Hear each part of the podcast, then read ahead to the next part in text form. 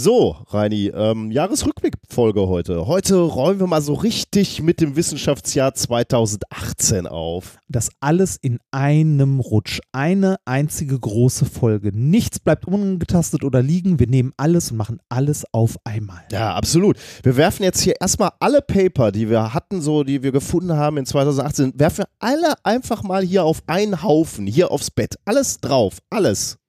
Und dann nehmen wir jedes Paper einzeln in die Hand, gucken drauf und schauen mal, welches Gefühl es uns vermittelt. Und wenn es uns glücklich macht, dann kommt es in die Sendung. Ah, oh, hier, äh, schau mal hier, das Paper, die Hayabusa-Landung. Ah, oh, this paper sparks joy. Und wenn wir uns entschieden haben, welche Paper uns glücklich machen, dann bekommt jedes Paper einen festen Platz in der Sendung zugewiesen. Von den anderen verabschieden wir uns in Dankbarkeit. Vielen Dank, ihr lieben Paper und Studien aus 2018. Und schließlich wird alles ordentlich verstaut und abgeheftet. If, if, you, if you base medicine on, on science, you cure people. If you base the design of planes on science, they fly. Um, if you base the design of rockets on science, they reach the moon. It works. Bitches. Methodisch inkorrekt Folge 136 vom 22.01.2018, direkt von den Aufräumarbeiten der Wissenschaften. Mit mir heute wieder meine Glücklichkeit, Reinhard Remfort. Ich ruhe in mir. Das Deswegen sagst du nicht. Ich, ich, bin, ich bin ja so oft umgezogen. Ich äh, habe dieses, äh, dieses Aufräumen, also ich bin ja in kurzer Zeit relativ häufig umgezogen und in der Zeit äh, habe ich dieses Aufräumen also gelernt, weil ich äh, Sachen in Kisten gepackt und nie wieder ausgepackt habe und irgendwann einfach nicht mehr mit umgezogen habe, beziehungsweise mich von sehr, sehr vielen Sachen getrennt habe. Und äh, das äh, häufige Umziehen in kurzer Zeit hat mir äh, beim Ausmisten richtig gut geholfen und irgendwann bis an einem Punkt, wo du sagst so, ich brauche das alles nicht. Das hilft. Lass mich noch eben sagen, dass ich die KonMari-Methode der Wissenschaft bin, Nikolas Wörl. Glück auf. Aufräumen ist wirklich so eine Sache. Ne? Das war ähm, Marie Kondo, äh, die wir hier gerade in ähm, im, im Intro verarbeitet haben. Ein für, für mich Phänomen, wir haben gerade schon mal kurz drüber gesprochen, für mich ein Phänomen, was erst gerade durch die Netflix-Serie in mein Leben getreten ist, aber du kanntest offensichtlich das Buch schon. Genau, ich kannte das Buch, äh, das mir halt, in, äh, ich stöber ja gerne durch Buchläden, wenn ich irgendwie in der Innenstadt bin und gerade nichts zu tun habe und das ist mir schon mehrfach begegnet und ich habe mich halt auch mit, mit Aufräumen und mit äh, in, den, in dem letzten Jahr oder in den letzten zwei Jahren, wo ich so häufig umgezogen bin, mit so einem, also mit dem Prinzip vom Minimalismus beschäftigt, weil ich das sehr ansprechend finde. Ach, echt? Man, man, kann, man kann das übertreiben, finde ich, mit Minimalismus, aber ich bin ein riesengroßer Freund davon, Sachen, die man nicht braucht, ähm, halt wegzugeben. Ich, äh, ich bin da auch, äh, weiß nicht, mir, mir tut das nicht weh, dann auch Sachen zu verschenken. Also ich habe zum Beispiel äh, bei einem meiner Umzüge meine Plattensammlung, die war jetzt nicht so umfangreich, es waren lass es mal 30 Platten gewesen sein, aber ein paar dabei, die ich wirklich mochte und so, hatte mein Plattenspieler, konnte die selten benutzen, weil der Kater sehr großes Interesse an einer drehenden Scheibe hatte. Und äh, selbst wenn der, wenn der halt zu war, der Plattenspieler, hat er sich halt da drauf gesetzt und dann hat die Platte halt häufiger so.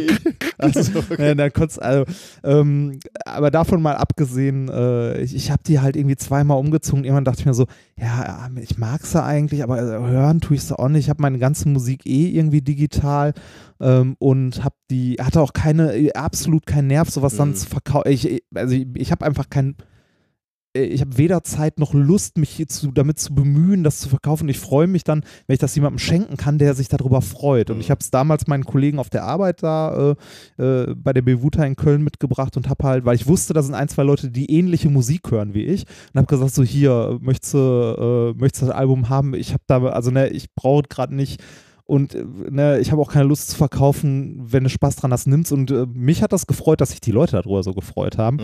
Und ich bin durch das viele Umziehen dann irgendwann wirklich an den Punkt gekommen, wo ich jetzt nicht so extremen Minimalismus äh, habe oder so, aber ich äh, überlege mir immer sehr gut, ob ich, äh, also ob ich neue Sachen anschaffe in irgendeiner Art, also ob ich einen neuen Gegenstand irgendwo brauche oder ich äh, trenne mich auch gerne, also gerne von Sachen.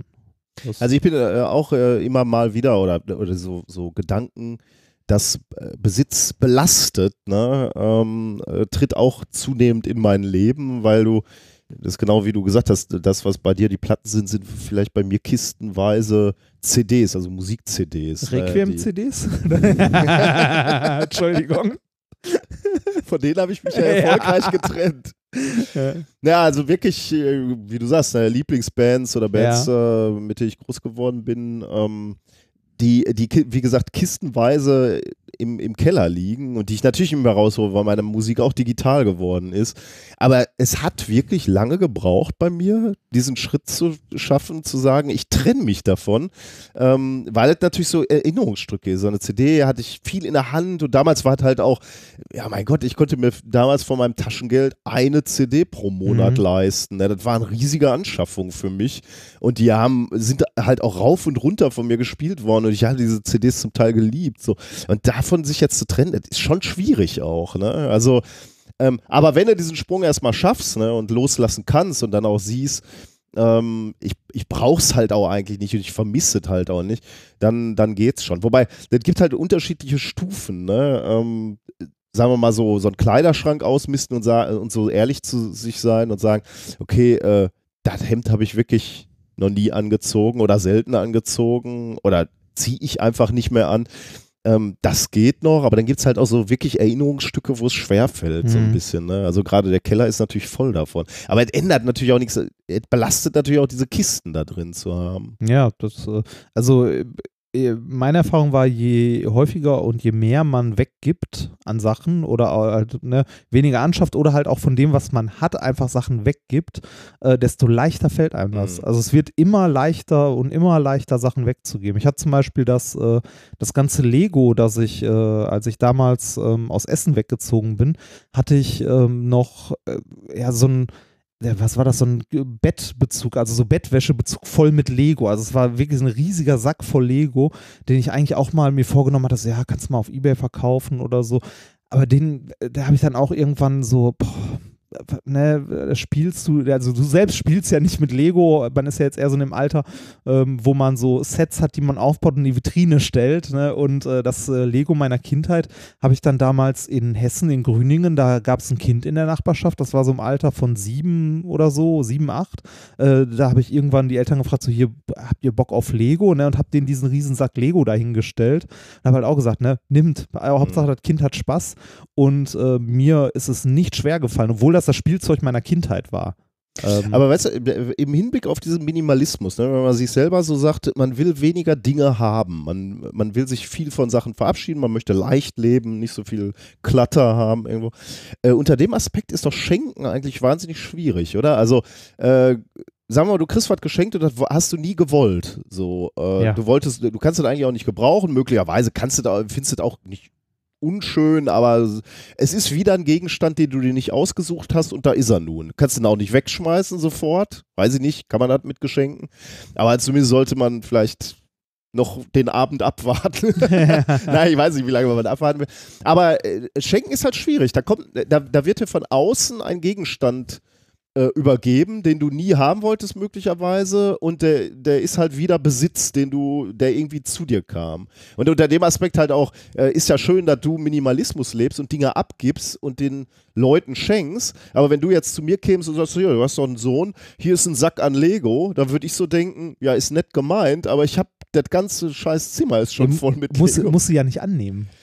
Ja, aber das wäre auch unhöflich, oder? Du kommst nee, mit so einem Lego-Sack und ich sag, komm, nimm dein Nee, nee, das finde ich vollkommen okay. Also, wenn irgendjemand dann sagt, nö, kann ich nicht gebrauchen, dann halt mhm. nicht. Ja, ja, ne? okay, das, das wäre so, auch nur sinnvoll. Ja, also, also, jetzt Geschenke im Sinne von so Geburtstag oder so, dass mir auch ewig nicht mehr passiert, dass mir irgendjemand was geschenkt hat, was ich irgendwie nicht gebrauchen Echt? konnte oder okay. nicht. Also, ist mir lange nicht mehr passiert ähm, weiß nicht, die, also dieses Geschenke zu Geburtstagen, das ist auch weniger geworden, also deutlich weniger, weil ich meine, äh, meine Freunde so aus Essen und so halt auch nicht mehr so mhm. häufig sehe, ist halt dann irgendwie ihr Lebenspartner, der einem was schenkt und äh, wenn wir irgendwas verschenken, sind es häufig irgendwie mehr so Erlebnisse oder mhm. so. Also sowas wie hier, lass uns zu Starlight Express gehen oder wir gehen essen oder was weiß ich nicht was. Und mhm. äh, bei Gegenständen, weiß ich nicht, äh, ich glaube, es ist manchmal sehr leicht, mir was zu schenken, weil ich freue mich über Lego. Ne? Und äh, so ein Lego Brickhead oder so, den ich mir in die Vitrine stellen kann, finde ich halt nett. Mhm. Ne? Das sind so, so Kleinigkeiten. Also ich bin jetzt auch nicht äh, so minimalistisch, dass ich sage, ich, ich brauche nur drei T-Shirts ja, ja, und okay. Äh, ne, so weiter.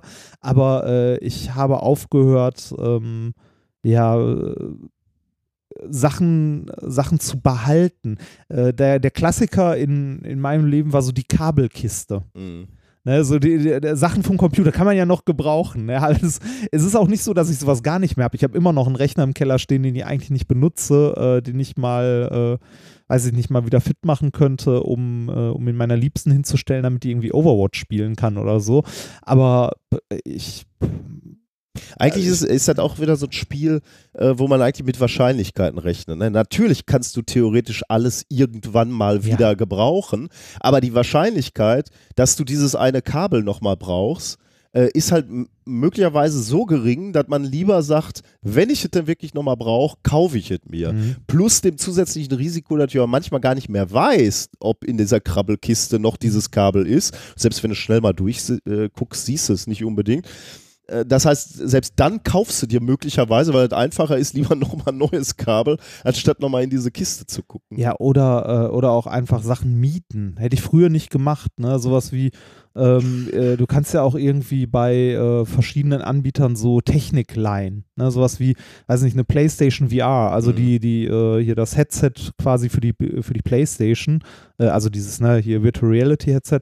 Äh, klar kannst du das für 250 Euro oder im Angebot irgendwo für 200 Euro kaufen, aber du kannst es dir auch genauso gut, wenn du mal ausprobieren willst, irgendwie für 20, 30 Euro mal einen Monat leihen mhm. und danach bist du wahrscheinlich eh damit durch. Mhm. Ne? Und dann hast du es nicht an der Backe hängen oder, äh, weiß ich nicht, Mobilität. Ne? Ich will gar nicht unbedingt ein eigenes, also wenn ich jetzt beispielsweise noch in Köln wohnen würde, in Köln will ich kein eigenes Auto haben. Da stehen irgendwie so Car2Go-Dinger rum, die nimmst du dir, wenn du ein Auto haben willst, ansonsten fährst du mit den Öffis, was du haben willst. Also das ist ja, glaube ich, auch was, was unsere Stadt und unser Leben revolutioniert, wenn wir mal ordentlich autonom fahrende Autos haben. Du willst kein Auto besitzen, du willst äh, das, was du haben möchtest, ist die Dienstleistung von A nach B mhm. zu kommen oder Sachen von A nach B komplett unabhängig von irgendjemandem anderen zu transportieren.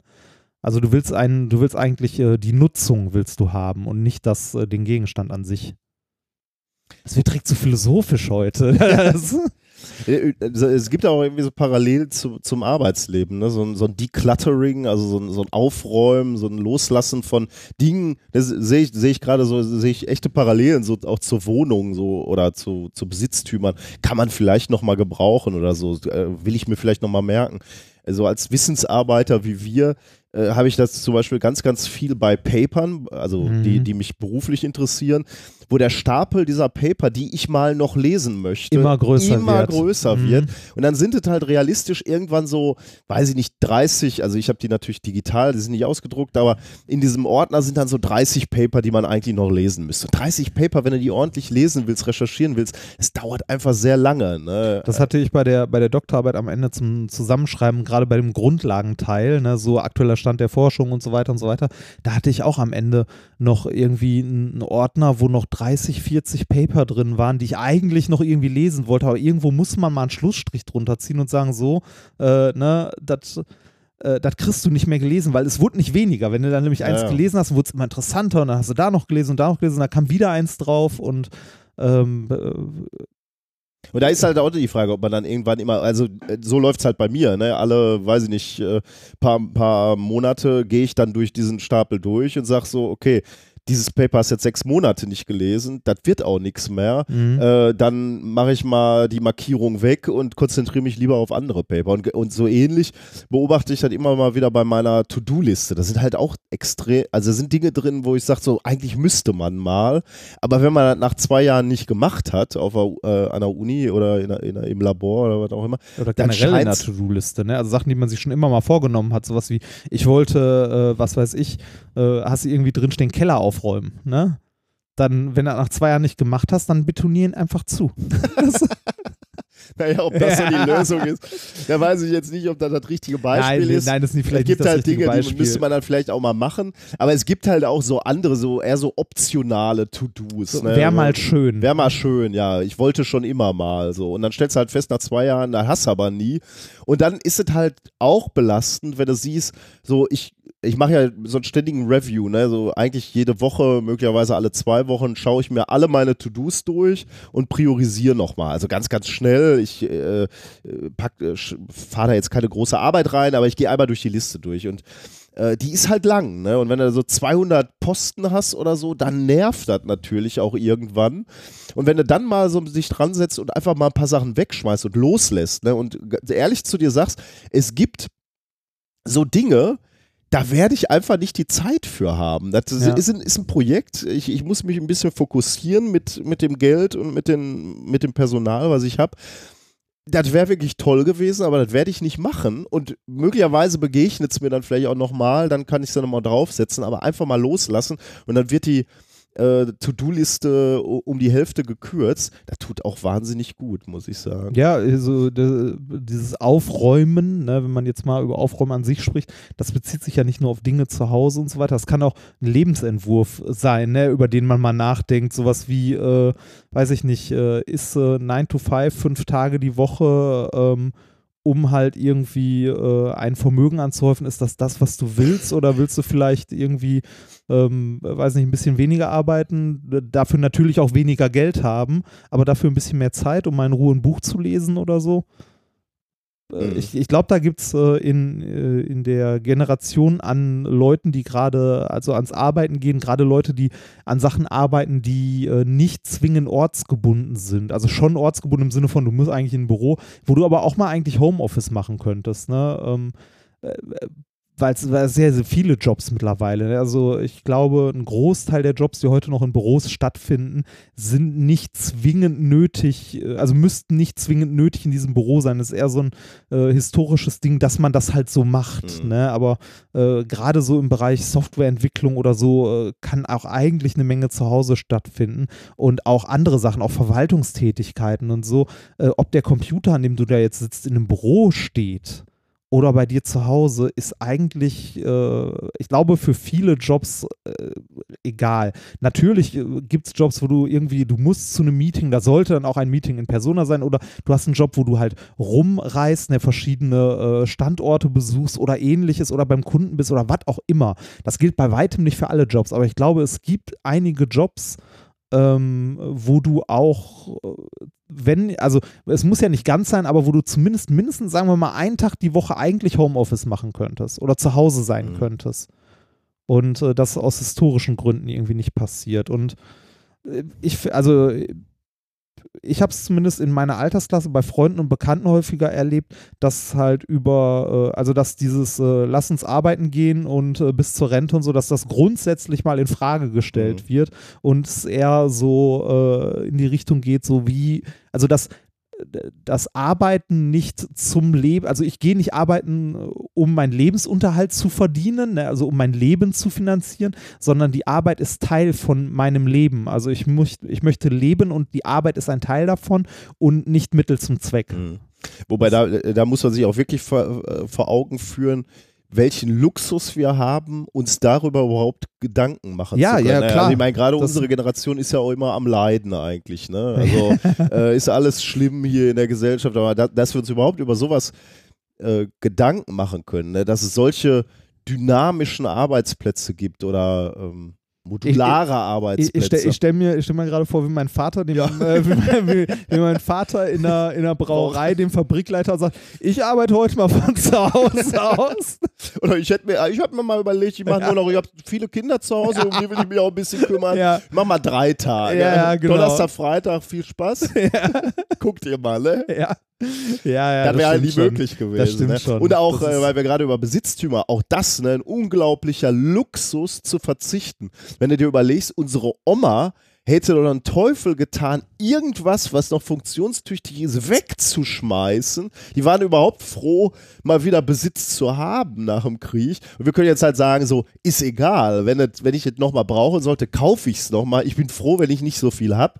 Da muss man schon sich vor Augen führen, über welche äh, ja, ist eine, eine, einerseits Situation Luxus, aber auch so ein bisschen zurückbesinnen darauf, dass, also ich glaube, der, äh, also wenn man es gerade so mit, mit unseren Eltern oder Großeltern vergleicht, dass sich dieses, äh, also das Verhalten be bezüglich Konsum gerade so in den 80ern aber auch mal durch die Decke gegangen ist, ne? Dass das mal wieder so ein bisschen, wobei wahrscheinlich geht es immer noch hoch, nur. Ich glaube anders, ne? Man gibt jetzt ich, ich weiß ehrlich gesagt, ich habe hab nie wirklich Konsum erforscht, aber ich könnte mir vorstellen, dass jetzt Ja, nee, wahrscheinlich nicht mal weniger. Ne? Wahrscheinlich konsumieren wir so viel, also auch äh, quantitativ. Ich hätte, ich, ich hatte jetzt kurz den Gedanken, ob möglicherweise wir weniger, aber qualitativ hochwertigere Sachen äh, konsumieren. Also ich meine, dass wir ein Telefon für 1000 Euro mit uns rumtragen, ist halt eigentlich Irrsinn. Ne? Ja. Ähm, und das ist halt nicht unser einziges technisches Gerät, sondern wenn wir jetzt äh, unterwegs sind auf Tour, haben wir halt jeder noch einen Rechner dabei. Äh, das ist schon irgendwie Wahnsinn. Aber ähm, aber ich glaube, auch dieser Tinef, dieser Kleinzeug, diese, äh, diese kleinen Belohnungen, die man sich so nebenher kauft. ist, ja, wir konsumieren definitiv nicht weniger, Nee, aber, nee. aber ja, ist anders. wahrscheinlich Quatsch, ja. So. Äh, lass, mir, lass mich Marie Kondo noch eben, ich weiß gar nicht, ob wir das jetzt gesagt haben. Haben wir gesagt, da, da gibt es jetzt so eine, so eine Netflix-Serie. Ja, hatten, das- hatten wir, glaube ich, gesagt. Ne?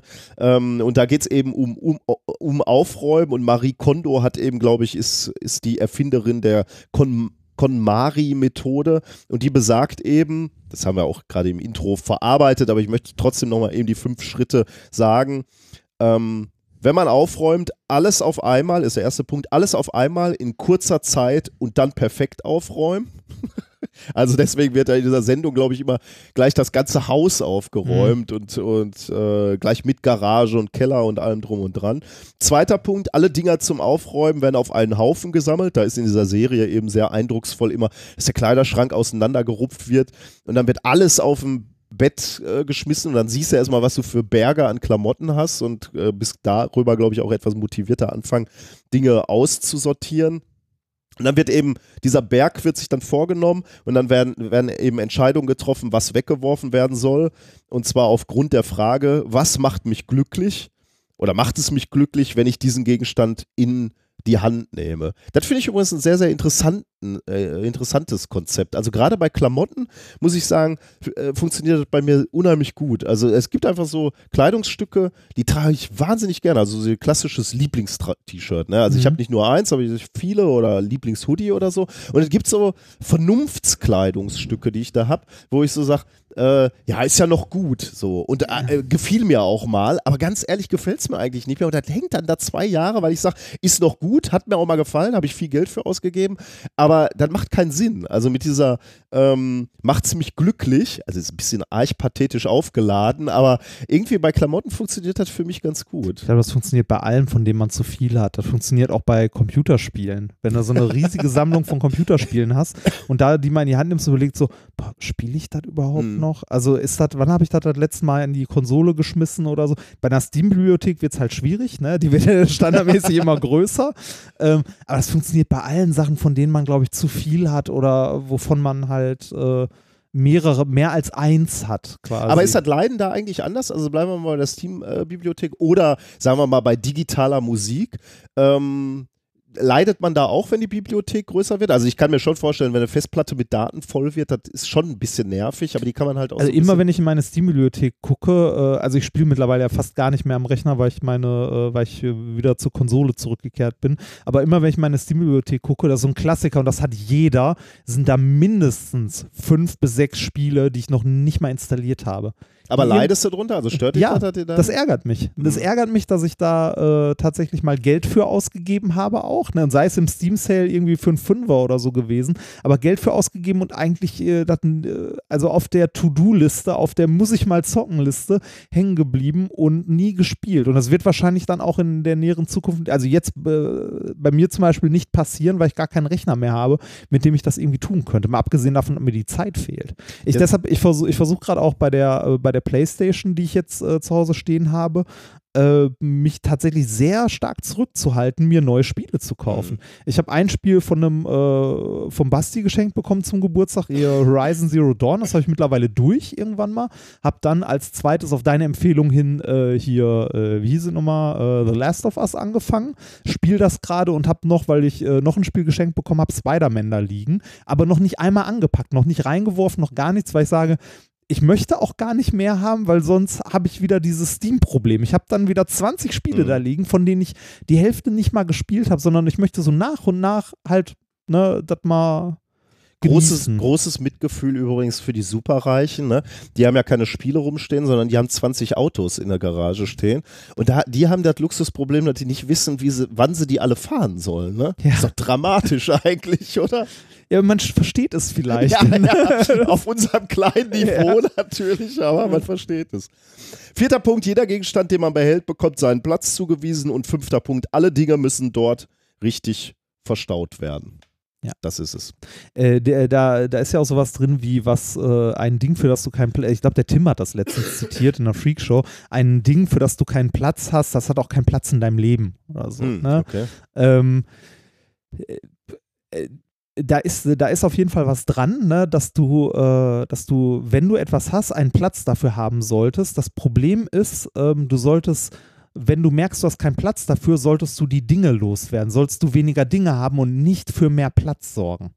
Das ist Mhm. nämlich das, was viele Leute machen. So, ah, ich habe eigentlich gar keinen Platz mehr. Da muss, da hinten wird noch ein Schrank hinpassen. Ne? Also die, die Variante fahren, fahren wir irgendwie, äh, zumindest in unserer Konsumgesellschaft, viel häufiger, Mhm. dass wir ne, ähm, Sachen in den Keller packen. Ne? Eigentlich brauchst du das nicht. Es sei denn, du hast im Keller jetzt wirklich mal Sachen, die, äh, die du einmal im Jahr brauchst, wie die Schneeschaufel für draußen oder so. Ne? Das ist okay. Aber wie viel Kram äh, haben Leute im Keller, den sie irgendwann mal vielleicht brauchen? Und eigentlich, wenn du diesen Platz nicht hättest, hättest du die Sachen vielleicht auch Ja. nicht. Mehr Ja. Platz lädt ein zu mehr Kram. Ja, ist ja auch so ein Prinzip, ne? Also, also sowohl ein zeitliches Prinzip, eine Aufgabe nimmt immer so viel Zeit ein, wie du dafür Zeit reserviert hast. Also wenn du sagst, äh, der Job muss in einer Stunde erledigt sein, dann ist der in einer Stunde erledigt. Vielleicht nicht 100% fertig oder nicht perfekt, aber er ist abgeschlossen. Wenn du für den gleichen Job aber sagst, ich nehme mir jetzt den ganzen Tag Zeit, dann dauert der den ganzen Tag. Ja. Und da muss man halt aufpassen. Und genauso ist es, glaube ich, auch äh, mit den Sachen, ja. Also, Sachen und Raum. unser ne? Keller ist halt auch rappelvoll mit Zeug, Immer, Erinnerungsstücken, immer die wir so. nie brauchen. Äh, du bist ja ein gern gesehener äh, Gast in meinem Haus, aber da, den Keller hast du noch nie Nee, betreten. nee, nee. Ich, ich habe da auch immer noch Zweifel, Theorie, was, ne? da, was da unten wirklich abgeht. so. genau. ja, ähm, wir sind. Es ist eine Präsenzaufnahme, wir Ja. sehen uns beide, aber wir sind nicht etwa äh, bei mir oder wo wir sonst äh, alles schon aufgenommen haben, sondern wir sind in einem Hotel, nämlich wir sind in Hannover. Ähm, es ist nämlich das Wochenende und wir kommen gerade aus Leipzig. Gestern war Freitag und wir hatten in Leipzig den Auftritt unserer Show. Im Haus Leipzig, Im war Haus sehr Leipzig. nett. Ganz toll, 500 Leute, gute Stimmung. Ja. Wir hatten auch richtig Bock, weil wir nämlich einen Monat nicht auf der Bühne standen. Und äh, Das Witzige war, dass wir auf der Bühne standen und kurz vor der Show äh, so Gespräche hatten wie, erinnerst du dich noch an die Reihenfolge, was wann kam? Aber das war nicht schlecht, weil das so ein bisschen Spannung reingebracht hat. Ja, hat auch gut uns. funktioniert. Also ähm, so ein Blick auf die Folien und dann wusste man eigentlich, wir, wir haben ein Experiment vergessen, eins. Ja, ja ein kleines. Ein kleines. Ein Aber nix- kleines. Nichts Wildes. Nichts Wildes. Nichts Oh, macht euch keine. Nee, war auch. Klappt äh, eh nie. ja. Äh, heute sind wir dann nach Hannover gefahren. Also wir waren erst noch beim MDR, haben ein kleines Interview gegeben. Ähm, das wird auch irgendwann versendet und ge geht in die Mediathek. Da sagen wir dann auch nochmal Bescheid. Das war so ein bisschen Meta. Wahrscheinlich kennt ihr das alles schon, was wir da sagen. Äh, aber wer Lust hat, kann da ja da mal reinhören. Ähm, dann sind wir nach Hannover gefahren. Hier nehmen wir heute Abend den Podcast auf und morgen stehen wir hier in Hannover, nämlich auf der Bühne. Morgen Abend. In welchem Haus eigentlich? Weißt du das? Äh, gute Frage, aber das lohnt eh nicht jetzt zu sagen, weil wir die, ah, die Folge, ja danach eh später veröffentlichen. veröffentlichen. Ah, Also können wir sagen, war super. Hannover, Ja, war geiles großartig. Publikum. Hammer. Beste Ja. Publikum, das wir nach Leipzig je hatten. Und dann geht's Montagabend äh, für mich äh, von hier direkt äh, wieder zur Uni. Genau. Und für mich nach Hause. Yay! Aber wir haben natürlich auch Lust für euch eine Sendung aufzunehmen. Nicht zuletzt, weil wir von euch auch viel Feedback kriegen und auch unterstützt werden. Es gibt, gab nämlich auch wieder in der in den letzten zwei Wochen Spender. Ja, ähm, ich weiß gar nicht, ob ich den hier schon mal hatte, ob der wiederkehrend war, aber ich fand ihn so schön. Ein Wiederkehrer. Der, hab en ja, davon haben wir ja mehrere, ne? So, aber äh, ich fand den Verwendungszweck so schön. Hab endlich einen neuen Mobilfunkanbieter. Von dem Glücksgefühl sollt auch ihr etwas haben. Mindestlaufzeit 24 Monate, kennt man ja. fand ich sehr schön. Dauerauftrag an die besten Physiker, die ich kenne. Danke. Naja, Ja, wie viele kennt man so, ne, wenn man nicht gerade selber einer ist? Ja. Ähm, äh, ein paar Euro, damit der Herr Wörl die zweite Staffel von Mars sehen kann. oh, das finde ich aber, das, das war sogar angekündigt. Danke, das freut mich. Das ist sehr Äh, der läuft nämlich noch nicht auf Netflix. Was, Mars? Ja, also äh, wo, wo wir, läuft wir, die Serie? wir hatten ja über, über die erste Staffel hatten wir doch gesprochen. ja, ja, genau. war das so eine, so eine äh, halbwissenschaftliche, äh, Mock Mockumentary oder. äh, genau, irgendwie so, ja. Ja. Ähm, und die läuft jetzt, äh, wurde mir gesagt, muss ich jetzt nochmal nachgucken, HBO oder irgendwie sowas. Also jedenfalls äh, zum Bezahlen. Soll aber wieder einen interessanten Spin haben. Ich freue mich drauf. Okay. Okay. Ähm, Dauerauftrag von einem Freund des Vorgeplänkels. Oh ja, dann Ja, äh, bist ja bitte, die, bitte? Der ist ja heute gut bedient Ja. worden. Äh, für mehr Homöopathie, wer heilt, hat Recht. Und um den Remford von den Schienen und Straßen zu bekommen, bitte bleibt zu Hause. ja. ähm, Insert, erkältet der Herr, wie ich höre. Ja, ich, Ähm, äh, sorry, ich versuche schon ja, immer ja, weg, nein, wegzuhusten. Ich bin tatsächlich ein bisschen erkältet. Ähm, insert amusing purpose here to be mentioned in the show. Sorry für Hallo? den falschen Account. Das war einer der letzten, die auf das alt, auf das falsche Konto Ah. uns Geld gespendet haben. Das äh, und ähm, äh, zwei Stück noch. Ein sehr schöner, wo ein Spender ist, kann kein zweiter sein. Und ähm, sehr kreativ und sehr schön finde ich 8 Bit pro Monat. ah, cool. Äh, Finde ich eine sehr, sehr schöne Ja. Idee. Das sind, äh, ich glaube, es waren äh, 2,55 Euro. Cool. Ja. Oder Ähm, 2 Euro, nee, 2,56 Euro. Ich weiß, nicht, ich, weiß, Ja, ich, weiß, ich weiß nicht mal, ob er den Nuller mitgezählt Ja, hat ja oder nicht. Frage, das, ja. Aber ja. Okay, äh, schauen wir trotzdem noch äh, auf die letzten zwei Wochen zurück.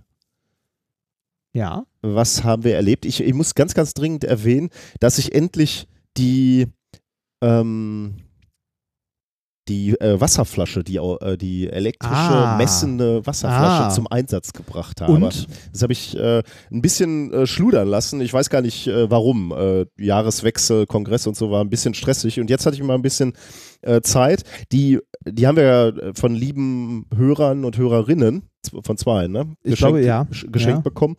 Ähm, leider weiß ich den Namen nicht mehr, weil, der, weil die Geschichte uns so in die Hand gedrückt wurde. In, war das Düsseldorf? Ich weiß Ich weiß gar nicht mehr. Auf jeden Fall irgendwo bei der Tour. Deswegen kann ich euch nicht namentlich erwähnen. Aber es ist die Moikit G1206 Smart Trinkflasche, 700 Milliliter in Grau. Verlinken wir. Verlinken wir mal Die, die, vorsichtshalber. die ist erstaunlich teuer, oder? 80 Ja, Euro. das- Also jetzt wurde uns, glaube ich, mit, ähm, mit, dem Kommentar hier mal ein Shiner-Gadget äh, in die Hand gedrückt. Irgendwie so, ne? Ja. Ich weiß nicht mehr genau. Äh, aber der Teil kostet 80 Ocken. Ich weiß nicht, ich hoffe, ihr habt das irgendwie günstiger bekommen. Ähm, und es ist eben eine Trinkflasche, die messen kann, wie viel ähm, ja, wie viel Flüssigkeit man zu sich nimmt äh, und dann eben auch irgendwie eine Angabe macht auf der Flasche, ähm, wie viel Prozent seines Tagesbedarfs man schon konsumiert hat, äh, zu sich genommen hat. Und dann gibt es eben auch eine App dazu, die kannst du auf dem, ähm, Handy äh, installieren. Ganz grausam, also so ga- ganz viele chinesische Schriftzeichen in der App dann nicht mehr. Dann kann man es äh, erkennen, worum es geht. Aber irgendwie eine ganz komische App. Ähm, und da kann, siehst du dann auch noch, wie du in den letzten Wochen getrunken hast, wie oft du dein Ziel erreicht hast und so. Das klingt alles sehr, sehr gut und sehr gesund, solange da Wasser drin ist. Ja, genau. Ich Wenn- wenn wieder, das, natürlich. Äh, äh, das fällt sonst so ein bisschen in die Kategorie betreutes Trinken, oder? Ich habe äh, ich hab mir natürlich nicht, äh, mich nicht getraut, da irgendwas anderes reinzumachen, außer Wasser. Ähm, es muss auch stilles Wasser sein, glaube ich, weil es sonst zu starken Fehlmessungen kommt. Ah, Ja. Insgesamt gibt es auch ähm, die in den Kommentaren, also ich habe mal bei Amazon geguckt, äh, da schreiben sehr, sehr viele, dass diese Flasche relativ ungenau ist ähm, und, und hohe Abweichungen haben. Ich habe mal nachgeguckt, wie die Flüssigkeitsmenge überhaupt gemessen wird. Ja. Das ist ja gar nicht so Ist da trivial. ein Rädchen ne? drin? Oder? Nee, ähm, also ich habe es nur gelesen. Ich habe jetzt nicht weiter recherchiert, wie es denn genau geht, aber es ist wohl so, dass äh, wenn du, da ist so ein kleiner Strohhalm drin und aus dem trinkst du und wenn du den, das Wasser trinkst, dann muss ja das Wasser, was aus der Flasche rausfließt, ersetzt werden durch Luft. Luft. Und Ah. es gibt also nochmal ein Loch und da wird in diesem Loch wird gemessen, wie viel Luft einströmt. Also Ah. damit bist du halt relativ unabhängig von der Flüssigkeit, die Ja. rausläuft. Du hast halt immer als Referenz Messmedium Luft sozusagen. Ah, Also und jetzt muss man sich vorstellen, warum das total in die Hose geht, wenn da irgendwas mit Kohlensäure genau. drin ist. Ne? Dann, dann trinkst du auf einmal negative Werte. Ja, da funktioniert nichts. Ja, nee, da, da habe ich keine Ahnung, aber ja, da, daran wird es liegen. Ähm, Ja, ich sag mal so, ähm, ich finde es etwas ambivalent. Also trinken ist eine Tätigkeit, wo ich, da sind wir wieder so ein bisschen beim Decluttering Ja. und äh, weniger, das Leben etwas weniger komplex machen.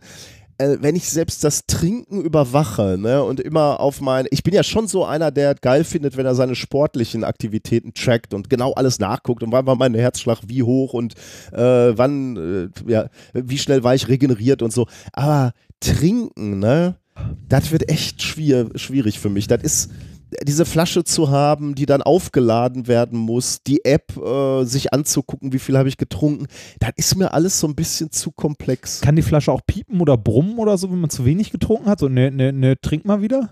Also eine Erinnerung, äh, weiß ich gar nicht, ob ich das in die der App, kann das bestimmt, kann. oder? Und dann wahrscheinlich gleich mit der, mit der Apple Watch ähm, koppeln, damit die eben brummt ne, und sagt, trinken, trinken. Aber will man so gegängelt werden? Will man. Nein, äh, will man nicht. die, die Apple Watch hat ja auch so eine Funktion, ähm, Beweg dich mal wieder. Äh, das auch, das ist auch unglaublich nervig, ja. Äh, vor allem, weil das immer zu so, äh, so, zu so Zeiten kommt, äh, zu unserem Job gehört ja einfach auch mal zwei Stunden sitzen in der Ja. Besprechung oder in Vorlesung. Ähm, und dann die Maßregelung aufstehen, bewegen, finde ich sowas von scheiße. Ja. Ähm, aber da gab es auch die Funktion Atmen, aktives Atmen. Oder ich weiß Aktives. Atmen. Ja, also einfach mal so, äh, kannst du natürlich abstellen, Ja. aber da- du mal so durch, durchatmest. So, äh, Komm mal ist- runter. Genau, ist auch so ein bisschen aus diesem, äh, naja, ich weiß nicht, ich will den Leuten nicht zu nahe treten. Sicherlich sehr sinnvoll zu atmen, Ja, aber äh, da ich hörte davon, ist ein Trend, glaube ich. von so einer App gesagt zu kriegen, dass man äh, jetzt mal bewusst atmen soll, finde ich auch so ein bisschen anstrengend. Und so ist es bei dieser Flasche auch. Ich weiß nicht, ich benutze sie vielleicht noch ein bisschen, aber es könnte sein, dass mir das zu komplex ist. Man könnte damit ja den Konsum anderer Flüssigkeiten tracken, von denen man nicht so viel trinkt. Ich meine, du, ne, du kannst damit, ja, kannst überwachen, wie viel Schnaps du so getrunken hast. Ja, vielleicht. Aber ich bin, ich bin unschlüssig. Ich Ah. weiß nicht. Äh, Ich weiß nur nicht, was man dann mit der Flasche. Ich habe wirklich ein schlechtes Gewissen, weil die so teuer war. ich Ja, frage mich, was man dann damit macht. Also, falls einer ein ganz dringendes Bedürfnis hat, äh, so eine Flasche zu besitzen, möglicherweise rufe ich dann dazu demnächst nochmal auf, dass ich meine hergeben möchte. Dann äh, würden wir die Jetzt sind wir wieder bei Dingen. Dinge übergeben. Ja, gut, aber wenn ich sie nicht nutze und jemand möchte Ja, sie ja, gerne nutzen ja, und braucht die. Ja, Äh, ja, ich möchte äh, eine Sache vorhin anstellen, äh, die mich von der letzten Folge noch ver, äh, ähm, verfolgt hat. Äh, ich habe ja äh, Lob gepriesen, wie früh und gut die Chinesen auf dem Mond waren. Das war natürlich falsch an dieser Stelle. Das habe ich auch nochmal vertwittert, dass es falsch war. Ich habe in die Liste bei Wikipedia geguckt und man sehe mir nach, dass die kleinen Flaggen dort wirklich sehr klein sind. Und äh, es waren natürlich nicht die Chinesen zu, in den 60ern und 70ern auf dem Mond, sondern es waren äh, ja, die Russen ist auch falsch, weil es sind ja nicht die Russen, es war die Sowjetunion, äh, die es heute nicht mehr gibt. Die Fahne äh, begegnet einem auch nicht mehr so häufig und die sieht in äh, klein und gleich, also klein und wenig Auflösung, sieht die der chinesischen doch verdammt ähnlich. Sie ist rot. Sie ist schlicht und einfach rot mit ein bisschen gelbem Gebömmel oben links. Aber Junge, da, da, da auf, auf sowas sind schon Weltkriege ausgebrochen. Ne? Ich weiß. Und weil andere Leute, die es hätten besser wissen müssen, nicht eingeschritten sind. Aber ich habe mich auch sehr geschämt, weil ich mir so sicher Ihr war. fragt mal, wie ich mich geschämt habe. Ich wollte eigentlich nochmal nachhören, ob ich, weil ich dachte, ich wäre kritisch gewesen und hätte gesagt, das kann doch eigentlich gar nicht sein, das kann ich gar nicht glauben. Aber wahrscheinlich Ja. war es nicht so. Aber Ja, äh, peinlich. also nochmal noch, beide, noch, ja. noch mal einmal bitte festgehalten, es war die Sowjetunion mit den ganzen Luna-Ländern und so weiter. genau. Die Chinesen kamen erst viel, viel, viel, viel später. später. Ja. So, das war mir ein, äh, ein Bedürfnis, das wollte ich kurz klarstellen. Ansonsten wollte ich noch erzählen, äh, in den letzten Wochen, ich war im Kino Ach Gott. in Bohemian Rhapsody. Ah, Sehr gut. Hast du den eigentlich schon gesehen? noch nicht, ne. Boah, dann, äh, solange er noch im Kino ist, gehe bitte dringend ins Kino, weil das meiner Meinung nach äh, ein Film ist, den man und ihr auch da draußen, äh, wenn ihr den noch nicht gesehen habt und der noch irgendwo läuft, geht bitte dringend ins Kino, weil das meiner Meinung nach ein Film ist, den man im Kino gesehen haben sollte, wegen der Musik. Hm. Äh, man hat halt zu Hause, wenn man den irgendwie im Fernseher guckt, selten eine entsprechend ähnliche Anlage, also Tonanlage wie im Kino. Und äh, da, äh, weiß nicht, Queen war ja so ein Phänomen, ne?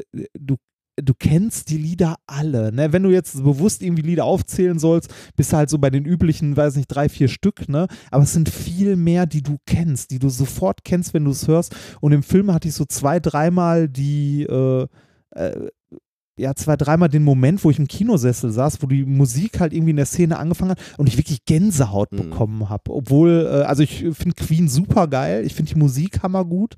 Ähm, ich höre sonst eigentlich eher äh, andere Musik, äh, aber Queen ist geil und die, der Film ist, äh, ich finde, unglaublich toll gemacht. Also Mhm. mir hat der sehr gut gefallen.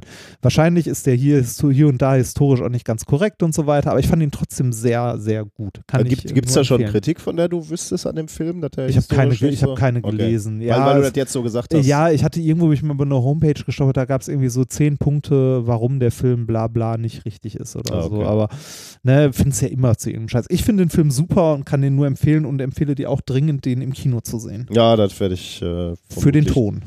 Wenn ich, wenn ich noch Zeit habe. Da, äh, ich äh, mit Queen, also ich finde Queen auch großartig, ne? Große Musik, Freddie Mercury, großer Künstler, aber auch äh, Brian May äh, nebenbei, ne? Ja. äh, der äh, ja mittlerweile Dr. Brian May Ja. ist ne? und Ja. Astrophysiker Ja. ist, das ist ja auch irgendwie geil. Ne? Du warst mal so weltbekannter Rockmusiker und dann ist das halt irgendwie zu Ende und dann denkst du so, ja, was mache ich jetzt? Viel- Könnte viel- ich eigentlich mal meine Doktorarbeit Viel witziger ist, du bist Wissenschaftler und wirst okay. dann weltbekannter Ja, okay, Rockmusiker. das stimmt, Das stimmt, ja. Ja. So rum kann man es auch sehen. ja. Äh, und da waren neulich Bilder, äh, ich weiß nicht, war da äh, hier Thule Ultima oder wie hieß dieser, äh, dieser Himmelskörper, haben wir letzte, Mal, letzte Ah, Folge Ultima Thule. gesprochen. Ultima Thule, genau. Ähm, und da gab da sind Bilder äh, dann, dann erschienen von, mh, darauf wurden wir hingewiesen bei Twitter, äh, dass die ähm, bearbeitet wurden, also es stand an dem Bild unten dran, äh, processed oder ich weiß nicht mehr, wie, wie da stand, also bearbeitet von Dr. Brian May. Und da wurden, wurden wir darauf hingewiesen und da wurde gesagt, ja hier, äh, habt ihr das gesehen? Das ist ja auch ein Gag eigentlich, dass, dass er die Bilder Ja. bearbeitet.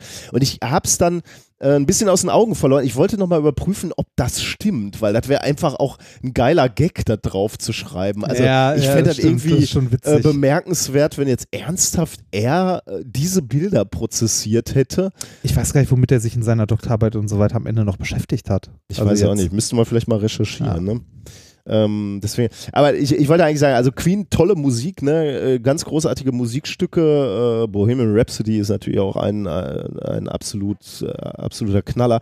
Das Problem, was ich mit Queen habe, ist, dass, dass ich äh, die, die zwei Lieder ähm, äh, We Are the Champion Ja. ähm, kann ich einfach nicht mehr ertragen. Ne? ja. We Are the Champions ist so, so ein Lied, also das fängt ja an, dass einfach jede Fußballmannschaft immer, wenn sie irgendeinen Dorfpokal gewonnen haben, singen mussten. Und dann wurde das einfach auch so äh, bei der, bei der Abi-Feier oder dann einfach nur, weiß ich nicht, also so ganz äh, peinliche Momente, wo Ja. Menschen, die, äh, weiß ich nicht, kaum was erreicht hatten. Ich, ich glaube, ich glaub, es kommt im Film sogar vor, aber es passt da einfach. Also da ist es. Also Ja. mit der Geschichte drumherum passt das, aber so ei- einfach hören ist auch, ja, kann ich verstehen, ist halt tot. Weil Ja, halt ganz oft so Momente sind zum Fremdschämen, wo Leute sich zu Champions deklarieren. Ja, kann ich wirklich nicht mehr äh, kaum noch ertragen irgendwie. Naja, na gut, aber es ist auch nicht so dramatisch. Du hattest gerade schon ähm, ein bisschen mit dem quasi mit den Kommentaren angefangen, weil du natürlich ja, ja, gerade ja, das, gerade wollte, mit, das, mit äh, das war mir ein Bedürfnis. ja, dass, ja, ja, äh, ist, ist, ist schon ja. okay. Aber dann mache ich auch äh, äh, quasi Kommentare, weil wir extrem viel Rückmeldungen ge- bekommen haben zu zwei Dingen eigentlich aus der letzten Sendung. Zum einen zu äh, Bewerbung, da haben wir viele Ja. E-Mails gekriegt, da Ja. können wir vielleicht gleich auch nochmal was zu sagen. Und äh, zu unserer Idee Fairy Dust to Space, Ja, also da gab es ähm, auch sehr viel. dem, dem Ballon. Wir haben ja gesagt, wir wollen einen, einen Wetterballon starten lassen und mit Sensorik aus, oder halt war nur jetzt mal so eine Idee, ob man das auf dem nächsten Camp machen soll.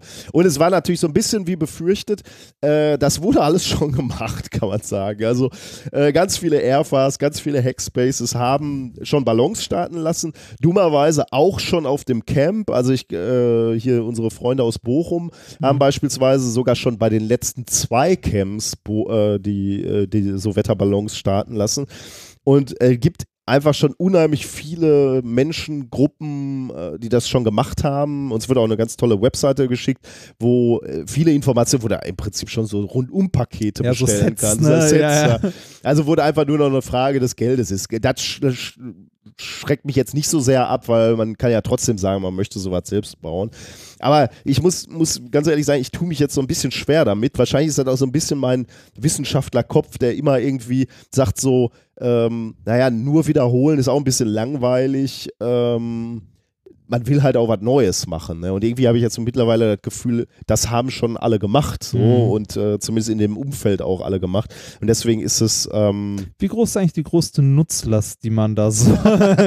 willst du Kinder hochschicken, oder? ähm, ich meine, dass, dass wir beide jetzt oder alle, die da mit, äh, mit beteiligt wären, da viel lernen würden und Spaß dran hätten, ist keine Frage. Aber die Frage ist, ob man das dann noch so weit aufhängen muss. Soll jetzt eigentlich noch nicht heißen, dass das wird nicht machen, äh, aber ich suche in mir noch etwas äh, nach Ideen. So, was könnte. man, man könnte ja so einen stationären Ballon, der irgendwie so 30, 40 Meter hoch schwebt, äh, den man halt noch festhält, machen, wo eben ein großes Schild dran klebt, irgendwie Chaos Camp, so dass man von weitem sehen kann. Da ist das Camp. Hat wissenschaftlich wenig Anspruch, aber wäre sehenswert. Ja, aber ich hätte schon mehr Lust, das Ja, wirklich mal hochzuschicken. Ich Ja. würde gerne diese Bilder machen und, und sehen. Also Wir ich haben, bin, wir haben immer noch die Variante Vakuumkanone mit Überschall. könnten wir auch machen, ja. Also ich suche noch nach Ideen und ich denke da noch drüber nach. Ich äh, habe das noch nicht ganz aufgegeben, weil es eigentlich für mich immer noch ein, ein Traum ist und möglicherweise, wenn, wenn, wenn wir dieses Projekt dann irgendwie hier im äh, Podcast begleiten würden, also auch erzählen, welche Sto äh, Schritte wir machen, welche Überlegungen wir machen, dann hätte es vielleicht in gewisser Weise auch einen Mehrwert, weil eben auch Leute mit uns mitlernen würden. So. Mhm. Also für uns wäre das ja alles neu und, und man würde sich ja Gedanken machen. Ich finde, äh, finde ja allein schon dieses Konzept gut. Ne? Dieser Wetterballon wird ja nicht einfach nur mit Helium gefüllt, fliegt hoch und kommt dann irgendwann runter. Nein, der ist ja so konzipiert, dass der irgendwann auch kontrolliert platzt. Ne? Und unter dem ist eben so ein, so ein Fallschirm, damit der auch noch einigermaßen sanft runterfällt. Ähm, damit du, wenn jetzt, und, und dann hast du halt wirklich auch so ein, so ein konstruktives Problem, ne? Also der darf halt nicht zu früh platzen, weil dann, dann erreicht er natürlich nicht die Höhe oder er darf nicht schleichend Gas verlieren, weil dann platzt er nicht und fliegt halt durch Polen durch bis Ja. nach äh, äh, b- bis äh, nach? Russland und das willst du halt auch nicht, Ja. dann fängst du ihn halt nie wieder ein. Der muss also auch platzen, der darf nicht zu früh platzen, darf nicht zu spät platzen. Also irgendwie super interessant, sich über, über solche Schritte mal Gedanken zu machen. Aber ich weiß eben noch nicht, ob, ob das äh, ausreicht äh, für mich, das äh, zu motivieren. Aber Bock habe ich irgendwie schon.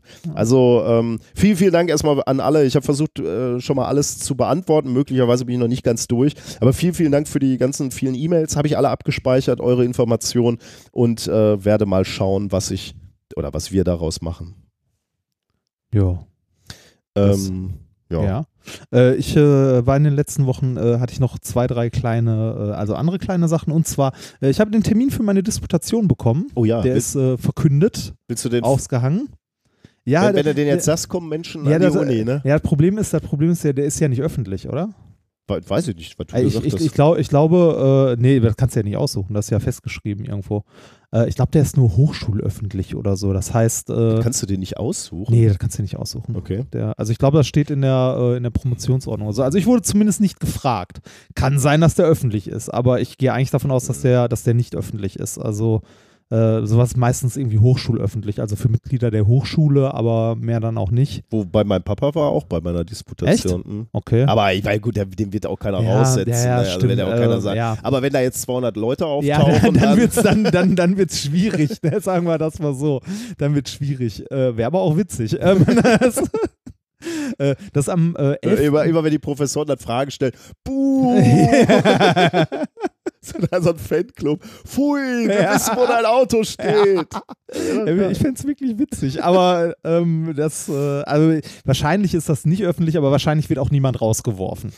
Ne? Ähm, bei, der, bei der Fragenrunde äh, wird ja tatsächlich, da wird der Saal geräumt, da dürfen nur äh, Mitglieder der Promovierendenliste Ja. Du äh, musst da sein. also entweder musst du promoviert haben und drüber Genau, oder du oder musst, du musst, gerade äh, promovieren. Genau, das ist halt der Fragenteil. Bei dem Vortrag davor, der ist, glaube ich, irgendwie so halb öffentlich, weiß ich aber nicht genau. Äh, ist am 11.02., ist mitten in der Woche, äh, ist, glaube ich, ein, Am Montag ist das. ist ein Montag. Mitten genau. in der Woche. ja, ist halt mit, ja, Was? ja Was? es, ist, es ist ein Werktag, es es, ist nicht in am Wochenende. Woche, ja, es nicht ist, mitten in der Woche. kommt drauf an, wo deine Woche anfängt. Ja, wo fängt Ne? denn deine Woche an? Als guter Christ. Nein, Wo- ich weiß es nicht. Das, Deine Woche fängt doch mittwochs nachmittags Äh, an Und ist Donnerstag. Äh, Also es, es, ist nee, es ist tatsächlich so, seitdem ich äh, halt nicht mehr im Labor irgendwie arbeite, sondern mehr so mit, mit Vorträgen, dem Podcast und so einem Kram mache. Äh, also je mehr man selbstständig arbeitet, desto weniger äh, haben Wochentage Bedeutungen. Also äh, Wochenende heißt halt dann auch nicht frei, ne? Das kennst du ja auch. Das, äh, nur weil Sonntag ist, heißt das nicht, dass du nicht arbeitest. Ähm, Sieht man ja jetzt heute Ja, hier. Ne? das- Samstagabend, die anderen sind in Clubs und in Kinos und wir sitzen in einem Hotelzimmer und nehmen Podcast. Ja, auf. also das Wobei das, ist- ja noch. Ja, das, das ist ja. Aber also mir ist das mit der selbstständigen Tätigkeit äh, sehr stark aufgefallen, dass die, also die Tage gehen in so ein Kontinuum über. Also du äh, bist auch sehr häufig in der Situation, dass du nicht weißt, welcher Wochentag ist, weil eh alle Tage irgendwie gleich sind. Also vom, du hast jeden, du hast einen Tag und musst was machen. Ne? Aber du hast doch Struktur dadurch, dass deine Frau morgens äh, das Haus verlässt oder nicht verlässt. Ja, genau, daran merke ich, ob Wochenende ist oder nicht. Jetzt kriegst du den Zorn aller Erwerbstätigen. Ja, weil ich den ganzen Tag zu Hause zum Playstation spiele. Schön wär's. das, naja, nee, es hat alles Vor- und Nachteile. Vorteile, äh, man hat mit sowas wie äh, Amtöffnungszeiten keine Probleme, weil man sich seine Arbeit halt dahin legen kann, wo man will. Nachteil ist, man hat halt auch nie richtig Feierabend. Mhm. Also so richtig, das ist auch blöd. Äh, apropos Amt. Wobei, äh, das geht, geht natürlich auch bei, bei Wissensarbeitern so wie bei mir jetzt, auch wenn ich einen eigentlichen ja, äh, ja, klar. äh, Das, 9-to-5-Job habe, so, so gesehen, ist es natürlich so, dass ich trotzdem, gut, da bin ich natürlich selbst schuld, aber äh, abends erreichbar das hast du, glaube ich, ja, das hast du, glaube ich, bei vielen Jobs. Ja, egal, oder bei so, ganz ne? vielen, ja. Ich meine, hier bei, meine Frau als Lehrerin, äh, die hört halt auch, also äh, gut, da ist es schon fast per Definition, dass du die Arbeit mit nach Hause nimmst Ja, und da korrigierst. Und das ist, glaube ich, auch ganz, ganz schlimm, weil du da eben auch nie schaffst aufzuhören. Ich bin, habe ja wenigstens äh, Es ist ja so, bei bei vielen Jobs am Wochenende hast du halt keine Kollegen, die du anrufen kannst irgendwie oder groß was anderes machen kannst. Äh, wenn du aber irgendwie, äh, wenn du selbstständig tätig bist im Sinne von, dass du irgendwie, was weiß ich, du schreibst zum Beispiel oder produzierst Podcasts oder ähm, was weiß ich, machst sonst was, äh, da ist halt ein Sonntag genauso wie ein Montag. Ne? Also es macht keinen Unterschied, abgesehen davon, dass du nicht einkaufen gehen kannst Mhm. oder so. Ähm, ja, egal. Aber heute, fällt mir gerade auf, wir waren ja heute beim MDR und haben dann Ja. ein Interview gegeben und heute ist Samstag und da war auch nichts los. Ne? Das Ja. ganze Gebäude war Komplett leer.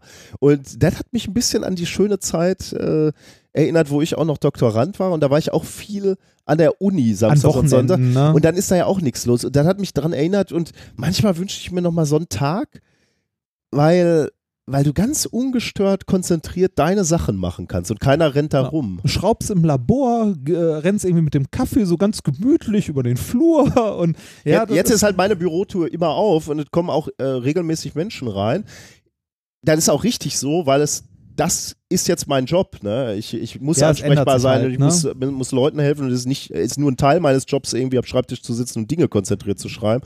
Deswegen finde ich das völlig okay. Aber manchmal wü- wünschte man sich so einen Tag. Also toll, toll wäre eigentlich, ähm, wenn, wenn es mehr so Möglichkeiten auch wirklich gibt für Heimarbeit. Also wenn man wirklich sagen würde, das, das wird etwas fundamentaler verankert in unserer Gesellschaft. Das Gibt- ist das, gibt ja- was ich vorhin meinte. Ja. Mit, äh, ne, es gibt so unglaublich viele Jobs, wo es nicht zwingend notwendig wäre, vor Ort zu sein, sondern die man genauso gut, äh, also gerade viele Bürojobs, die man genauso gut von zu Hause aus machen könnte. Also- wo diese ganze Pendelei und der ganze Scheiß einfach mal wegfällt. Ich sehe auch eine hohe Notwendigkeit bei mir jetzt, bei meinem Job, für Präsenz im Labor oder mit den Studenten zu reden und so. Aber äh, mal einen Tag in der Woche oder Ja. einen Tag alle zwei Wochen zu Hause zu sein und das zu machen, was ich sonst in meinem Büro mache, nämlich irgendwelche E-Mails beantworten, Anträge schreiben, Paper schreiben, das könnte ich halt auch zu Hause. Und das wäre schon schön, wenn man dafür nicht äh, die, die Fahrt auf der Autobahn auf sich nehmen Ja. müsste. Ja. Äh, ein, äh, ein letzter Punkt, den ich noch in den letzten Wochen, der mich sehr beschäftigt hat, äh, abgesehen vom Standesamt, wo ich war, war ähm, äh, IPACH. Was ist das denn? IPACH ist ein Fitnessstudio. Ich habe Oh, das erste Mal in meinem Leben ein Fitnessstudio von innen gesehen. Ja, ich, äh, Leute, Bell, Hunde, die bellen, beißen nicht. ich war zweimal, nein, Weil, doch war ich zwei, ich, ich- war zweimal da. Ich, wüsste, ich würde gerne mal eine Statistik sehen, wie viel du in diesem Podcast schon über Sport gesprochen hast und wie viel ich in diesem Podcast schon über Sport gesprochen habe. Und dann mal entgegenhalten, wie viel Sport ich schon gemacht habe und wie viel du schon gemacht hast. Das können wir gerne mal versuchen. Lieber nicht. Nein, äh, nee, ich wollte auch gar nicht, ich, ich, ich, nein, IPACH heißt das Ganze. Ich wollte auch gar nicht äh, irgendwie sagen, dass ich groß Sport gemacht habe, sondern es war für mich äh, Überwindung und ein komisches Erlebnis. Oh, ein, das glaube ich. ein Fitnessstudio Wie, von so richtig zu mit so Maschinen Ja, ja, und so ein richtiges- Hanteln ja, und so. genau, so Was ein- hast du denn da gemacht? Äh, Also, ja, genau, das habe ich mir auch gefragt. ja, ich Ja, ich habe ich hab gedacht so, komm, du, du solltest mal irgendwie Sport machen. Also ich äh, habe ja auch versucht, irgendwie mal ein paar Kilo zu verlieren und äh, in irgendeiner Form Sport in äh, einer täglichen Routine zu machen oder irgendwie zumindest ein, zweimal die Woche. Ich äh, gehe ja mittlerweile einmal die Woche bouldern, hänge da wie ein nasser Sack irgendwie an der Wand. Mir fehlt halt Technik und auch Kraft. Da habe ich gedacht, ja, ach ja, komm, ne, Fitnessstudio. Ähm, äh, einer meiner Nachbarn meinte auch so, ja, wir heiraten auch dieses Jahr, ich sollte auch mal in ein Fitnessstudio gehen. Lass mal zusammen gehen. Da sind wir halt zusammen hin und äh, Wie, also- das hat was mit der Hochzeit zu, zu tun? Du gehst ins Fitnessstudio wegen, wegen der Hochzeit? Nein, ich gehe ins Fitnessstudio, weil ich irgendwie das Gefühl habe, ich müsste mal Sport Okay. treiben und sollte mal ein paar Kilo abnehmen. Ja. Und äh, bei meinem Nachbarn kam halt noch dazu, der halt auch meinte so, ja, ich muss auch. mal. Und äh, dann sind wir halt mal zusammengegangen. Sozialer Druck ist bei sowas ja immer ganz gut, Auf wenn man mit Fall, jemandem ja. verabredet ist, da hinzugehen. Und dann war ich das erste Mal in meinem Leben, äh, habe ich, äh, also wie gesagt, ein Fitnessstudio wirklich von innen gesehen, was für mich sehr komisch war. Ne, weil, also mittlerweile, also jetzt war ich zweimal da, es geht irgendwie, aber irgendwie ist es immer noch, also es hat mich wirklich Überwindung gekostet, dahin zu gehen. Und äh, ich finde dieses Fitnessstudio sehr, äh, sehr witzig, weil, äh, kennst du den Film Dodgeball? Mhm. Mit äh, Ben Stiller, wo die so, so Ach so, doch, ja, ja, Den kennst ja. du, ne? Average Joe. IPACH in Neustadt ist das ist wie Average Joe. Das ist super geil. Das ist alles so ein bisschen in den 80er, 90ern stehen geblieben. Ähm, und äh, das ist halt so, äh, so, man trifft ein paar Rentner. Und so. Aber was machst du denn jetzt? so- du gehst jetzt rein und machst Bankdrücken oder Nee, ich, nimmst du äh, so eine Hantelstange und Nee, das, also was, nee, wa- was, was, äh, was ich mache, war irgendwie so ein, so ein bisschen Ausdauer, also so, weiß ich nicht, vom Ergometer bis irgendwie so Cross-Trainer Dingsi irgendwie eine halbe Stunde zum äh, halt mal den Kreislauf richtig in Schwung bringen. Also ich schwitze auch wie sonst was. Ja, ja. Dann, ähm, äh, ja, und dann halt so, so Ganzkörpertraining, mal versucht so diese, also verschiedene so Geräte, die dann, äh, weil da hast du ja geführte Bewegung, da kannst du ja Mhm. nicht so viel falsch Mhm. machen. Ähm, und halt dann irgendwie, weiß ich nicht, so ein bisschen was für die Arme, ein bisschen was für die Beine, ein bisschen was für den Rücken. Ich habe nämlich gelegentlich auch Rückenschmerzen. Ich merke, ich werde alt. ich bin Mitte 30, ich bekomme Rückenschmerzen. Ähm, und habe gedacht, so ja, Muskelaufbau ist da eventuell ganz gut und äh, ja, versuche halt äh, ein bisschen, also meine Ausdauer wäre toll, wenn die mal wieder besser wäre. Die war nämlich mal eigentlich gar nicht so schlecht, als ich viel Fahrrad gefahren bin. Äh, und dazu halt ein bisschen so Muskelaufbau im Sinne von halt so mal an so, so Geräten, so Handeln oder so, da bin ich weit von entfernt, sehr Aber warum weit. fährst du nicht Fahrrad? Einfach nur Fahrrad? Ja, draußen so sein. Also für, also für mich Weil ist es wirklich scheiße kalt ist draußen Also, gerade. also äh, Fitnessstudio ist irgendwie die Horrorvorstellung für mich. Also äh, War für mich auch lange, lange Zeit. Jetzt ist es irgendwie, für mich weiß ich nicht, dass, äh, ich kriege das irgendwie in meinen Alltag integriert. Ich gehe da zwei Stunden hin oder anderthalb Stunden oder so und gehe danach nach Hause und hm. ist okay. Naja, gucken wir mal, wie die Langzeitmotivation Ja, da- ist. Aber die, die ich- Sportarten, bin die ich ich gemacht habe, die sind halt irgendwie, ich bin gerne draußen. Ne? Ich laufe gerne draußen, ich fahre gerne Was Fahrrad machst, was draußen. machst du denn bei dem Wetter jetzt? Also, ja gut, da bin ich natürlich gezwungen, zu Hause äh, Fahrrad zu fahren. Beispielsweise joggen kannst du auch bei dem Wetter. Laufe ich auch bei Schneetreiben. Ja, joggen mache ich. Also ja, wenn ja, ich, okay. ne, wenn ich ist, auch ist auch schwierig, wenn du lange nichts gemacht hast, dann äh, sofort zu joggen, ist auch so eine Sache. Also da muss man, glaube ich, mit den Gelenken auch ein bisschen aufpassen. Aber äh, klar, Fahrradfahren geht jetzt nicht. Klettern draußen ist jetzt gerade auch ein bisschen schlecht. Ja, ich, also ich hatte halt gedacht, Krafttraining ist halt ganz nett. Vielleicht hilft das auch beim Klettern ein bisschen. Ne? So ein bisschen mehr Kraft in den Arm zu haben, ist vielleicht nicht schlecht. Ich sag mal so, der weise Spruch, den ich dann immer abfeuer, ist, Klettern lernst du durch Klettern. Weil es kommt halt nicht nur auf Kraft an, sondern vor allem auf Technik. Aber ist, ist okay. Wichtig ist, Der, war der weise Herr, der. Soll ich da noch eine Pfeife zu deinem Sessel reichen? Das, Ja, aber nein, ähm, ich, ich fand's, äh, ich wollte eigentlich nur von diesem Erlebnis erzählen, weil das für mich, äh, also wie gesagt, Überwindung und es war so, also es ist irgendwie, Stehen denn da auch, weil du sagtest, da sind so Rentner, stehen denn da auch, Fitnessstudio stelle ich mir ja immer vor, da sind hier diese, äh, diese Männer mit dicken Armen und so und die stehen so vor Spiegeln und pumpen dann vor diesen Spiegeln und danach gucken sie sich so kritisch an und spannen an. nee, du, du, du hast so einen Freihandelbereich so ein bisschen abgetrennt, wo halt die Leute mit so, mit so dicken Handeln und so stehen. Da sind halt äh, so zwei, drei, die wo wirklich so, also zumindest an dem Tag jetzt gewesen, wirklich so mit so riesigen Oberarmen und so, aber das, also da ist, äh, weiß ich, sind, es ist halt jeder für sich, Mhm. ganz in Ruhe und die Leute, die da sonst sind, sind halt so ältere Leute oder halt äh, Leute, die so sind wie ich, die halt auch ein paar Kilo zu viel haben, die eigentlich alle ganz nett sind Ja, und ja, so, ja. ne? Und also ich habe das ewig vor mir hergeschoben, äh, mal in ein Fitnessstudio zu gehen, um halt irgendwie mal was für meinen Körper zu tun, im Sinne von äh, irgendwie äh, ein bisschen Ausdauer, ein bisschen Krafttraining und so weiter, habe mich jetzt dazu überwunden und äh, bin sehr, also ich bin sehr glücklich mit diesem Fitnessstudio, weil das nicht so ein durchgestyltes ist. Also du hast ja heute auch Fitnessstudios, wo irgendwie einen, was weiß ich, wie hohen Beitrag bezahlst äh, und dann irgendwie, äh, äh, weiß nicht, das ist so, so eine Mischung aus Modeschau laufen und äh, Lifestyle irgendwas ist. Und ich bin super froh, dass das eher so wie Average Joe's ist. Und das, äh, also ich glaube, in so ein anderes könnte ich mich auch nicht überwinden, weil ich mir da unglaublich doof vorkomme. Auf der anderen Seite habe ich dann immer gedacht, bei diesen Ketten ist das auch irgendwie schön. Äh, bist dann Mitglied und kannst dann, egal wo du auf Dienstreise gerade bist, kannst du dann rüber ins McFit oder wie heißen die Dinger? Keine Ahnung. Ja, was auch immer. Äh, ja, äh, da habe ich das ähnliches. Ich habe durch, ähm, äh, durch den Job meiner äh, Liebsten etwas, das sich Gym Pass nennt. Ah, haben wir das schon mal ist, drüber Genau, da haben wir schon mal drüber gesprochen. Das benutze ich auch zum Bouldern. Und das Fitnessstudio, in dem ich jetzt bin, das ist halt auch äh, Teil von diesem Programm. Das heißt, Hm. ich habe keine Mitgliedschaft oder so da, sondern an dem Tag, wenn ich nicht klettern gehe, kann ich halt sagen, hier einmal da einloggen und dann gehe ich halt ins Fitnessstudio. Mhm. Sonst, äh, also extra nochmal mich irgendwo angemeldet hätte ich jetzt auch nicht. Mhm. Ja, davon wollte ich nur erzählen. Äh, ich werde berichten, wie, äh, wie sehr ich, äh, wahrscheinlich wird es das übliche äh, hoch, runter. Gibt es für diese Kurve eigentlich einen Namen? Sollten wir unbedingt vergeben. Ne? Ne, Also, da also- hat Anfang des Jahres, oder, oder meinst du äh, im Allgemeinen? Im äh, Allgemeinen, dass irgendwas so mit richtig viel Motivation richtig steil nach oben geht und dann exponentiell abfällt. Gute Frage. Gibt es bestimmt, oder? Das hat garantiert schon einen Namen, weil das kommt so oft vor in, äh, in der Welt. Gerade, ja, mit Sicherheit, aber gerade beim Sport halt, ne? Ja. So äh, Motivation, äh, Lebensänderungsmotivation irgendwie Ich- so, ne? Jetzt, ja. jetzt wird alle Change Algorithm oder irgendwie sowas müsste man. Äh, es ist ja, es ist ja auch immer in, ähm, äh, also Jahresanfang ist ja immer voll, ne? Ja. Immer voll. Und äh, dadurch, dass ich meine Arbeitszeit gerade äh, ja sehr, sehr selbstbestimmt wählen kann, das ist das Schöne, ich kann einfach morgens um 10 Ah, dahin wenn da gehen und da ist ist, es ne? leer. Ja, ja, genau, das ist halt super. Das wäre auch sonst. Ja. Ähm, ich habe noch ein äh, Thema, äh, was uns angetragen wurde, ähm, wo ich dachte, dass ich relativ schnell eine Antwort habe. Also es war eher eine Frage. Ähm, aber das hat sich dann doch als etwas äh, sch schwieriger äh, erwiesen. Also ich kann es ni nicht so richtig fundamental äh, beantworten. Aber ähm, das war eine Frage, die hat der Janek geschickt. Und Janek war dermaßen beharrlich, hat mich immer mal wieder nachgefragt.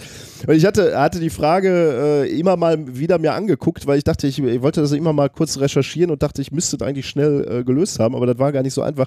Äh, Janek äh, hat nämlich festgestellt, und jetzt wird es etwas unappetitlich, er war unter der Dusche und hat festgestellt, dass sein Pups unter der Dusche schlimmer riecht, als wenn er nicht unter der Dusche steht. Und er hat sich gefragt, also offensichtlich ist ihm das mehrfach aufgefallen, woran das liegt und ob wir das beantworten können. Erhöhte Luf äh, Luftfeuchtigkeit? Ja, genau, das, äh, also ich war mir, erinnerst du dich, wir, hatten mal ähm, äh, relativ früh äh, in einer der Sendungen hatten wir mal die Frage, warum kann man Regen riechen? Also warum Ja, riecht ja, äh, die Welt ja. anders, wenn äh, kurz bevor es äh, anfängt zu regnen, beziehungsweise erst, wenn es anfängt Wenn es zu regnen, hat. dann ne, ist natürlich, oder- dann fällt äh, Regen auf die, auf die, äh, auf den nassen Boden, nimmt da ähm, Aromen auf oder, oder Moleküle auf, die die Nase registrieren kann. Äh, der Boden war warm, Wasser verdunstet, steigt auf und dann gerät das in, in unsere Nasen. Aber da hatten wir auch erzählt, geht eben nicht nur mit dem Regen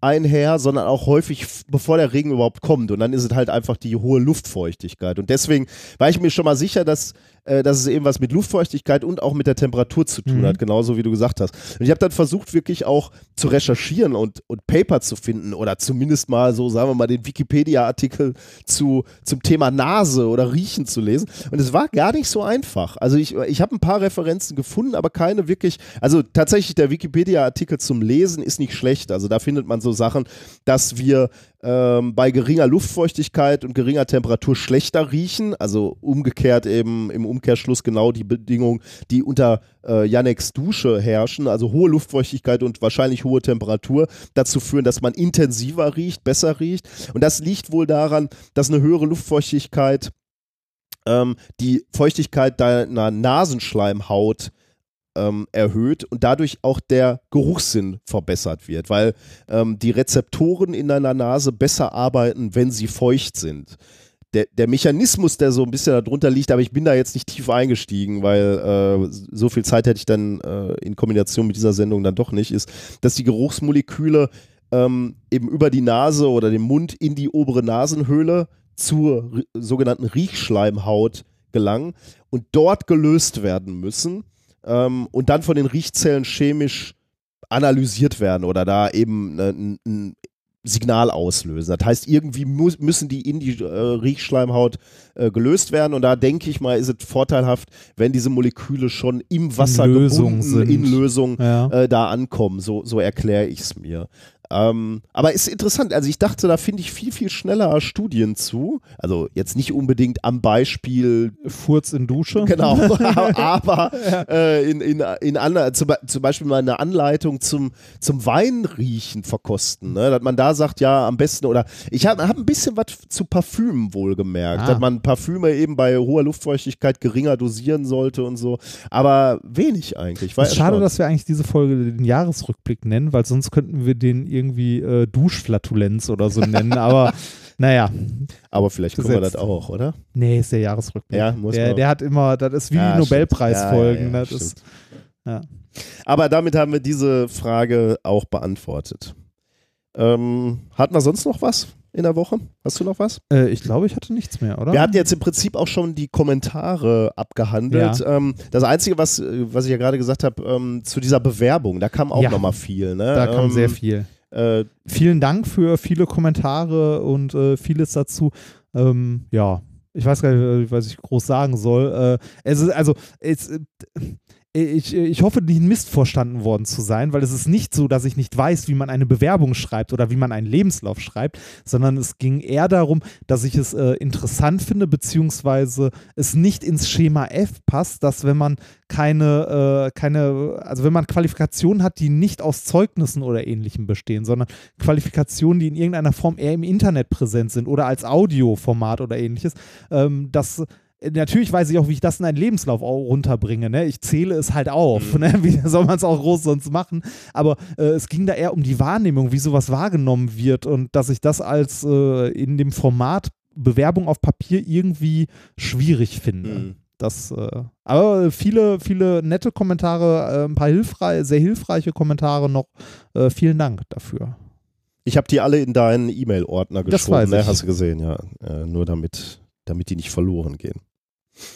Okay, ähm, dann sind wir eigentlich fast startklar. Du hast gerade schon gesagt, wir sind, äh, wir haben wieder eine thematisch besondere Sendung. Es geht nämlich heute wieder mal um den Jahresrückblick. Das machen wir immer ganz, ganz gerne. Eigentlich haben wir auch die letzten Jahre immer gemacht, glaube ich, ab der ersten, ab dem ersten Jahr unseres Bestehens, glaube ich, ne, wahrscheinlich. Also war auch ich so eine ja, ich glaube, damit haben wir auch sehr, sehr früh angefangen. Hat irgendwann dann mal, genau, damit eben angefangen, auf das vergangene Wissenschaftsjahr mm, zurückzublicken und quasi so ein Care auszumachen. Also nochmal ein paar Dinge anzusprechen, die wir vielleicht nicht angesprochen haben in der, äh, im, im letzten Jahr, die, die uns so durchgegangen sind oder andere Dinge, die wir vielleicht schon mal besprochen haben, aber die wir vielleicht nochmal einordnen wollen. Vielleicht etwas die, der, der Trend geht, oder also unser Trend, wenn, wenn wir die Jahresrückblickfolgen machen, ist ja immer so ein bisschen so, dass wir da nicht so ganz ins Detail gehen bei den einzelnen Studien, sondern etwas ähm, drüber bleiben, niveaumäßig und mehr so das globale Bild äh, noch, noch mal haben wollen. Was waren so die wissenschaftlichen Trends 2018? Was ist da so passiert? Ähm, was, was, ist uns besonders aufgefallen und wa was sind vielleicht Impulse, die dann so in die nächsten Jahre strahlen? Wo, wo geht die Wissenschaft hin? Also, wenn wir jetzt die Monate durchgehen, dann sind eher so kleine Häppchen, äh, die wir uns nochmal vornehmen und nicht so sehr die Details, wie es normalerweise von uns Genau, das wäre sind. auch, das wäre auch sonst zu lang. Das wären ja Ne, also wir, wir haben jetzt pro Monat, wir teilen die Monate hier immer unter uns auf, pro Monat so zwei, drei Themen immer. Und Mhm. wenn wir das so lang machen würden, wie wir Ja. es sonst eine Sendung machen würden, dann äh, wären das hier nicht eine Sendung, dann wären das drei oder vier. Ja. Und äh, es sind auch häufig, also was ich immer schön finde, äh, manchmal tauchen Themen auf, die wir auch im Podcast hatten, die man mal kurz anreißen kann, aber es sind aber häufig Sachen, die irgendwie an uns vorbeigeflogen Mhm. sind, die wir gar nicht so mitbekommen haben und äh, die auch so vielleicht nicht so sehr in der, in der Presse rumgereicht wurden. Viele Sachen natürlich auch nicht viel in der Presse rumgereicht wurden, aber es ist nochmal so ein, ein netter Rückblick. Genau, man kann ja auch mal Themen anreißen, die in der Sendung irgendwie keinen Platz finden würden, weil sie nicht lustig genug wären oder nicht, nicht spektakulär genug, aber halt irgendwie dann doch auch Erwähnung finden Mhm. müssen. Also gucken wir mal. Und wir haben auch ein Experiment. Wir haben nämlich, äh, gestern waren wir ja in Leipzig und äh, da hatten wir, ähm, da habe ich dir dein Weihnachtsgeschenk gegeben. Ja, Äh, das waren äh, Gläser, Krüge. Krüge eher, genau, vom Material eigentlich nicht Glas, sondern eher so eine, ja, So- Ton, sagen wir mal. Genau. Oder, Pint, also sahen aus von der Größe wie so ein Pint, ja, würde genau. ich sagen, Ja, aber äh, eher ein Krug. Genau, ja. Ja. Aber ohne Henkel. Also das, äh, ja genau, aber das, also das Material war so Genau, Stein, ja. Steingut, ja. Genau, ja, irgendwas, ja. Und es ist tatsächlich ein kleines wissenschaftliches äh, Geschenk und wir haben es eigentlich gestern auf der Bühne gar nicht äh, ausreichend gewürdigt. Deswegen machen wir das heute hier nochmal. Wir sind mit unseren beschränkten Mitteln, die wir hier im, im Hotelzimmer haben, machen wir das jetzt nochmal. Das sind nämlich Gläser, die eine kleine Besonderheit haben, die über diese Struktur, über diese, also im unteren Bereich äh, ist die Struktur nochmal eine besondere, sie ist auch schwarz, ähm, ähm, also optisch schwarz, aber die ist auch porös. Und die Eigenschaft dieses Glases ist, oder der, das besondere Feature dieses Glases ist, dass man die Gläser nass machen kann, äh, befeuchten kann. Also man tunkt sie äh, von außen in Wasser oder hält die unter den Wasserhahn und dann ähm, ja, wird, wird diese, dieses Material feucht, nimmt Feuchtigkeit auf. Und wenn, wenn man, die- aber nicht, die sind ja nicht klatschnass und tropfen nicht, sondern die sind einfach nur feucht, die fühlen sich kühl und feucht an. Und wenn die Gläser dann im Raum stehen, verdampft, verdunstet das Wasser, was in, in diesen Gläsern von außen gespeichert ist, verdunstet mit der Zeit ähm, und nimmt dann ähm, Verdunstungswärme auf, was es natürlich aus der Flüssigkeit in dem Glas holt, also potenziell Bier beispielsweise, und kühlt dann das Bier. Und das können wir eigentlich heute nochmal ausprobieren. Ähm, wir füllen gleich ein Bier hier in diese zwei Gläser, die wir hier haben, und ähm, gucken dann mal, ob wir einen kühlenden Eindruck haben. Ich wollte gerade sagen, wir haben nämlich kein Thermometer dabei. Nee, genau, ja, das ist, das ist, wie gesagt, ein bisschen blöd. Wir haben Mit- beschränkte Mittel, ja. mit, mit, mit einer sehr aussagekräftigen Stichprobe von zwei. Naja, gut. Aber besser waren wir ja nie in diesem ich wollte Podcast. gerade sagen, kannst du dem Publikum morgen noch mit, ehr, mit ehrlich ins Gesicht schauen? Weil wenn wir über die wissenschaftliche Methode sprechen, oder was meinst du? ja, genau. Das, Naja, gut, aber so schlimm, äh, so schlimm ist es schon nicht. Okay, ähm, das tun wir also auch. Und ansonsten ähm, können wir eigentlich starten, oder? Ja. Fangen wir äh, mit dem Januar 2018 an. Das erste, was ich im Januar gefunden habe, was ich äh, erwähnen w- wollte und was, glaube ich, äh, wir im Podcast äh, nicht hatten, ähm, ja. äh, war am 15. Januar. Äh, da gab es die Meldung, dass eine KI, eine künstliche Intelligenz, besser liest als ein Mensch.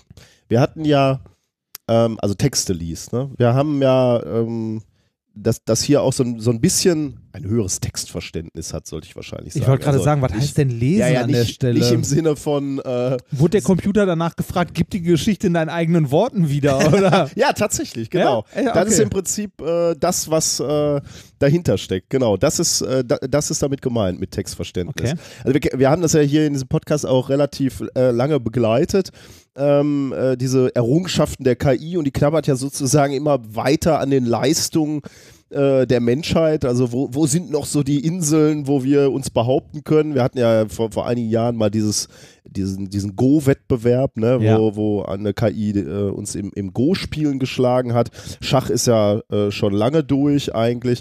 Und jetzt eben auch Textverständnis. Und zwar am 15. Januar tatsächlich quasi zeitgleich, aber unabhängig voneinander. Ähm, zwei große Firmen, bekannte Firmen, die ähm, bekannt gegeben haben, dass sie eine KI-Technik entwickelt haben, die einen sehr speziellen Lesetest bestanden hat, nämlich den Lesetest der Uni Stanford. Und der, der ist offensichtlich so ein, ein Standard-Lesetest. Und zwar waren das die Firma, äh, Firmen Microsoft und Alibaba, also eine, ein amerikanisches Unternehmen und ein chinesisches Unternehmen, mhm. äh, sehr, sehr groß. Und die haben eben diesen, diesen Stanford-Test gemacht. Und da war der bisherige Highscore von, von einem Menschen aufgestellt, lag der bei 82,304 Punkten. Also sagt uns jetzt nichts, aber ich lese es trotzdem vor, 82,34 Punkten. Und das KI-Modell des chinesischen Konzerns Alibaba äh, hat 82,44 Punkte erreicht, also lag schon drüber. Und einen Tag später hat dann Microsoft sogar diesen Wert nochmal getoppt und einen Highscore von 82,65 Punkten erreicht. Ähm, man muss allerdings dazu sagen, ähm, und das sagen die Firmen selber auch, dass dieser Stanford-Test eigentlich wie gemacht ist für KIs. Okay. Äh, der ist nämlich, äh, also es geht darum, also der heißt, ähm, dieser Lesetest be, be, verwendet offensichtlich den Stanford Question Answering Dataset, Squad. Und das ist ein Datensatz von mehr als 100.000 Frage-Antwort-Paaren, die auf 500 Wikipedia-Artikeln basieren. Also es läuft offensichtlich dann so ab, dass so, ein, so eine KI dann einen Text kriegt und dann sehr konkrete Fragen beantworten muss, also die äh, das sind dann so objektive Fragen wie, wie entsteht Regen? Und dann muss eben die KI das mit möglichst hoher Genauigkeit äh, beantworten. Wie Regen entsteht, ja. nachdem es vorher Texte gelesen hat, die oder, oder zur Regen Verfügung stehen. Äh, äh, ja, vermutlich, vermutlich vorher einen Text gelesen hat, sonst wird es ja eigentlich keinen äh, Sinn machen. Gelesen heißt hier, äh, ja, äh, äh, heißt das Buch wurde hingelegt und Kamera guckt drauf oder heißt gelesen hier die Textdatei wird rübergeworfen? Wahrscheinlich auch da, also Texterfassung macht ja, keinen, okay. äh, ist, ist ja, nicht stimmt, der entscheidende stimmt. Ja, Schritt. Ne? Also von Einfach, daher okay, äh, wird, wird er den Text kriegen, ja. Und daraus müssen dann Informationen extrahiert werden. Das ist wahrscheinlich die, die Aufgabe, wie, wie ich es verstehe. Ähm, und ähm, ja, das haben jetzt offensichtlich diese KIs äh, besser beantwortet als Menschen. Ähm, wobei man eben wie gesagt, sagen muss, dieser Test ist eben quasi wie gemacht für KIs. Denn wenn es jetzt darum ginge, ähm, feine Sprachnuancen zu erkennen, ne? also äh, in Unterhaltung nochmal zwischen den Zeilen oder so zu lesen, dann wären, wäre die KI, oder äh, äh, gut, in Gesprächen ist wahrscheinlich sowieso nochmal neu, ein anderes Feld, aber auch in Texten, sagen wir mal so, äh, Texte, die du interpretieren musst, ne? Gedichte, Briefe, persönliche Briefe oder so. Da wäre sicherlich äh, der Mensch immer noch präziser und besser im Leseverständnis. Mhm. Aber bei so reinen äh, Faktentexten ist offensichtlich der. Ähm, also also satirische oder ironische Texte wären also ein Problem. Vermutlich, ja. Okay, ja. Das heißt, wenn irgendwann mal äh, der jüngste Tag anbricht und die KIs versucht, uns zu überrennen, müssen wir wahrscheinlich zusehen, dass wir uns in ironischen Gesprächen unsere wahren Absichten versuchen zu, äh, zu verstecken, ja. Ähm, Niemand würde diese Waffe dort nehmen und die Maschine erschießen. genau. Niemand würde die Sonne verdunkeln. Ja. Ähm, genau. Ähm, die, es war dann noch ganz interessant, weil dann äh, die Firmen noch, also ist, ist ja schon mal erstaunlich, dass diese Forschung, oder was heißt so erstaunlich ist es dann nicht, aber dass diese Forschung vorangetrieben wird von zwei Konzernen eigentlich, ne, die natürlich irgendeinen technische, technischen Nutzen sich davon erhoffen. Und Alibaba hat dazu in einem Interview dann auch gesagt, ähm, diese getestete KI, die sie da entwickeln, die sollen im Kundenservice beispielsweise eingesetzt werden oder bei Museumsrundführungen oder die KI könnte Aufgaben übernehmen, wenn medizinische Fragen von Patienten gestellt werden und beantwortet werden müssen. Denn äh, menschliche Ärzte haben zugegebenerweise zu wenig Zeit für den einzelnen Patienten und da wäre möglicherweise eine Möglichkeit, wo einfache Fragen von KIs ja zufriedenstellend beantwortet werden. Es ist aber auch gruselig, wenn man sich überlegt, dass das quasi das Textverständnis äh, halt ausbauen soll. Ähm, ich glaube, ein äh, also äh, ein großes, in Anführungszeichen, Problem unserer Geheimdienste ist ja nicht die Daten zu bekommen, sondern ich glaube, ein, äh, eine Herausforderung eher ist die schiere Menge an mhm. Daten, die die haben. Und äh, wenn du da eine KI drüber jagen kannst, die intelligent den Text versteht und äh, Zusammenhänge interpretieren Und aus kann. dem ganzen Wust schon mal die verdächtigen Sachen rausfiltern Ja. kann. Ne? Und genau, genau das, was du ansprichst, ist genau ein wichtiger Punkt, wenn du dir anguckst, wie da im Moment ähm, investiert wird. Ähm, Microsoft selbst behauptet, sie hat eine beträchtliche Investition geleistet, um eben genau dieses maschinelle Leseverständnis äh, zu fördern. Und die äh, chinesische Regierung selbst, da reden wir also nicht mehr über einen Konzern, sondern die chinesische Regierung selbst, hat sich als Ziel gesetzt, bis 2030, bis 2030 ähm, führend in der Entwicklung von künstlicher Intelligenz zu sein. Und äh, wir wissen, wenn die Chinesen was sagen wir mal so angehen, dann äh, machen sie das eigentlich ganz ordentlich, weil die ja natürlich durch ihre politische Ausrichtung ein, einen gewissen Druck und Drive hinter äh, Projekte setzen können. Also da müssen wir gucken, ja, genau, das ist nicht ganz ohne Sorge, dass man da Mhm. äh, drauf guckt, ja.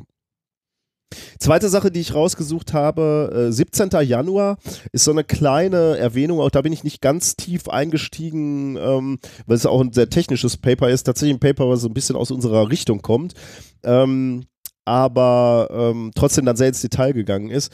Ähm, folgendes Problem, die meisten, oder Computer benutzen ja beispielsweise RAM, um in Informationen zu speichern. Vorteil, funktionieren schnell, kannst schnell auslesen. Problem ist, RAM ist flüchtig. Ne? Strom weg, Information weg erstmal.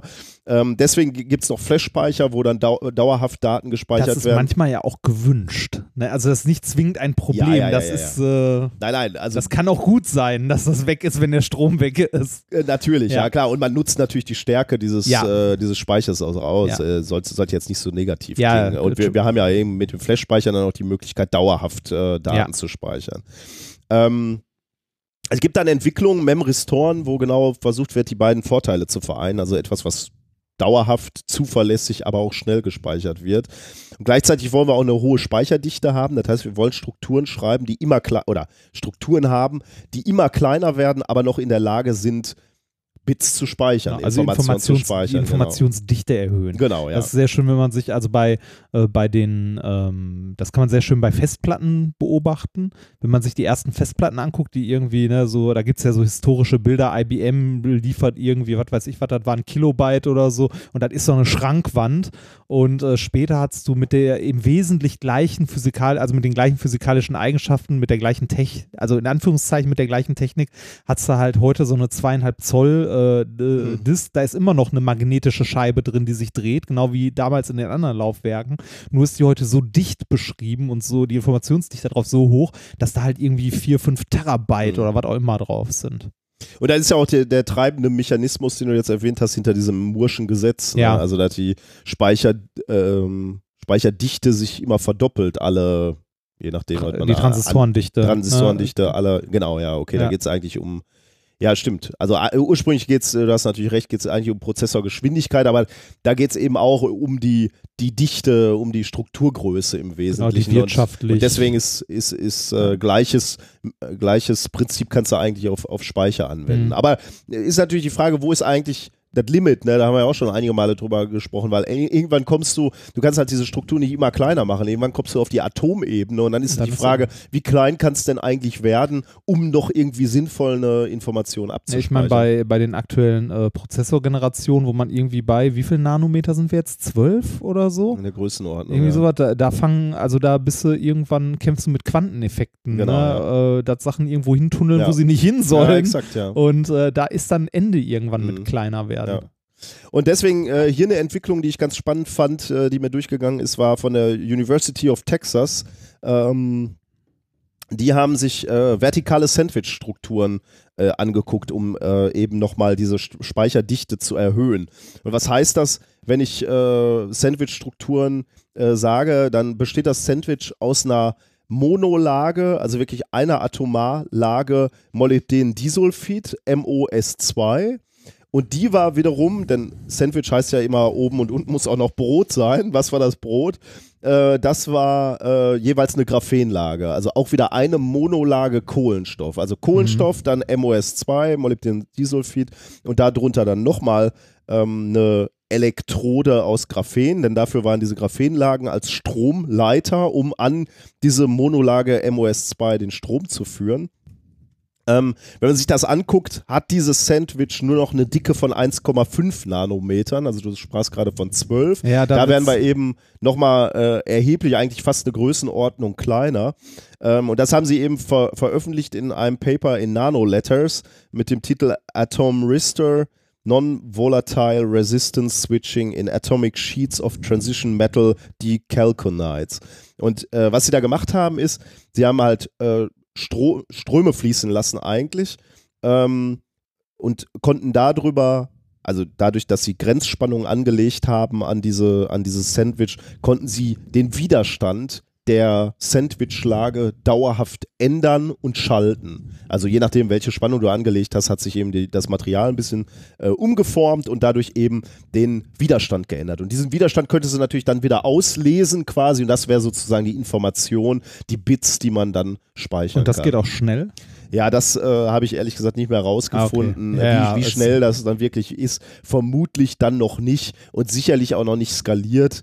Die werden halt an kleinen Flocken gezeigt haben. Da bist du natürlich noch weit davon, jetzt wirklich zu sagen, wir können hier ähm, äh, eine ganze Festplatte mit den Dingern dicht an dicht schreiben und gezielt auslesen. Also ist natürlich eher, eher so Grundlagenforschung. Aber ist halt mal wieder interessant zu sehen, wie man eben diesen nächsten Schritt versucht zu gehen zu wirklich wenigen Nanometer großen, großen Strukturen. Und den letzten Punkt, den ich im Januar gefunden habe, das ist natürlich, das war auch im letzten Jahr schon äh, so beim Jahresrückblick und es ist mir aber auch wichtig, das immer wieder zu erwähnen. Ähm, und ich glaube, du hast es ein bisschen rausgelassen aus deinen Betrachtungen der Monate, aber ich äh, werde es doch wieder zwei, dreimal ansprechen, ist das Oberthema Klima. Am 18. Januar ähm, hat nämlich die äh, US-Behörde NASA bekannt gegeben, dass 2017, also wir sprechen natürlich jetzt über 2018, aber da blickt man ja wiederum Ja. zurück auf 2017, dass 2017 ähm, zu ähm, einem der heißesten Jahre seit Beginn der Wetteraufzeichnung gehört hat ähm, und dass ähm, die weltweite Oberflächentemperatur in dem Jahr 2017 um 0,9 Grad Celsius höher war als im langjährigen Durchschnitt von 1951 bis 1980. Und das macht 2017 laut NASA zum zweitwärmsten Jahr der Geschichte. Nur 2016, also das Jahr davor, war wärmer. Und dann gab es noch eine andere unabhängige Studie davon von der NOAA, der US-Atmosphärenbehörde. Ähm, und die, die hat weitgehend die Zahlen der NASA bestätigt, aber die haben ein bisschen anderen Algorithmus oder andere Messungen, Messstationen. Und deswegen wurde da 2017 nur in Anführungsstrichen als drittwärmstes Jahr eingeordnet nach 2016 und 2015. Ähm, die Messungen sind, wie gesagt, im Detail so ein äh, bisschen äh, anders. Aber das große Bild oder ja, die, die Message ist die gleiche. Die fünf heißesten Jahre seit Beginn der Aufzeichnung liegen alle nach 2010. Und wenn man dann noch berücksichtigt, ähm, dass äh, die Temperaturen insbesondere auch beeinflusst werden von diesem Wetterphänomen El Nino. Die äh, El Nino beeinflusst ja die, die Meeresströmung und ähm, äh, führt dann, also ändert die Strömungs, äh, die Strömung im Pazifik und dadurch erwärmt sich der Ozean überdurchschnittlich. Wenn man das mal berücksichtigt, das war nämlich äh, der Grund für die heißen Jahre 2015 und 2016 und das könnte man theoretisch rausrechnen und sagen, also 2017 war nämlich kein El Nino-Jahr, könnte man sagen, okay, wenn man bei 15 und 16 El Nino mal rausrechnet, dann würde man feststellen, 2017 war dann tatsächlich das wärmste Jahr, das es jemals gegeben hat. Aber das sind nur Rechenspielereien. Die, die, die Message muss einfach sein, 17 der 18 wärmsten Jahre gab es seit der Jahrtausendwende. 17 der 18 wärmsten Jahre. Das ist schon, krass, ne? Also da noch zu sagen, äh, es gibt keinen Klimawandel, ist schon hart. Die Leute sagen, die sind ja mittlerweile weiter. Die sagen ja nicht mehr, es gibt keinen Klimawandel. Die sagen, es gibt menschgemachten. keinen menschengemachten Genau. Klimawandel. Ja. Ein feiner Unterschied. Ähm, Genau. Ja, äh, wie du schon gesagt hast, ich habe das bei mir ein bisschen rausgelassen. Also ich wollte das, ich habe es irgendwo an irgendeiner Stelle mal erwähnt, aber im Grunde habe ich in jedem Monat hätte ich eine Nachricht Ja, nehmen ja, ja. können Äh, mit irgendwie äh, die äh, Eismasse am äh, in der Arktis ist irgendwie äh, auf einem Minimum seit Ja, was ja. weiß ich nicht was. Die Temperatur da und da ist so und so gestiegen. Der Golfstrom war nie schwächer als irgendwie in den letzten ne und so weiter und so weiter. Habe ich ein bisschen rausgelassen, weil weil ja, Klima, wichtiges, äh, keine Frage, wichtiges Thema und so weiter, aber es kommt halt immer wieder in jedem, also es war in den letzten Jahren schon so und es kommt immer, immer wieder vor. Äh, ich habe versucht, andere Sachen äh, zu finden, die, äh, ja, die ich irgendwie interessant fand, beziehungsweise die wir vielleicht auch mal angesprochen hatten oder die irgendwie so das, äh, ja, das, das Wissenschaftsjahr bewegt haben an dieser Stelle. Ich fange mal an mit dem Februar am 5. Februar, das äh, war sogar was, was wir in der Sendung hatten. Am 5. Februar äh, gab es eine Veröffentlichung mit einer neuen exotischen Form von Wasser. Ah. Äh, die konnte experimentell nachgewiesen werden, nachdem sie 30 Jahre vorher schon vorhergesagt wurde. Das ist ja immer das Schöne als Experimentalphysiker, man weiß, wo man hin muss, weil es gibt ja die Theoretiker, die einem 30 Jahre vorher sagen, was denn so sein könnte. Ähm, es ist, äh, das ist ja tatsächlich häufig so, dass erst die Theoretiker irgendwas vorhersagen und die Experimentalphysiker später das nach, also das halt dann experimentell zeigen, dass es so ist oder nicht. Natürlich gibt es auch jede Menge Theorie, die im Experiment dann gezeigt wird, nee, ist nicht so. Ne? Also äh, das eine kann ohne das andere nicht. Ne? Theorie nicht ohne Experiment, Experiment nicht ohne Theorie. Ähm, es ist aber häufig die Richtung, erst Theorie, dann bestätigt das Experiment. Es kommt seltener vor, aber es kommt auch vor, dass in einem Experiment etwas gemessen wird, was vorher nicht theoretisch äh, Ja, aber ich glaube, das ist auch ein Trend, äh, der sich umgekehrt hat. Ne? Ich glaube, früher, also Ja. historische Wissenschaft war eher andersrum. Also jetzt mal abgesehen von den Griechen, die natürlich auch eine Phase hatten, wo die gesagt haben, die wahre Wissenschaft ist eine, äh, eine Gedankenwissenschaft Ja, und ja. keine Experimente. Ge. Experimente sind böse. Also davon mal- erstmal abgesehen, aber sagen wir mal so, seit den Alchemisten war da eigentlich immer so, dass man Experimente gemacht hat und nachher hat die Theorie erklärt, was man denn überhaupt gesehen Genau, hat und hat den ja. Formeln gefasst hat. Und ich glaube, es ist ein, ein Trend der, der Neuzeit, also vielleicht so seit, ich weiß nicht, ich möchte jetzt kein Datum nennen, aber sagen wir Dass mal man seit Theorien 1900 hat- irgendwas. da, genau, dass man Theorien hat, mit denen man Vorhersagen Ja. macht. Unter anderem natürlich auch, weil die Experimente immer aufwendiger werden. Jetzt baut Ja. keiner einen Teilchenbeschleuniger, um mal zu gucken, sondern da will man erstmal Theorien haben und sagen, dann sagen die Theoretiker, äh, also ihr müsst ab hier bei dieser Energie müsst ihr messen. Und Ja. dann wird ein Teilchenbeschleuniger eben auf dieses Experiment für dieses Experiment gemessen oder ähnlicher bei diesen, diesen bei diesen Gravitationswellen. Ne? Ja. Du sagst so, okay, die könnte es geben, da müsste man mit der Genauigkeit messen und dann baut man eben darauf das Ja, Experiment. und vor, vor dem Bauen ist häufig noch die numerische Simulation. Ja, genau, Dass sowas ja. erstmal simuliert Ja. wird und durchgerechnet wird, ob das denn überhaupt so, also ne, ob zu erwarten ist, dass das dann da irgendwie messbar ist und so, weil diese Experimente halt immer größer und immer teurer Ja, werden auch. ja. Äh, trotzdem gibt es manchmal noch die Überraschung, dass man ein Experiment hat, wo ein Effekt auftaucht, den man so nicht erwartet hat, der in der Theorie nicht, äh, also nicht vorhergesagt Mhm. wurde. Kommt auch noch vor, ist aber seltener geworden. Ähm, das, was wir hier haben, wurde theoretisch vorhergesagt, dass äh, also eine andere exotische Form vom Wasser, ähm, das sogenannte, also auf Englisch heißt Super Ionic Water, also super ionisches Wasser, kann man im Grunde sagen. Äh, das ist eine Phase von Wasser, die bei einer Temperatur von 5000 Kelvin, also sehr heiß, und 17 Gigapascal entsteht. Also sehr heiß, also im Phasendiagramm sehr weit oben rechts. ne? Sehr heiß und sehr viel Druck. ähm, äh, also die, die entsteht bei, bei hohem Druck und hohen Temperaturen und hat sowohl die Eigenschaften von flüssigem Wasser als auch von Eis, also von festem Wasser äh, und das gleichzeitig.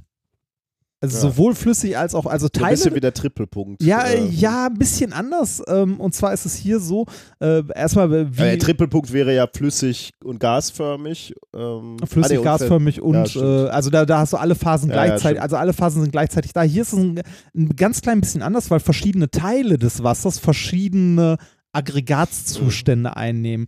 Und zwar ähm, hast du äh, hier unter solchen extremen Bedingungen das äh, Problem oder beziehungsweise den Zustand, dass gar nicht mehr das Wassermolekül an sich so existiert, sondern äh, schon auseinandergerissen ist. Deshalb auch Superionen, Ah, also ne, krass.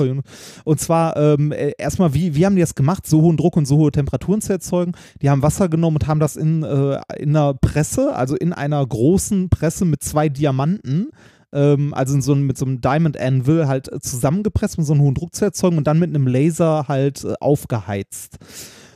Bei denen, also bei so hohen Temperaturen und so hohen Drücken, ähm, äh, passiert folgendes. Ich muss kurz gucken, wo ich das in der äh, Notiz habe. Äh, ach da. Ähm, bei, bei so hohen Drücken und so hohen Temperaturen äh, passiert folgendes und zwar äh, brechen die Moleküle auseinander und es entsteht so eine, so eine Suppe aus äh, ja, Wasserstoffionen und Sauerstoffionen. Und wenn, die, wenn der Druck hoch genug ist und die Temperatur hoch genug ist, dann kondensiert ähm, ja das, äh, der, der Sauerstoff in einen Sauerstoffkristall quasi. Also der Sauerstoff, der im Wasser enthalten war, nimmt einen kristallinen Zustand an, wird also Hm. wie ein Festkörper und äh, die äh, Wasserstoffionen bewegen sich noch frei dadurch. Also die Wasserstoffionen durchfließen quasi das, äh, das Sauerstoffgitter. Mhm. Genau, deshalb hast du beides gleichzeitig. Flüssigkeitseigenschaften von den Wasserstoffionen als auch Festkörpereigenschaften von den Sauerstoffionen. Das taucht hier auf der Erde unter natürlichen, Umsch also unter natürlichen Bedingungen halt nicht auf. Mhm. Deshalb äh, bisher noch nicht, äh, also Ja. äh, ist halt auch enorm hoher Druck, enorm hohe Temperatur. Ähm, wo das aber auftaucht und wo, wo angenommen wird, dass es äh, auftaucht und messbar ist, äh, warum man sowas überhaupt macht. Also einmal ne, Grundlagenforschung, wo könnte einem sowas begegnen? Äh, Im Inneren des Planeten? Äh, nee, da ist die Erde auch nicht. Reicht äh, nicht. Nee, die Anderer Erde. Planet? Mhm. Jupiter? Ja, so, äh, ja, Jupiter weiß ich nicht genau. Also generell so die Gasriesen, Okay. da Mhm. wo, ne, also wo du halt, äh, also wo du, wo du, also Planeten, die aus großen Mengen Gas bestehen, wo aber große Drücke auftreten, da können dieser, äh, könnte dieser Zustand ähm, vorkommen. Beispiel Uranus oder Neptun, Mhm. in deren Mantel, dass da halt diese Zustände äh, von, von Wasser existieren. Das Witzige ähm, ist, dass äh, Wasser an sich ja eigentlich erstmal nicht so ein guter elektrischer Leiter ist. Also äh, ne, reines Wasser, wir reden jetzt nicht von dem, was aus der, ähm, was aus der Leitung kommt, sondern wirklich destilliertes, sauberes Wasser ähm, hat einen sehr schlechten Leitwert. Also es leitet schlecht Wasser. Dieses äh, superionische Wasser äh, leitet sehr gut. Hm. Ist ja nicht verwunderlich, ne? Da sind halt frei bewegliche Ionen drin. Ladungsträger. Ist ein ja. elektrischer- Geladene Teilchen, Genau, ist ein elektrischer Leiter, können, ja. das Ding.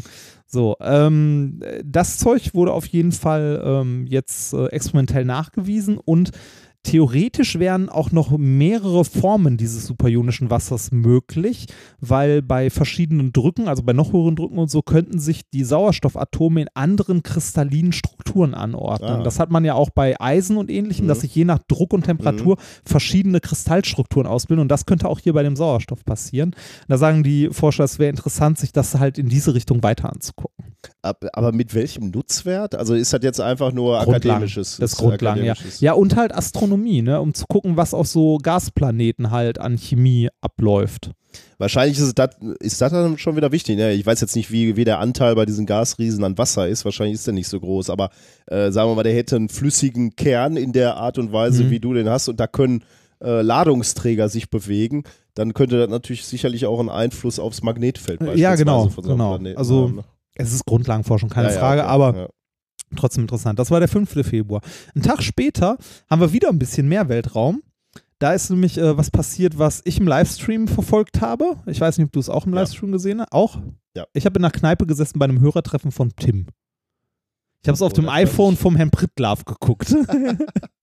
äh, und zwar die, äh, die Falcon Heavy startet erfolgreich.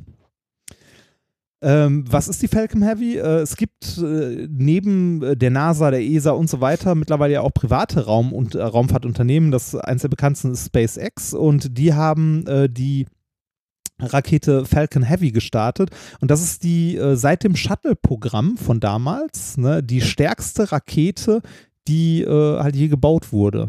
So von dem, was sie an Nutzlast und so mitnehmen kann. Also seit Ist die stärker als die Saturn V?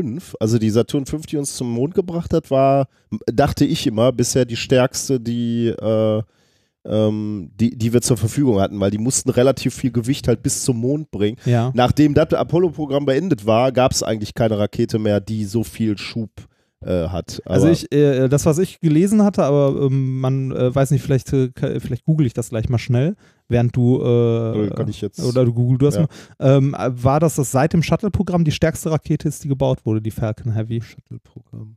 Also, ähm, weiß nicht, wir, wir, warte mal, ich guck, du, wir können mal kurz googeln hier äh, Saturn 5.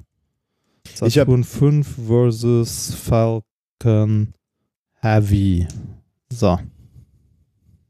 Was haben wir da? Äh, Epic Rap Battle. äh, Saturn 5 bleibt die kraftvollste Rakete, Okay, sagt ja. zeigt online. Ich muss bei Weltraumfragen jetzt immer mein, meine Skepsis ja, unterbringen. Ja. Ja, die, da, aber das ist schon interessant, ne? Das, äh, es gab ganz, ganz viel Technologie, die für äh, diese, diesen, äh, diesen Mondflug entwickelt wurde, die verloren ist. Also tatsächlich, wenn du, wenn du jetzt sagen würdest, lass uns nochmal wieder zum Mond fliegen, dann kannst du nicht die, die ganzen Pläne aus der Schublade äh, holen und sagen, so in einem, Mond, äh, in einem Jahr fliegen wir zum Mond, weil da wurden so viele Techniken entwickelt, Arbeitsabläufe, die jetzt nicht mehr machbar sind. Du müsstest diesen Mondflug völlig neu konzipieren. Würdest du natürlich auch wollen, weil die Technik natürlich auch weiter ist. Ja. Aber du, es, es gibt einfach manche Fertigungstechniken nicht Also die wirklich, die können wir nicht Die mehr? kannst oder? du nicht mehr. Ja, das ist so verlorene Technologie. Die wurde dafür entwickelt. Ich müsste jetzt nochmal nachgucken, welche Bauteile beispielsweise. Aber die sind jetzt im Moment nicht zu fertigen. Irre, ne? Das ist krass. Ja, Also fängst ich halt hätte- wieder, im Prinzip wieder von neu. Ich hätte an. gedacht, dass äh, gerade so, so Technik aus den 60er, 70ern, dass man das heute halt schneller und besser hinbekommen Ja, aber würde. das ist Ingenieurskunst, ne? Und so Dinge bauen ist dann ja nochmal eine, eine andere Ah. Sache als äh, wahrscheinlich kannst du sie besser rechnen und alles, aber äh, wirklich bauen ist nochmal eine ganz andere Sache. Ich habe, weil du gerade Space Shuttle gesagt hast, ne? ich habe neulich mal wieder aus Zufall bin ich über so ein Video von so einem Space Shuttle Start ge gestolpert, ne?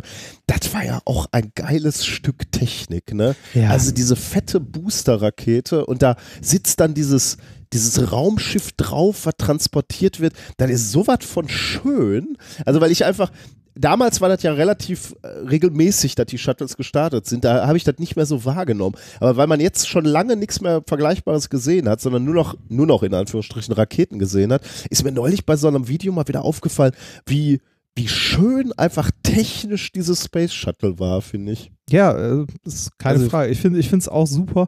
Äh, ich habe gerade eine Tabelle gefunden, wo die Falcon Heavy der äh, Saturn 5 gegenübergestellt wird. Die Saturn 5 war deutlich stärker, aber seitdem ist es die stärkste, die gemacht Okay, wurde. Ja. Ähm, äh, was ich verwunderlich finde, also dass, dass wir so zu, also so weit zurück wieder sind, weil äh, die Falcon Heavy hat eine Payload, äh, also eine äh, hier für einen äh, tiefen Erdorbit, also ist doch Leo, ne? Low Mhm, Earth ja. Orbit, äh, von 54 Tonnen ungefähr schafft die Falcon und die Saturn 5 hat 140 Tonnen geschafft. Also mehr als das Doppelte, fast das Dreifache. Und, und das war schon eine, eine Herausforderung, nicht zu sagen, okay, wir wollen zum Mond, was brauchen wir davon? Wir brauchen dieses Modul, was um den Mond kreist, wir brauchen die, die Landefähre. Dann hast du ja nachher in die Landefähre auch noch ein kleines Auto gepackt und so. Ne? Alles, alles musste da mittransportiert werden.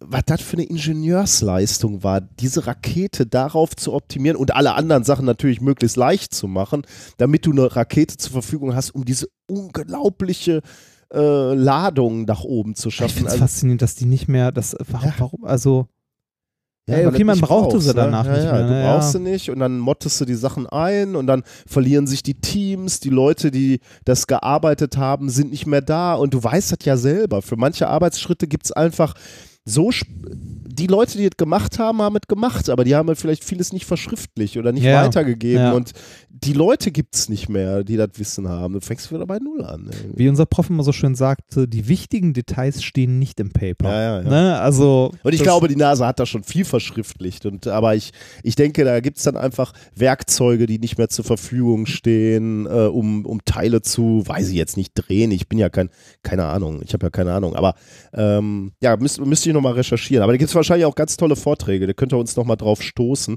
äh, in welchen Vorträgen da nochmal auf die Technik eingegangen wird. Äh, insbesondere auch unter dem Aspekt, äh, was an Wissen alles verloren gegangen Ja, ist. und äh, ich hatte irgendwo noch rausgesucht, die Falcon Heavy kann, also das, was sie in, also in so, einen- erdnahen Orbit bringen kann, ist ein bisschen mehr sogar als das Doppelte der nächststärkeren, die aktuell verfügbar ist.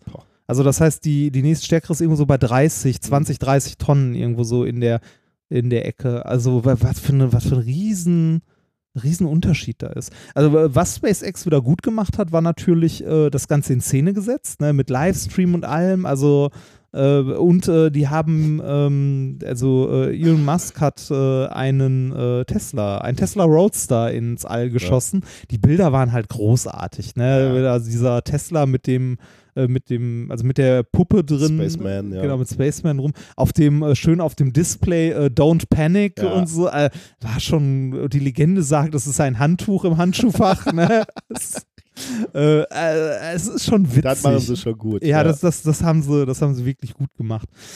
Äh, was die. Allem, da fliegt jetzt immer noch, dieser, dieses, dieser Tesla fliegt da draußen immer noch rum. Ne? ich weiß gar nicht, was die damit am Ende gemacht haben. Ja, der, der fliegt noch weiter, aber die haben den Livestream irgendwann abgeschaltet. Äh, Ähm, äh, Ist der auf einen Mars, also auf eine Mars-Umlaufbahn oder so? Nee, oder ist der eingeschwungen ist der nicht. Der nicht? Also die haben den nicht noch weiter irgendwo hin beschleunigt oder so?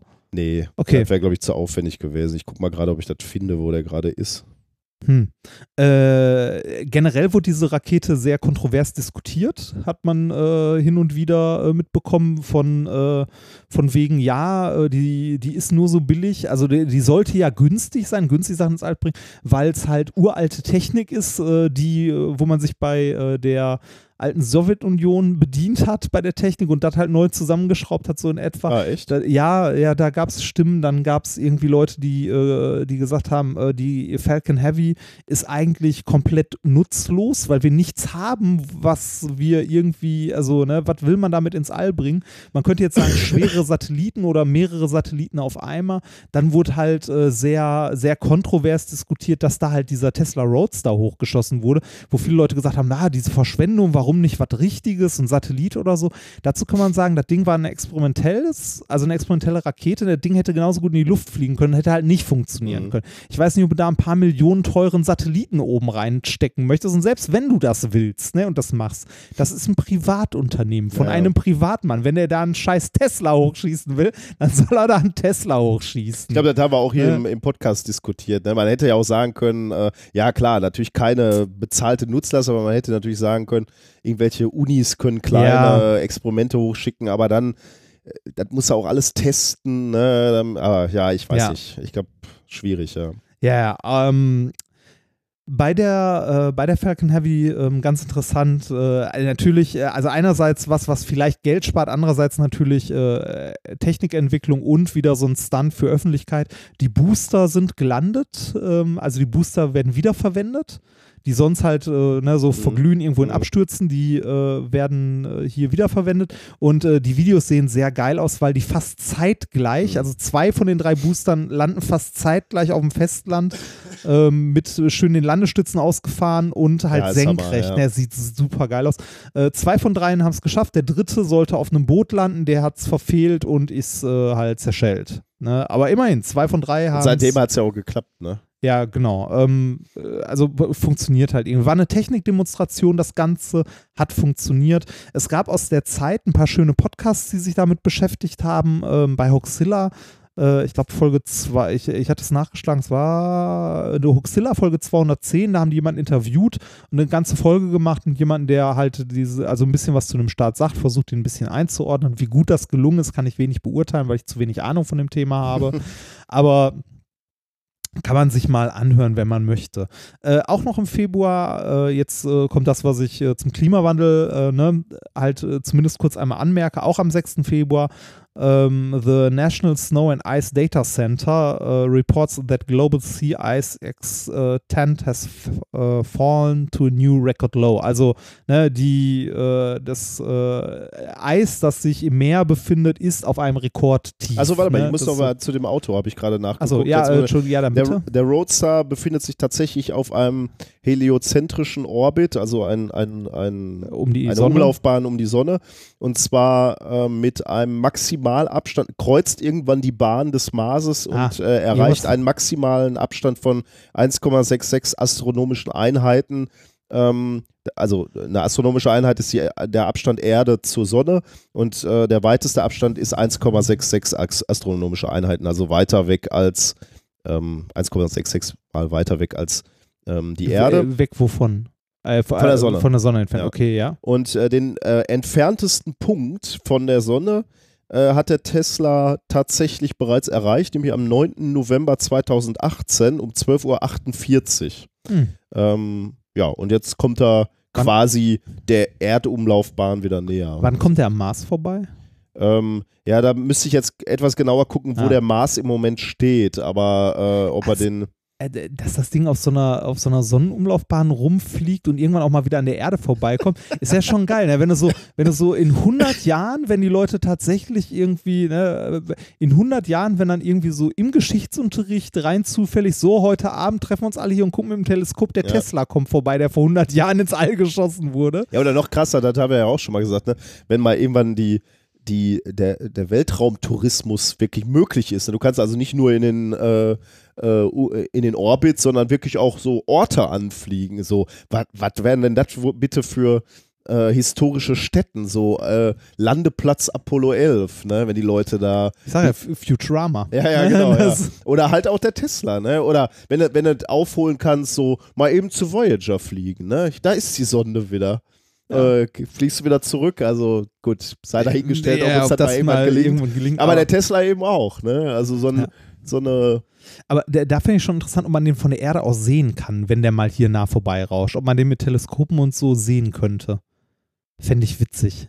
Aber ob der überhaupt noch ganz ist, also ob der nicht irgendwie schon durchlöchert von was weiß ich nicht was, aber sei es drum. Äh, fand ich auf jeden Fall eine Mhm. nette Sache und äh, ich finde, das ist auch was, was durchaus im Jahresrückblick erwähnt ist, da halt eine, eine private, eine private Firma, die es schafft, halt Sachen auf Umlaufbahnen zu befördern. Ähm, das letzte für den Februar, am 16. Februar wurde äh, von Forschern am MIT eine neue Form von Licht entdeckt. eine neue Form von Licht. Eine neue Form von Licht. Licht besteht ja, wie wir ähm, schon häufiger gelernt haben, aus Photonen, also aus Lichtteilchen oder auch aus äh, Wellen, also ne, je nachdem, wie man sehen will. Und ähm, diese Photonen wechselwirken eigentlich nicht direkt miteinander, ne, sondern das sind so, ne, das sind Bosonen, die äh, fliegen halt so vor sich hin, die äh, miteinander wechseln die nicht sehr gerne, Also nicht- wechselwirken die nicht sehr gerne. Nicht, nicht so wie beim Lichtschwert bei Star Wars, wo man Nee. sich damit auf die Mütze hauen kann oder aneinander klatschen kann oder, oder bei zwei sich kreuzenden Wasserstrahlen.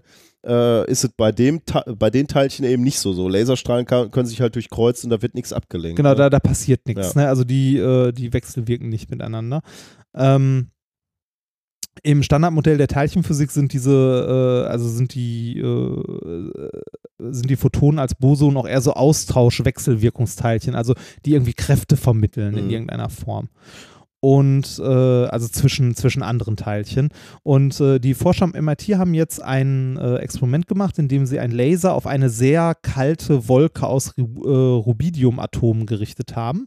Und äh, die Photonen, die diese Wolke durchquert haben, kamen dahinter als Paare oder sogar Triplets raus.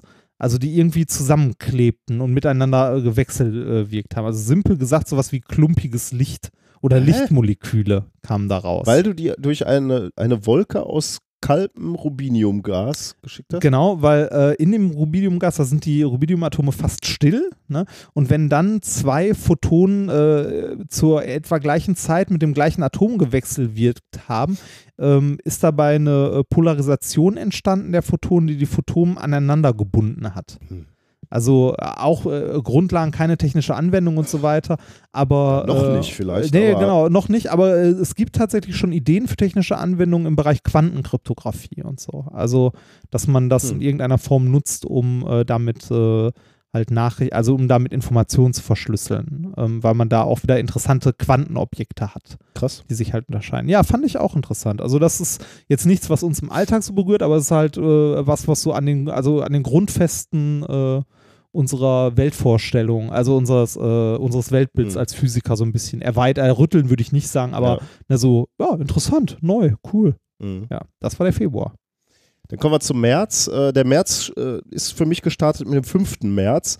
Da hat nämlich ähm, die Firma Google bekannt gegeben, dass sie einen neuen Quantencomputer gebaut haben, und zwar den bis, bis jetzt weltgrößten Bristol Cone, der 72 Quantenbits besitzen soll.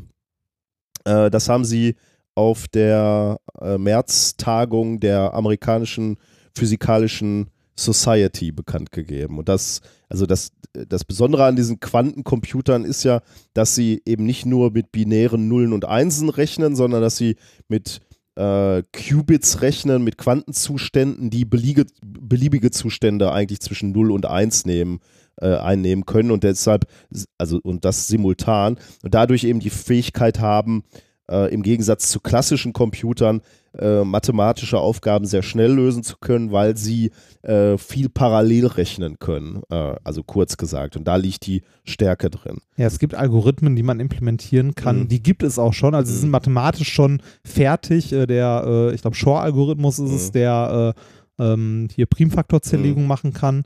Das war der doch, oder? Ja. Ja, und ne, das heißt, wenn man so ein Ding mal hätte, kann man da mit Rechenoperationen die mit konventionellen Computern Ewigkeiten dauern würden, in äh, absehbarer Zeit rechnen. Also Sachen, die sonst äh, länger dauern würden, als das Universum existiert, schrumpfen auf Zeiten zurück, die irgendwie ein halbes Jahr sind ja. oder so.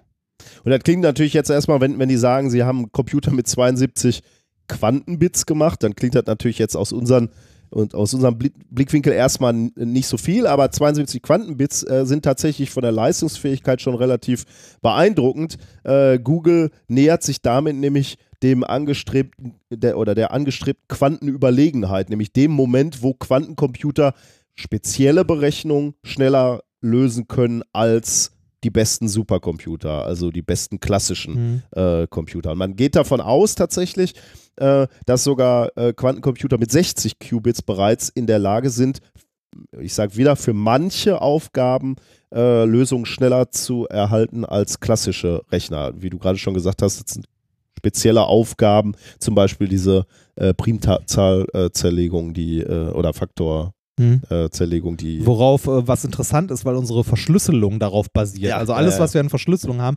basiert im Wesen oder äh, Großteil davon basieren auf äh, Primfaktorzerlegung, mhm. dass die halt sehr, sehr lange dauert. Ja. Und wenn die nicht mehr sehr, sehr lange dauert, dann äh, ist unsere Kryptographie kaputt. Mhm. Ein genau. bisschen. Ähm, ja. Äh, weißt du, wie die den realisiert haben? Ja, ja, ähm, wollte ich noch drauf kommen. Äh, der basiert auf einem äh, Quantencomputer, den die auch 2016 schon äh, äh, konstruiert haben. Die, die Frage, die du stellst, zielt natürlich genau darauf auf, was sind die Qubits, ne? was ja. wird da als Speicherelement benutzt. Da kann man ja, gibt es ja verschiedene Ansätze, ne? Äh, zum Beispiel neutrale oder geladene Atome oder Elektronen, die man irgendwie einfängt, äh, kompliziert runterkühlt, damit die keine störenden Einflüsse haben. Äh, auch Photonen wurden schon gen äh, genutzt oder ich meine, du, du, du natürlich insbesondere Stickstoffatome im Diamant, genau. Ähm, der ich sag mal so technisch im Moment aussichtsreichste reichste Kandidat ist eigentlich die Span äh, Speicherung von Quantenbits äh, über elektrische Schaltkreise und zwar im speziellen supraleitende ähm, Schaltkreise.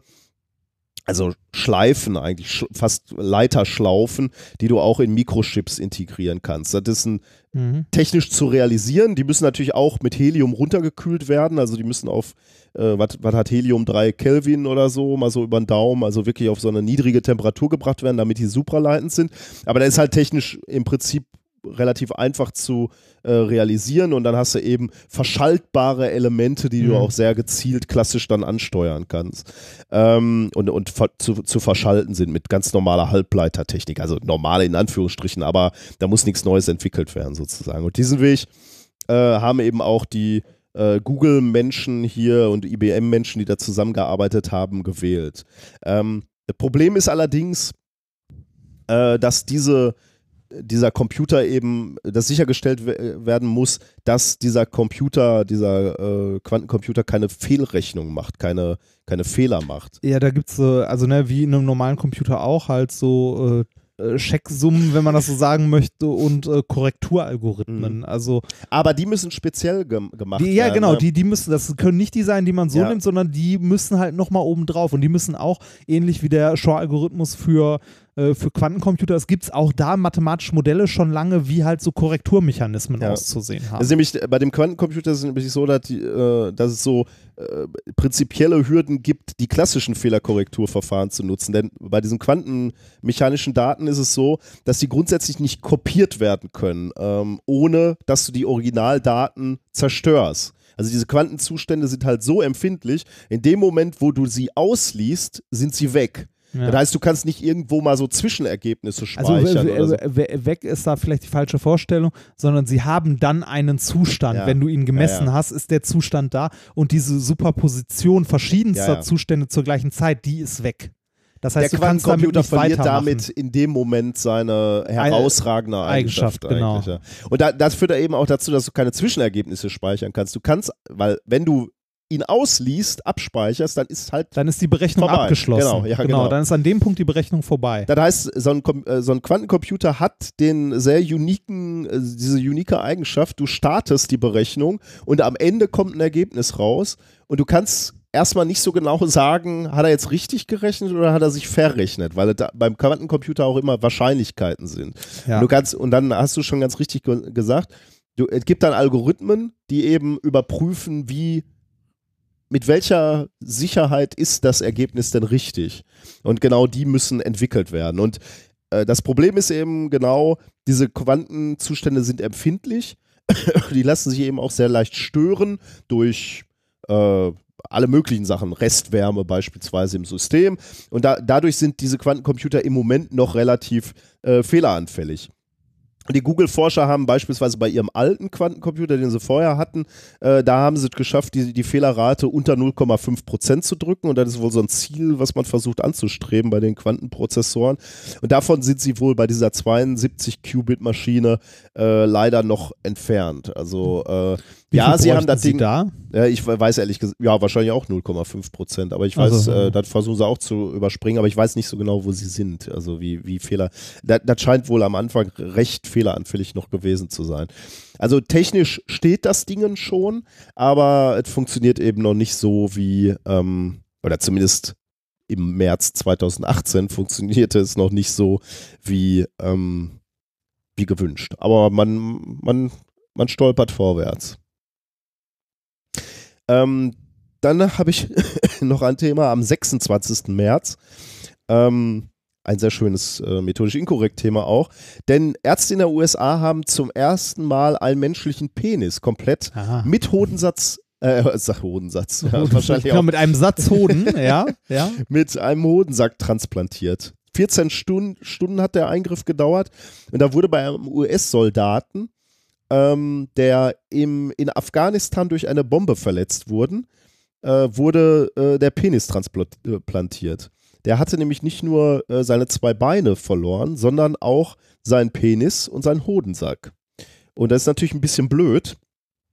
Äh, also es gab auch so ein Interview mit ihm, wo er gesagt hat, äh, dass so eine Verletzung irrsinnig ist und äh, nur sehr, sehr schwer ist, sie zu akzeptieren. Das glaube ich auch gerne. Ähm, und deswegen haben sie hier diese Operation durchgeführt, diese Transplantation, die auch dazu führen soll, dass die Sexualfunktion des jungen Mannes quasi wieder zum Normalzustand zurückgeführt werden soll. Ähm, Penis und Hodensack, ohne Hoden übrigens, ähm, und ein Teil der Bauchwand stammten von einem verstorbenen äh, Spender. Und dann hat sich das Team aus neun Chirurgen und zwei Urologen dran gemacht, diese Operation durchzuführen. Und äh, die ist auch geglückt. Und ja, der Mensch wurde jetzt entlassen und lebt jetzt damit. Auf die Hoden wurde übrigens verzichtet, weil sie sich nicht dem ethischen Dilemma aussetzen wollten, dass der Mann Kinder zeugen kann, die genetisch Nicht von Ähm, ihm sind. Nicht von ihm sind, sondern vom, vom Spender. Aber das wäre möglich gewesen, oder? ich habe es so verstanden, ja, dass es rein medizinisch und technisch möglich gewesen wäre. Und dass, dass man aus rein ethischen Gründen darauf verzichtet hat. Tja. Das finde ich, äh, weiß ich nicht. Ja, Ist komisch, ist- aber klingt komisch, finde ich. Also, ist, ist das so ein ethisches Dilemma? Ja, habe ich auch gedacht. Das ja, ich habe so- auch so drüber nachgedacht. Also, ähm, Weil du kannst ja auch eine, du kannst ja auch eine Samenspende bekommen oder also im Grunde ist das ja eine, eine Dauersamenspende. ne? Also äh, irgendwie, oder? Also ich, ich sehe das ethische Dilemma da ehrlich gesagt nicht so ja, ich habe mir auch ein bisschen schwer Das- getan. Also man, man kann ja auch Ki- Kinder adoptieren, was ich auch sehr begrüßenswert finde. Die sind ja auch dann genetisch nicht von dir. Also Ja. wo ist, äh, Also gut, man, man könnte jetzt natürlich sagen, der Verstor also dem, dem Verstorbenen gegenüber wäre vielleicht so ein bisschen blöd, wenn du dem sagen würdest, du, ja, du bist jetzt tot, aber wir machen hier fröhlich deine Kinder, die Aber du der, aber der, hat, der hat doch seinen Körper komplett gespendet, oder nicht? Ja, aber hat er auch das Recht gespendet, äh, Kinder zu zeugen aus seinem? Vielleicht hätte man ihn dazu nochmal speziell fragen müssen. ja. Aber weiß ich auch nicht. Ja. Äh, keine Ahnung, ja. Ist übrigens nicht der, die erste Penistransplantation weltweit, aber die erste, wo auch der Hodensack äh, transplantiert wurde. Jetzt kann man natürlich sagen, ist das so die Sensation mehr, ähm, weil es gab schon mal eine Penisverpflanzung 2015. Entschuldigung, ich habe gerade mal eben. Äh, Die Erkältung wird nicht besser. Ja, der Husten wird halt auch nicht besser, wenn ich die, äh, so wie gestern den ganzen Tag rede und heute auch, aber wir wollen uns da ja nicht, Ja. So, nicht so haben. Ähm, 2015 erste Penisverpflanzung äh, in Südafrika ähm, und der Mann hat, äh, hatte wenig später sogar ein Kind gezeugt, also der, da musste nur in Anführungsstriche der Penis verpflanzt werden, Ja. der Rest war noch da. Äh, da gab es wohl 2016 noch einen Fall, wo ein Penis in der USA äh, transplantiert wurde und 2006 haben das Ärzte in China sogar schon mal gemacht. Äh, der Eingriff war chirurgisch auch ein Erfolg, aber die Mediziner mussten dem Mann nach zwei Wochen das Organ wieder abnehmen, äh, wegen, und ich zitiere hier mal aus dem Artikel, den ich gelesen habe, wegen schwerer psychologischer Probleme des Patienten und seiner Frau. Also ich, ich habe dazu leider nicht mehr ähm, äh, viel mehr recherchiert. Ähm, lediglich, äh, dass das wohl nicht ganz unüblich bei Transplantation ist. Es gab auch so äh, Operationen, wo jemand eine Hand transplantiert bekommen hat und der hat auch nach einer gewissen Zeit psychologisch damit Probleme bekommen und hat, obwohl der Körper rein biologisch Du hast ja immer das Problem bei Transplantation, dass Körperteile auch abgestoßen Ja. werden. Also der, der Körper hat die Hand akzeptiert und, und der hatte, also der, die wurde nicht biologisch abgestoßen, aber der Mann hat die psychologisch nicht akzeptiert und hat die immer als Fremdkörper wahrgenommen und hat die dann eben irgendwann abnehmen lassen wieder. Also der hat Hm. dann lieber ohne Hand gelebt als mit diesem Fremdkörper. Das ist schon, also das ist glaube ich auch was, wo man sich nicht reindenken kann. Mhm. Das kannst du dir nicht, das kannst du dir nicht vorstellen, das kann man nicht nachvollziehen. Und ich habe ich hab noch von einer Geschichte äh, äh, gelesen, aber da, da, also es ist jetzt so ganz gefährliches Halbwissen, aber ich möchte es trotzdem erzählen. Ähm, da wurde auch eine Hand von einem Verstorbenen transplantiert und der Mann war damit auch glücklich mit der Hand. Und die Frau von dem Besit äh, ursprünglichen Besitzer der Hand, also der verstorben war, Mhm. hatte sich Besuchsrechte bei dem Mann Bei der Hand, ich will Bei die der Hand, Hand, besuchen. äh, bei der Hand äh, ausgesprochen. Und ich, ich glaube, das war auch unter denen kein Problem. Also die sind äh, irgendwie äh, in Freundschaft so Ja. damit umgegangen. Aber sie wollte diese Hand von ihrem äh, verstorbenen Verstorben. Mann besuchen. Das ist auch irgendwie ich komisch, muss die ganze oder? Zeit an Terminator denken, sprich mit der Hand. So, Ich habe eher so an dieses laufende Händchen ja, aber von der Adams Family, Addams Family ja, gedacht. auch. Überleg mal, du hast also, also das ist mir wirklich nahe gegangen. Da habe ich eine gewisse Zeit drüber nachgedacht. Überleg mal, du, du verlierst einen lieben Mensch, die Hand lebt an einem anderen Körper weiter und du bist dann da und die Hand ist noch da, so irgendwie. Und du kannst die Hand deines Ehepartners anfassen.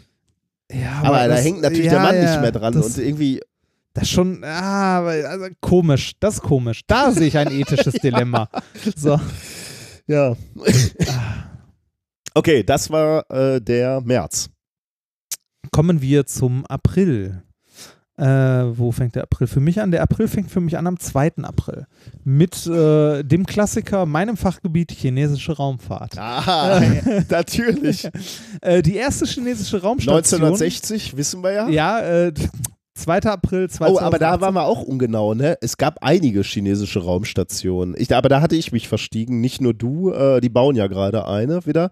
Aber es gab ja schon welche. Und äh, das hätte uns auch einfallen müssen, die ist ja auch mal abgestürzt worden, äh, absichtlich. Erinnerst du dich da dran? Da war irgendwie noch so eine Diskussion. Äh, die haben sie sehr kontrolliert abstürzen lassen. Und da war so, so Diskussion, wo fällt das Ding runter? Und das war irgendwie so ein bisschen sketchy. Das hätte auch irgendwo äh, unter, also auftreffen können, wo Menschen wohnen und so. Aber es war dann alles unproblematisch. Aber okay. Also, auch da waren wir, letzte, haben wir letzt, vor zwei Wochen etwas geschwächelt. Kommen wir zur ersten chinesischen Raumstation, Tiangong 1. Der Himmelspalast, wenn das denn richtig ausgesprochen ist. Wir haben ja so eine nette Mail bekommen, äh, wo uns jemand erklärt hat, wie man chinesischen Namen Ja, und so stimmt, ja. ausspricht. Ne? Und dabei hatte ich mir bei, äh, bei dieser äh, äh, Shenzhen, äh, dem, dem jetzt gelandeten äh, Mond, äh, ähm, bei dieser Mondmission der Chinesen, da hatte ich mir extra schon Mühe gegeben, Da- das ordentlich auszusprechen. Verkackt. Da sieht man mein sprachliches Talent. Also äh, 2. April, die erste chinesische Raumstation Tiangong, wenn das so richtig ausgesprochen ist, der Himmelsfast, verglüht zum Teil und stürzt ins Meer, in den Südpazifik, um genau zu sein, nordwestlich von Tahiti, Hm. äh, hat das US-Militär äh, ne, so vermutet, von dem, was sie so gemessen haben. Die äh, wurde am, also die Raumstation wurde ursprünglich am 29.09.2011 mit einer Langer Marsch 2F-Rakete hochgeschossen. Schöne Namen haben Ja. die, oder? Langer Marsch. Ähm, der nutzbare Raum, den diese Raumstation hatte, waren circa 23 Kubikmeter mit angedocktem Raumschiff. Ja, Also ist jetzt nicht so groß. Ähm, die Mir war ungefähr 15 Mal so groß von der Masse her wie die chinesische Raumstation. Also ist schon eher ein kleines Teil. Ne? Kleinwagen. Ja. Ähm, die war zweimal bemannt, diese äh, chinesische Raumstation. Das ist ja auch so was, ne? Wenn man. Zweimal? Ja. Nur? Das, das habe ich auch gedacht. Man denkt immer so, okay, so, so eine Raumstation. Baust hier- du doch für Ewigkeiten ja, eigentlich. also ich glaube, das ist aber auch, weil wir jetzt sowas wie die ISS haben, ne? Und die ist halt durchgehend bemannt, Hm. die ISS. Und das ist auch so die Vorstellung, die man von einer Raumstation hat. Da ist halt immer jemand, Ja, ja, ne? Das so, aber das ist nicht so. Und das war bei der Mir auch schon nicht so, dass die immer durchgehend bemannt war. Ähm, zumindest soweit ich das äh, nachverfolgen konnte. Aber ähm, die ISS ist durchgehend bemannt mittlerweile. Und äh, die, äh, wie hieß sie nochmal jetzt? Äh, Tiangong 1 war zweimal bemannt. Und jetzt kommt's. Jetzt muss man überlegen, für wie viel Geld das Zeug da Ja, ja, hochgeschossen eben. wurde. Und alles. Die war einmal bemannt vom 16. bis zum 24.06.2012. Also, ne, für, äh, was ist es, so eine, grob eine Woche, ne? Und zuletzt vom 11. bis zum 23. Juli 2013. Äh, danach liefen dann noch automatisierte Experimente weiter und die wurde halt zur Erprobung verschiedener Systeme zum Andocken und so halt von der Erde aus äh, verwendet. Ähm, d- die Raumstation, die da runtergekommen ist jetzt, ne, am, ähm, am 2. April letzten Jahres, das war, äh, ich glaube, jetzt kommt das, wo, wo du gerade schon ja, geredet ja. hast, das war kein gezieltes Verglühen, sondern die Chinesen haben das nicht sofort zugegeben, aber äh, nach einer Zeit äh, äh, haben sie, also sie haben dann irgendwann gesagt, sie hatten schon Mitte März 2016 keinen Funkkontakt mehr und daher auch keine Kontrolle mehr über die Ja, Station. das habe ich gar nicht mitgekriegt. Äh, es gab wohl reichlich Spekulationen, wie du schon Mhm. sagtest, wo die genau runterkommt. Also die wird halt, also die ist halt irgendwo da oben und da ist zwar keine richtige Atmosphäre mehr, aber trotzdem noch so ein bisschen äh, Teilchen und äh, wenn die halt äh, an Geschwindigkeit verliert, dann sinkt die halt ab. Ne? Und wenn die irgendwann in die Atmosphäre trifft oder in äh, Schichten der Atmosphäre, wo halt die, wo ein bisschen Luftpartikel vorhanden sind, dann wird es halt immer mehr mit dem Abbremsen und mit mehr Abbremsen sinkt die immer tiefer und wird natürlich immer, immer langsamer. Ähm, das ist passiert, äh, es ist halt wieder eingetreten in die Atmosphäre, ist dann zum Teil verglüht, äh, wurde in der Atmosphäre halt rapide abgebremst, durch die Luftreibung sehr heiß geworden, ist in mehrere Teile zerbrochen und ähm, von diesen Teilen sind viele verglüht, aber zwei Teile waren wohl auch so groß, dass sie den Erdboden noch erreicht Mhm. haben und äh, da in den Pazifik äh, gehämmert sind. Der Nachfolger, die Tiangong 2, startete am 15.09.2016. Also, die sind dabei. Das war äh, der Anfang des Aprils. Es ging dann weiter. Ähm, am 18. April mit etwas sehr Skurrilem, wie ich finde. Äh, was, äh, ich wundere mich, dass wir es nicht in der Sendung hatten, dass es nicht vorgekommen ist. Und zwar die Technische Universität Nanyang in Singapur stellt einen Roboter vor, der selbstständig ohne Unterbrechung einen IKEA-Stuhl zusammenbauen kann. Und jeder weiß, wie kompliziert die Jeder Aufgabe weiß, wie ist. kompliziert das ist. Genau. Das, also, das ist auch, äh, also war tatsächlich ein wissenschaftliches Paper, ist in einem, äh, ist in einem Journal erschienen, das sich mit Robotik beschäftigt und so. Und äh, der Roboter hat für den Stuhl äh, Stefan von Ikea, der Stuhl Stefan, 8 Minuten und 55 Sekunden gebraucht, Kennst um den den aufzubauen. Äh, den kennst du auch, das ist der Standard-Küchenstuhl von Okay, Ikea, so, so, ein, ne, so ein relativ simpler, einfach ähm, 8 Minuten 55 Sekunden gebraucht. Da, drei Sekunden hat er gebraucht, um alle Teile zu erfassen. Also, ne, um einmal zu gucken, was sind in den Teilen da. Und 11 Minuten und 21 Sekunden, um den Aufbau zu planen. Also ähm, es, äh, das, das funktioniert folgendermaßen. Die Menschen packen einen Stuhl aus, legen die Teile ab, halbwegs geordnet. Ne? Also schon irgendwie so, die Dübel liegen halt dann so in so Haltern, aber alles andere liegt halt so auf dem Tisch. Und ähm, der Roboter erfasst alle Teile mit einer 3D-Kamera und plant dann selbstständig, wie er welche Teile greifen muss und wie er seine Arme bewegen muss. Also der hat halt, der Roboter besteht aus zwei Armen mit zwei so kleinen Greifern mhm. und der äh, Roboter berechnet selbstständig, wie er welches Teil greifen muss und zusammenführen muss. Er hat halt den Bauplan gespeichert. Mhm er rechnet aber selbst, wie er welches Teil wann nehmen muss dafür und vor allem auch mit welcher Kraft er die Sachen zusammenführen muss, weil so simple Sachen wie einen kleinen Dübel nehmen und den irgendwo reindrücken sind für Menschen relativ simpel für einen Roboter, aber relativ schwierig, weil gerade so etwas wie Kraft abschätzen ja, der kriegt wenig Feedback. Genau, er kriegt wenig ne? Feedback. Deshalb hat dieser Roboter ähm, noch einen Kraftsensor mhm. in den, mhm. äh, also in den Greifern ähm, und kann halt feststellen, wie viel Kraft er gerade ausübt mhm. auf die Teile. Ähm, ich ich finde es witzig, dass sowas halt Forschungsgegenstand ist und ähm, ja, dass, dass der Roboter dann äh, tatsächlich selber ausrechnen kann, wenn er das Teil sieht, weiß, wie schwer das ist, mit welcher Kraft er es mhm. greifen muss, halten muss, um die Sachen zusammenzuführen und dann eine eigentlich relativ komplexe äh, Aufgabe wie diesen Stuhl zusammenbauen äh, tatsächlich schaffen kann. Äh, ich habe ah, hab mir sogar aufgeschrieben, es war in, äh, erschienen ist das Paper in Science äh, Robotics in Volume 3, Issue 17 und das Paper hatte den Titel Can Robots Assemble an IKEA Chair? Fragezeichen. Und hier, ja, ja jetzt. jetzt ja. ja, das ist mal ungewöhnlich. Ja, ja. genau.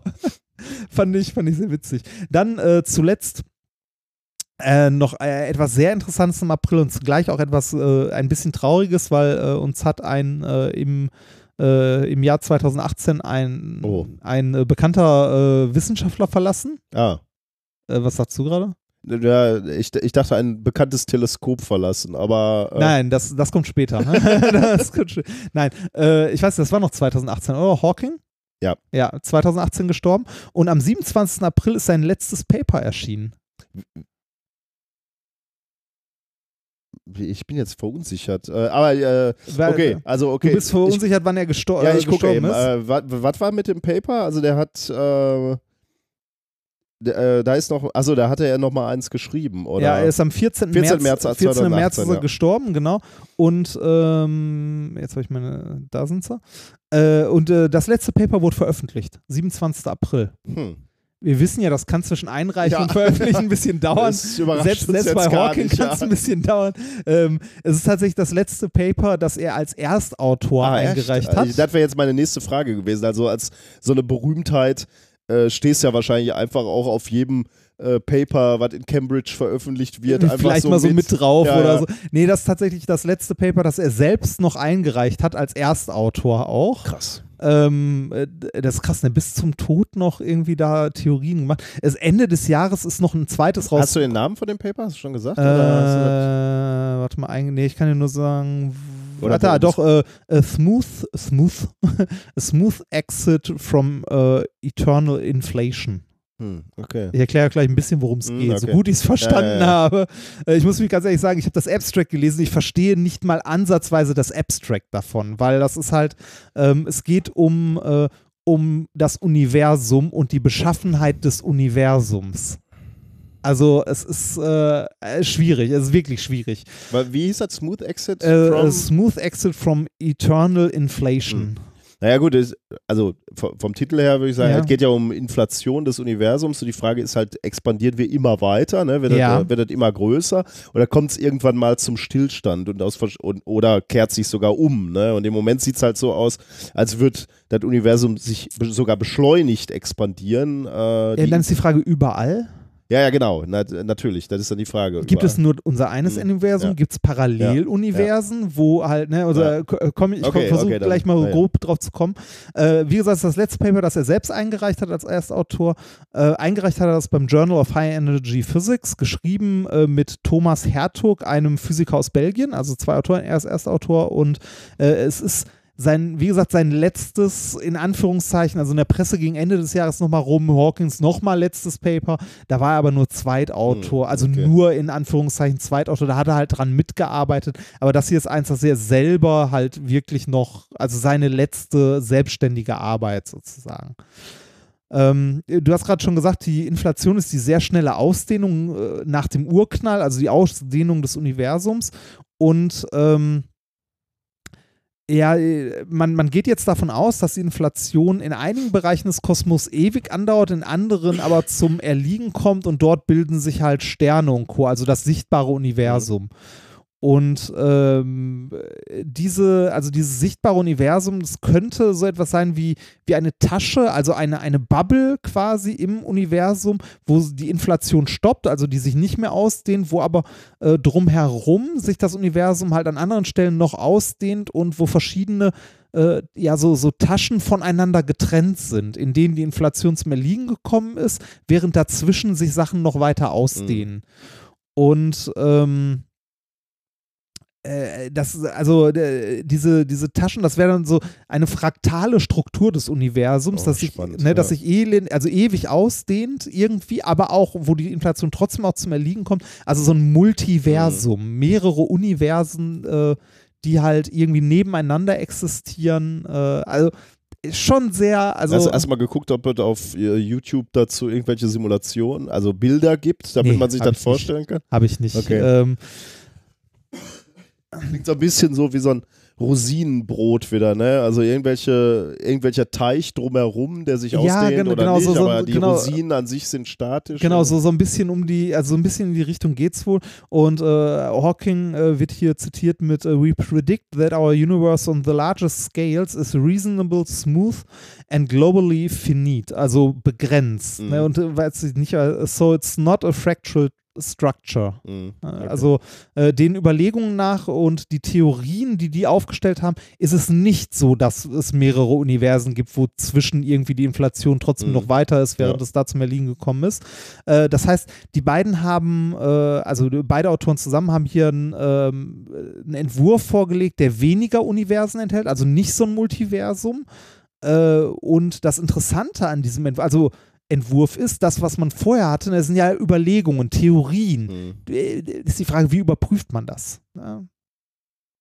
Schwierig, weil halt äh, so, so viel aneinander. Das Interessante an den Theorien, die die, die die jetzt hier vorgeschlagen haben, die zu erklären, welche Theorie das ist, ist schwierig, weil es halt hochmathematisch mhm. ist und äh, also ich verstehe es nicht ich glaube, es ist auch, wenn man in dem Gebiet nicht arbeitet, versteht man es nicht. Wahrscheinlich könnte der Florian äh, Freistetter da ein bisschen mehr zu erzählen, weil er halt Astronom auch ist und sich damit auch noch mit beschäftigt.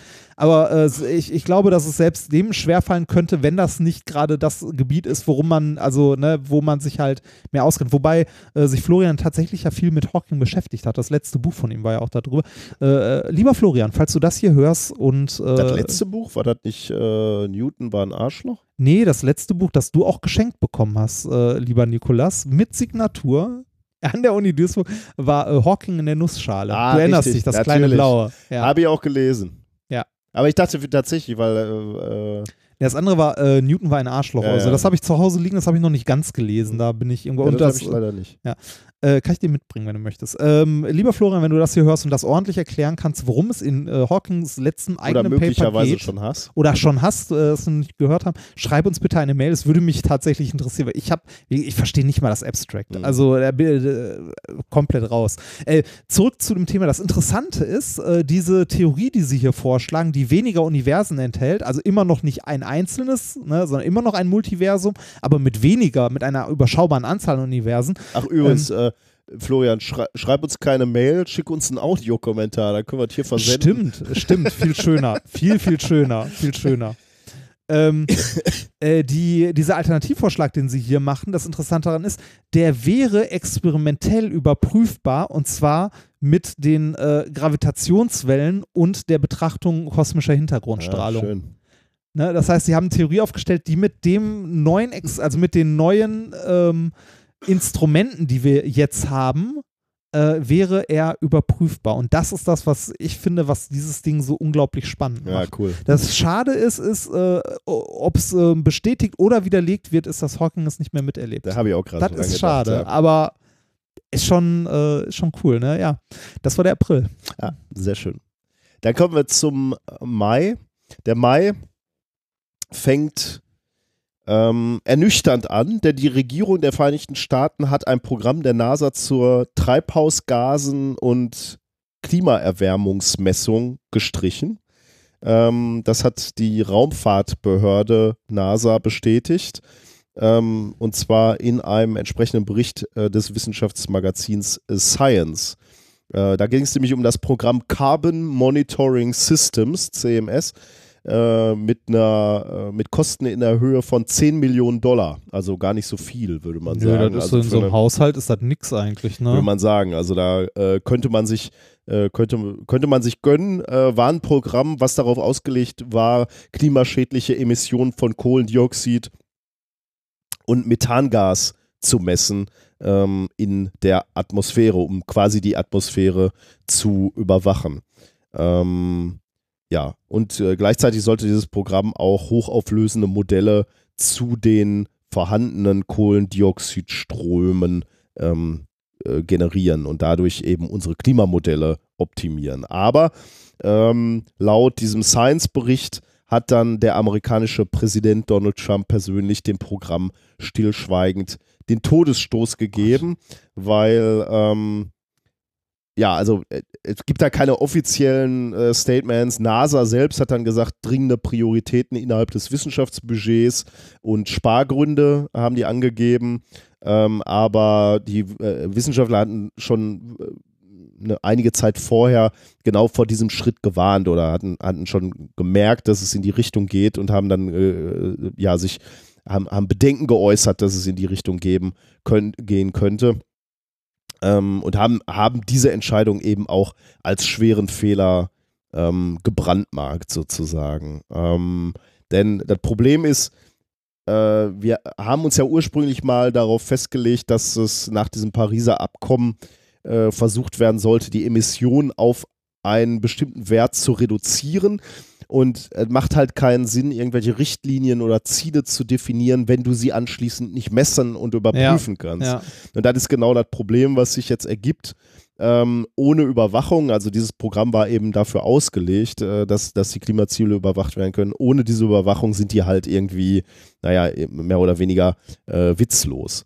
Und ähm, äh, Trump hatte ja angekündigt im, im Jahr 2017 schon, dass er aus, den, äh, aus diesen äh, Klimaschutzabkommen aussteigen will. Ähm, ja, und dann ist es halt fast konsequenter, dass er dann sagt, äh, er misst dann halt auch, also fördert auch keine Programme mehr, die eben die Einhaltung oder Nicht-Einhaltung überprüfen. Aber dramatisch natürlich trotzdem, weil es natürlich kein gutes Zeichen ist für, ähm, ja, für, für uns als Menschen, dass wir nicht Ja, mehr. ja. Das, äh, ja, also diese äh, Klimawandelskepsis spielt da halt dick mit rein. Ne? Ähm, das sieht man halt, was passieren kann, wenn die falschen Leute in den falschen Positionen dann sind. Ja, genau. Also wenn, äh, wenn die Leute sich dann auch verschließen vor Daten, ne? also Ja. sagen, okay, ich, äh, brauchen wir nicht messen, ist nicht wichtig, äh, ja, ist äh, bedenklich, ja. Äh, der nächste Punkt, den ich sagen will, 11. Mai, ist eigentlich, äh, ist ein bisschen geschummelt, sage ich jetzt mal, Warum? weil äh, es eigentlich will, will ich über etwas reden, was nicht stattgefunden, noch nicht stattgefunden hat, aber noch passieren wird. Äh, der Aufhänger ist eigentlich, dass im Mai 2018 der Rover Insight zum Mars gestartet ist, also am, am 11. Ja, ich, äh, im Anfang Mai 2018. Aber am 11. Mai äh, hat die NASA einen Plan ähm, für eine andere Mission zum Mars bekannt gegeben, nämlich eine Mission äh, Mars 2020, die mit einer Atlas 5 Rakete äh, starten soll.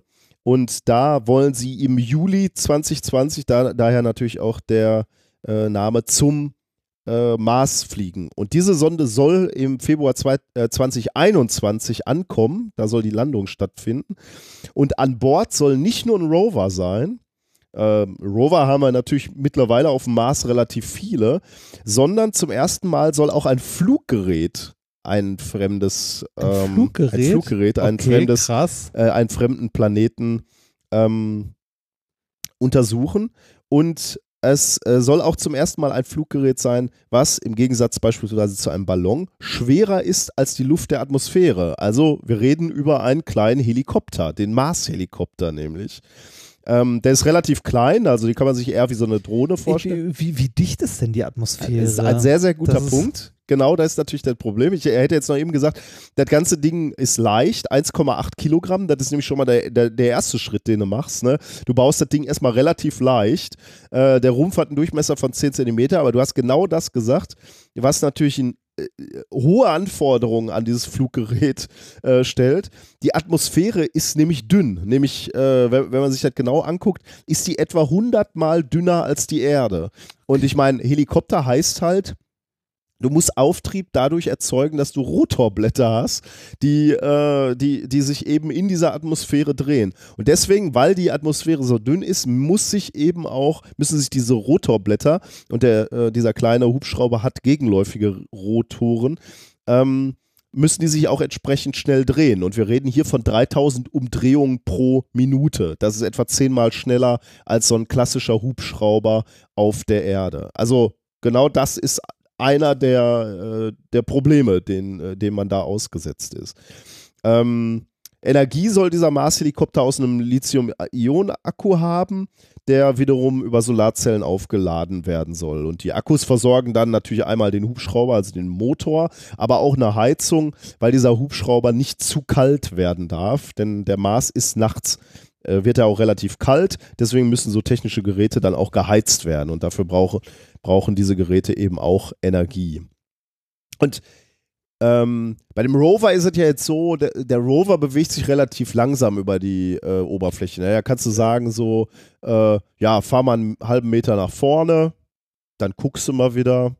Ich wollte gerade sagen, gerade deshalb ist ja so ein Flieger interessant, weil, also das große Problem, das du mit den Rovern und so weiter hast, ist halt, ne, du musst, äh, du hast halt, gucken, du hast Berge, du hast Spalten, du hast große Steine, du hast irgendwie, ne, sonst was. Und Fliegen ist halt einmal große Distanzen zurücklegen oder größere Distanzen zurücklegen in einer relativ äh, angenehmen Zeit. Ne? Wobei, das Ding müsste dann äh, relativ autonom Exakt, fliegen können, ja. weil du die ja nicht steuern kannst, weil es so weit ja. weg ist. ne? Darauf, Oder- da wollte ich oder- jetzt gerade oder- hinaus. Oder sa sagen wir so, das ist ungefähr so, als ob du äh, irgendwo in Brandenburg auf dem Land Counter-Strike spielen willst. Ne? Du bist tot, bevor es geladen hat. Das ist, wa- Sprichst du da aus Erfahrung? nein, aber kann, kannst du auch sagen, hier, äh, das ist so, als ob du WoW äh, in Grüningen spielen Okay, willst. Und ja. da habe ich Erfahrung. Das geht nämlich nicht. Äh, exakt, das ist, das ist ein Problem, auf das ich gerade hinaus wollte. Ne? So, bei so einem Rover ist es egal. Du fährst einen halben Meter nach vorne und sagst ihm dann, dann bleibst erstmal stehen, mach mal ein paar Bilder, schick die zurück und dann sagen wir dir, was du weitermachen sollst. Bei so einem Fluggerät ist es halt schwierig. Du kannst halt nicht sagen, bleib mal acht Minuten in der Luft stehen. Ähm, das geht vielleicht noch, aber dann ist deine Reichweite natürlich auch beliebig äh, begrenzt. Deswegen, ganz genau wie du gesagt hast, soll dieser Mars-Helikopter ähm, autonom fliegen und äh, seine Flugbahn selbst lenken. Und ähm, der empfängt dann gewisse Befehle noch von der Bodenstation, also beispielsweise flieg, weiß ich nicht, 100 Meter nach Norden Mhm. und dann guckst du den Boden da in der Nähe an. Aber diese Entscheidung, diese Feinjustage muss er dann eben äh, der Berechnung der Flugbahn muss er dann eben selbst machen. Und ähm, vorgesehen ist eine, eine Betriebszeit von erstmal 30 Tagen und während dieser äh, 30 Tage soll dieser Mars-Helikopter erstmal ein paar Flugtests machen. Beim ersten Flugtest beispielsweise soll er nur in Anführungsstrichen drei Meter nach oben fliegen und dort für 30 Sekunden verharren und dann wieder landen. Und danach sollen fünf weitere Flüge erfolgen, wo er die Flugdistanz sukzessiv höher setzt, schrittweise höher setzt, um dann irgendwann bis zu 100 Metern oder einigen 100 Metern weit vom äh, äh, von, von seiner Basisstation. Obwohl ich weiß gar nicht, ob der, ja, aber der muss wahrscheinlich zurück. Äh, das habe ich gar nicht recherchiert, ob er immer wieder zum Rover zurück muss, aber wahrscheinlich ist da der Sender oder so, wo er dann, ähm, also wahrscheinlich kann er nicht äh, jeden Tag hundert, hunderte Meter weiter Das ist fliegen. wahrscheinlich Laden, ne? Also, oder, also, äh, Laden soll er selber noch über seine Solarzellen, aber Ah, okay. vermutlich äh, darf er sich jetzt auch nicht zu weit vom Sender, äh, also vom, vom, vom, von Ja. der Basisstation entfernen. Aber ähm, ja, also er soll einige hundert Meter weit fliegen und dann natürlich genau ähm, diese Vorteile bi- bieten, die du gesagt hast. Also relativ schnell, re relativ viel Land erkunden und eben auch mal ähm, ja, Gebiete überfliegen, die für so einen Rover halt schwierig wären. Ähm, ist ein Projekt, was von der NASA als High Risk eingeordnet wird. Also die rechnen auch damit, dass das nicht funktionieren kann Mhm. aber ähm, äh, gleichzeitig auch High Gain. Wenn es dann funktioniert, also wenn es scheitert, ist es auch egal. Die eigentliche Mission ist der Rover und, äh, Mhm. und die Messgeräte, die sie dabei haben. Aber es ist ein schönes Gimmick und wenn es funktioniert, dann, dann gewinnt sie halt auch viel. Ja. Wenn es scheitert, ist es ja auch egal, weil das nicht Kern dieser Mission war. Aber ich finde es irgendwie spannend, äh, dass wir so eine neue Tür dann auch aufstoßen. ne? Also, dass wir jetzt irgendwie mit rollenden Geräten, ich meine, die Chinesen sind gerade wieder auf Mars und fahren da mit dem Rover rum. Äh, auf dem Mond, Entschuldigung, auf Ja. dem Mars äh, sind, sind die Amerikaner gerade mit vielen Rovern. Äh, das ist so eine Technologie, die wir irgendwie, ja, also wäre jetzt natürlich anmaßend irgendwie zu sagen, so äh, setzen wir schon überall ein, aber haben wir schon eben äh, vor verschiedenen äh, Orten ähm, zum Einsatz gebracht. Und jetzt ist irgendwie spannend auch so sich, ja, so Drohnen, die da so auf dem Mars rumfliegen. Da fragt man sich ne? schon wieder, ne, was die Menschheit erreichen könnte, wenn man mal, also wenn, wenn wir in dieser wunderschönen Utopie, wenn wir in dieser Star Trek Utopie leben würden, ne, so alle Armut ist Armut ist beseitigt und so. Äh, Ja, oder wenn alle mal an einem Strang ziehen würden. Ja. Ne? Also wenn, wenn so, so nationale Interessen egal wären und wir würden jetzt sagen, äh, lass doch mal zusammen eine ja, wenn, wenn Raumfahrt machen. einfach generell ein internationales Ding wäre, ne? Das so. Ich meine, die, was wir gra- äh, gerade gesagt haben, ne? die äh, Chinesen mit viel Aufwand, aber natürlich auch mit diesem Nationengedanken. Wir als Nation schaffen das, fliegen zum Mars, machen, ach, Mond, schon wieder Mond, äh, Raumstation, wollen ja auch zum Mars, ne? Mhm. Aber wenn man das bündeln würde, zusammen mit den Amerikanern, zusammen mit den Europäern und würde sagen, so, lass doch jetzt mal zum Mars fliegen, zusammen, wir bringen jetzt Menschen als Menschheitsprojekt zum Mars, was das auch für eine vereinigende Wirkung haben Ja. könnte, ne? Das, ich hoffe ja, dass wir noch den ersten Menschen auf dem Mars Ich glaube erleben. ja. Wir kriegen noch unseren äh, Wir kriegen noch, wir kriegen noch Mondlandungsmoment. unseren Mond. Aber in, Full, in mindestens 4K. Ja, das wird das natürlich ist, klar. ja. Ja, kriegen wir noch. Was meinst du, was das für ein TV-Event wäre? Ich werde Das- werd weinend vor dem Fernseher sitzen, weil ich so berührt sein werde. Nee, du wirst weinend vor dem Fernseher sitzen, weil das äh, Internet an der Stelle immer noch auf Kupfer basiert, vollkommen überlastet ist und der Stream hängt. Deshalb wirst du weinend vorm Fernseher sitzen. könnte sein, ja. Es ruckelt. Ja, das aber nur bei mir. Ja. Dann auch für ein TV-Ereignis wäre, ne? Also im Moment hat man, also die Mondlandung war ja schon ein TV-Ereignis, wo alle, so sagt man, zugeguckt haben. ja.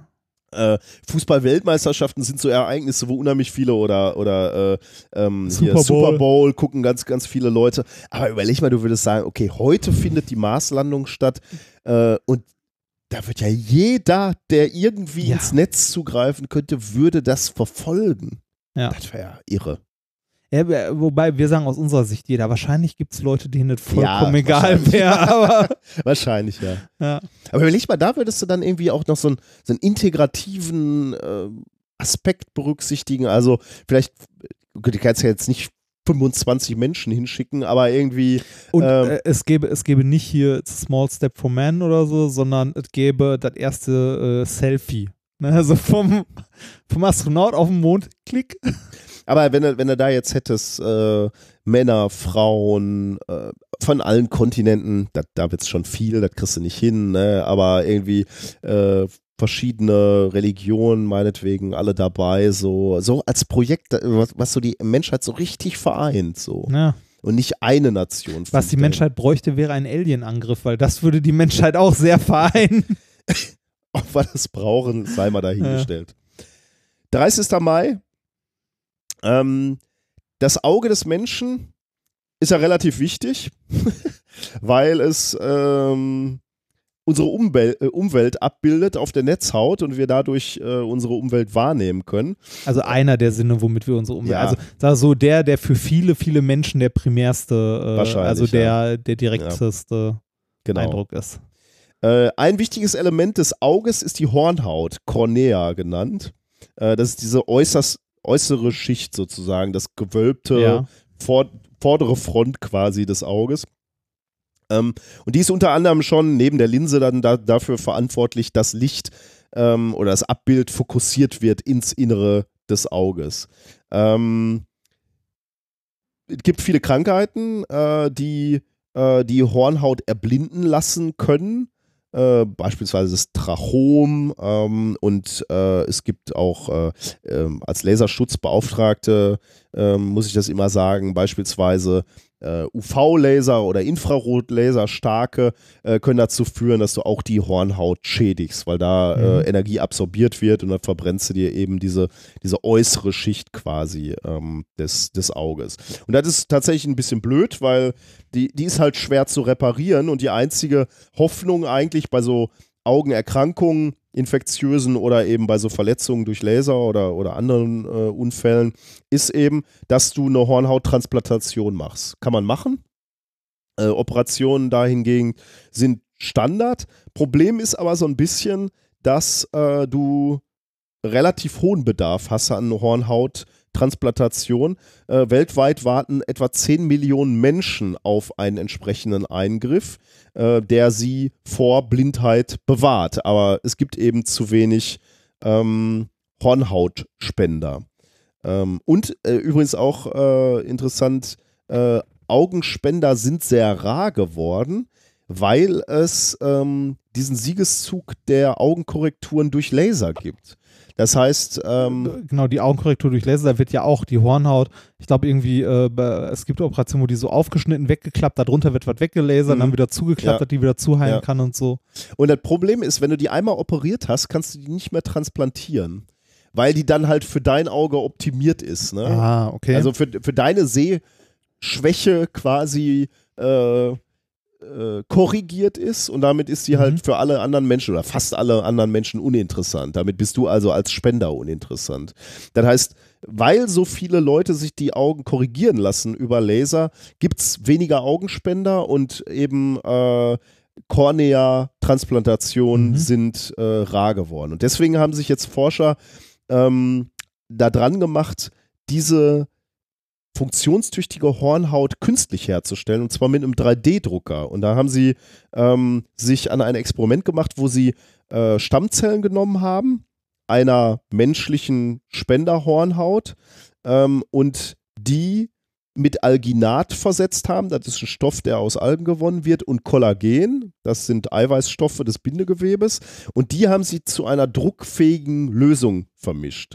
Und dann haben sie äh, das mit einem, äh, so, so steht es hier, mit einem Standard 3D-Drucker. Ich weiß nicht, äh, wie Standard der wirklich war, äh, aber haben die, also zumindest mit einem relativ normalen Drucker dann äh, tatsächlich äh, zu einer Hornhaut gedruckt. Also um genau zu sein, äh, dieses, dieses ganze Zeug, was da noch drin ist, war dann sozusagen das Gerüst und in diesem Gerüst, also sie haben das Gerüst äh, gedruckt und die Stammzellen sind dann in diesem Gerüst gewachsen und haben dann eine transplantierbare Hornhaut äh, Cool. er, erschaffen oder ist, ist da drin gewachsen.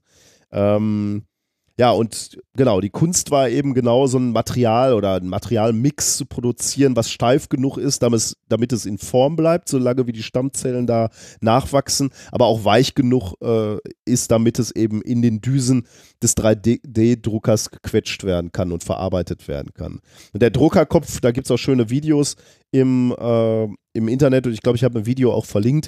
Äh, dann siehst du, wie der Druckerkopf so konzentrische Kreise zieht und damit immer äh, eben diese Biotinte innerhalb von wenigen Minuten, zehn Minuten oder so, daraus eine maßgeschneiderte Hornhaut druckt, die dann, ähm, die, die vorher gescannt wurde, also vom Patienten gescannt wurde und dann eben neu gedruckt wird und dann äh, nachge oder eingesetzt werden können.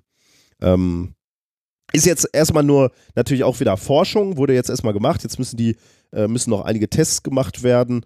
Ähm, und das kann sicherlich ein paar Jahre dauern. Wir reden hier über Medizin, geht natürlich nicht so, äh, so schnell, dass da irgendwas gedruckt wird und dann sofort transplantiert wird, sondern da müssen natürlich noch Tests gemacht werden, wie, äh, ja, wie, wie beständig die ganzen Dinger sind. Äh, aber die sind da ähm, zuversichtlich, die Forscher, dass ähm, sie in der Lage sein werden, tatsächlich Transplantate zu drucken. Das ist krass. Ist cool, ne? Das ist cool, ja. Das, äh, ich habe noch ein ähnliches Thema, was später kommt, wo es auch um Organe geht. Das, Bin gespannt. Äh, äh, sind wir damit äh, genau. Mai ist abgeschlossen, wir kommen zum Juni. zum Juni, das ist Halbzeit. Genau. danach. Ähm, wir beginnen den Juni in der Mitte des Junis tatsächlich schon, und zwar am 16. Juni. Ähm, Astronomen detektieren ein Signal, beziehungsweise sie sehen einen sehr hellen Stern, der vorher nicht da war. Und äh, dieser Stern oder äh, ja, Stern ist das falsche Wort, es war äh, wahrscheinlich eine Supernova, aber irgendwie ist man sich da auch nicht so sicher. Äh, hat den äh, wundervollen Namen AT 2018 Cow. Karo? Cow oder auch kurz The Cow wird es auch genannt. Und äh, The Cow ist eine, ähm, eine, ja, was sagen Sie, eine astronomische Explosion, die stärker ist als eine übliche Supernova. Also das war halt heller und zwar nicht ein bisschen, sondern 10 bis 100 Mal stärker als die übliche Supernova, die man Oh. sonst so beobachtet hat. Ähm, zuerst beobachtet wurde, das, äh, beobachtet wurde das Ganze von Atlas. Äh, das ist äh, das Asteroid Terrestrial Impact äh, Last Alert System. Das äh, dafür, ähm, ja, also das, das ist ein System, das eigentlich dafür ist, äh, also ein Frühwarnsystem für den Einschlag von Asteroiden, äh, die irgendwie der Erde zu nahe kommen könnten. Ähm, entwickelte in der Universität Hawaii, äh, von der NASA finanziert. Äh, besteht aus zwei Teleskopen, die 100 Meilen voneinander entfernt sind und die automatisch halt den ganzen Himmel abscannen und äh, das äh, mehrere Male pro Nacht halt den Himmel nach sich bewegenden Objekten absuchen. Und die haben das Ding halt als, äh, als erstes gesehen. Und wie es wohl üblich ist, haben die das im, äh, auf der Seite Astronomers Telegram veröffentlicht, in Anführungszeichen. Also das äh, ist wohl eine Seite, wo halt so Beobachtungen als erstes eingetragen werden. Das ist jetzt kein Peer, Ah, typisches okay. Peer Review oder so, aber wenn irgendjemand irgendwas sieht, was Neues oder was Bekanntes oder so, dann wird das da halt eingetragen. Andere Kann ja Astronomen. Kann ja auch wichtig sein, ne? weil dann, dann willst ja, du willst ja möglichst schnell, möglichst viele auf das Objekt gucken lassen. Ja, genau, genau. Wenn, es halt ne, irgendwas äh, ist, was vorher nicht da war oder so, sollen halt äh, möglichst viele Leute das auch sehen. Und ähm, äh, es wurde halt in diesem System eingetragen. Und das Interessante, oder da kommt der witzige Name her, ähm, das System vergibt die Namen äh, per Zufall und zwar die letzten drei, äh, die letzten drei Zeichen. Das Ah, heißt, und äh, Kau ist zufällig Genau, und Cow entstanden. ist zufällig entstanden, genau. Deshalb heißt das Ding The Cow. ähm, also, wie, wie du schon richtig sagst, dieses Astronomers Telegram ist äh, dafür da, um halt, also es ist quasi dieses äh, so News für Mhm. Astronomen. So, hier hört mal her, Ja. ne, da ist was Neues, guckt mal. Äh, was ist das Besondere gewesen? Ich habe ja schon gesagt, das ist äh, hell gewesen. Ne? Ähm, also so normale Supernovae sind halt Ereignisse, die am Himmel mehrere Wochen zu beobachten sind. Also man sieht, da ist irgendwo ein Punkt, der wird Mhm. heller, ganz, ganz langsam und schwächt sich, also wird dann wieder, wird dann wieder weniger. Ähm, bis die maximale Helligkeit erreicht wird, dauert es da teil, also dauert es wirklich Wochen. Also ne, kann ein, zwei Wochen dauern, bis es hell genug ist und dann sieht man langsam wieder ein Abschwächen. Äh, The Cow war da ein bisschen anders. Da wurde innerhalb von drei Tagen ähm, zehnmal, also das äh, Ding wurde innerhalb von drei Tagen zehnmal so hell wie eine normale Supernova. Also sehr, sehr schnell und sehr, sehr hell. Mhm. Und ähm, aufgrund der Helligkeit wurde zuerst angenommen, dass es sich um ein Ereignis aus einer anderen Galaxie handeln muss. Ne? Also, äh, das irgendwie äh, sehr, sehr weit weg ist. Dann wurden aber spektroskopische Untersuchungen des Lichts äh, durchgeführt und es hat sich gezeigt, dass es Charakteristika einer Galaxie im Sternbild Herkules aufweist. Und äh, die ist in Anführungszeichen nur circa 200 Millionen Lichtjahre entfernt, was in astronomischen Einheiten nicht, äh, wohl nicht besonders viel ist.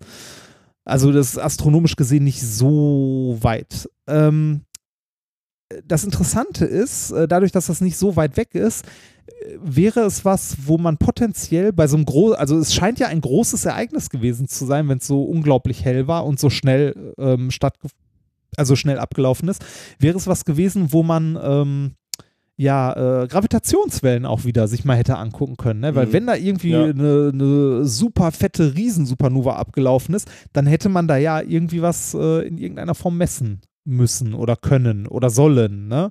Äh, das Traurige oder das Doofe war, dass genau zu dem Zeitpunkt, als das Ding äh, am Himmel zu sehen war und erschienen ist, hatten die beiden LIGO-Detektoren äh, einen Shutdown, weil sie ausgebaut wurden. Oh, Also ne, genau, also doof, äh, so, also es scheint ein Ereignis zu sein, ähm, das äh, unglaublich selten ist, also bisher noch nie beobachtet sowas und genau in dem Moment sind die einzigen beiden Messe, also Messsysteme, die wir haben, halt nicht einsatzfähig und haben halt in der Zeit nichts, äh, ja, nichts aufzeigen können.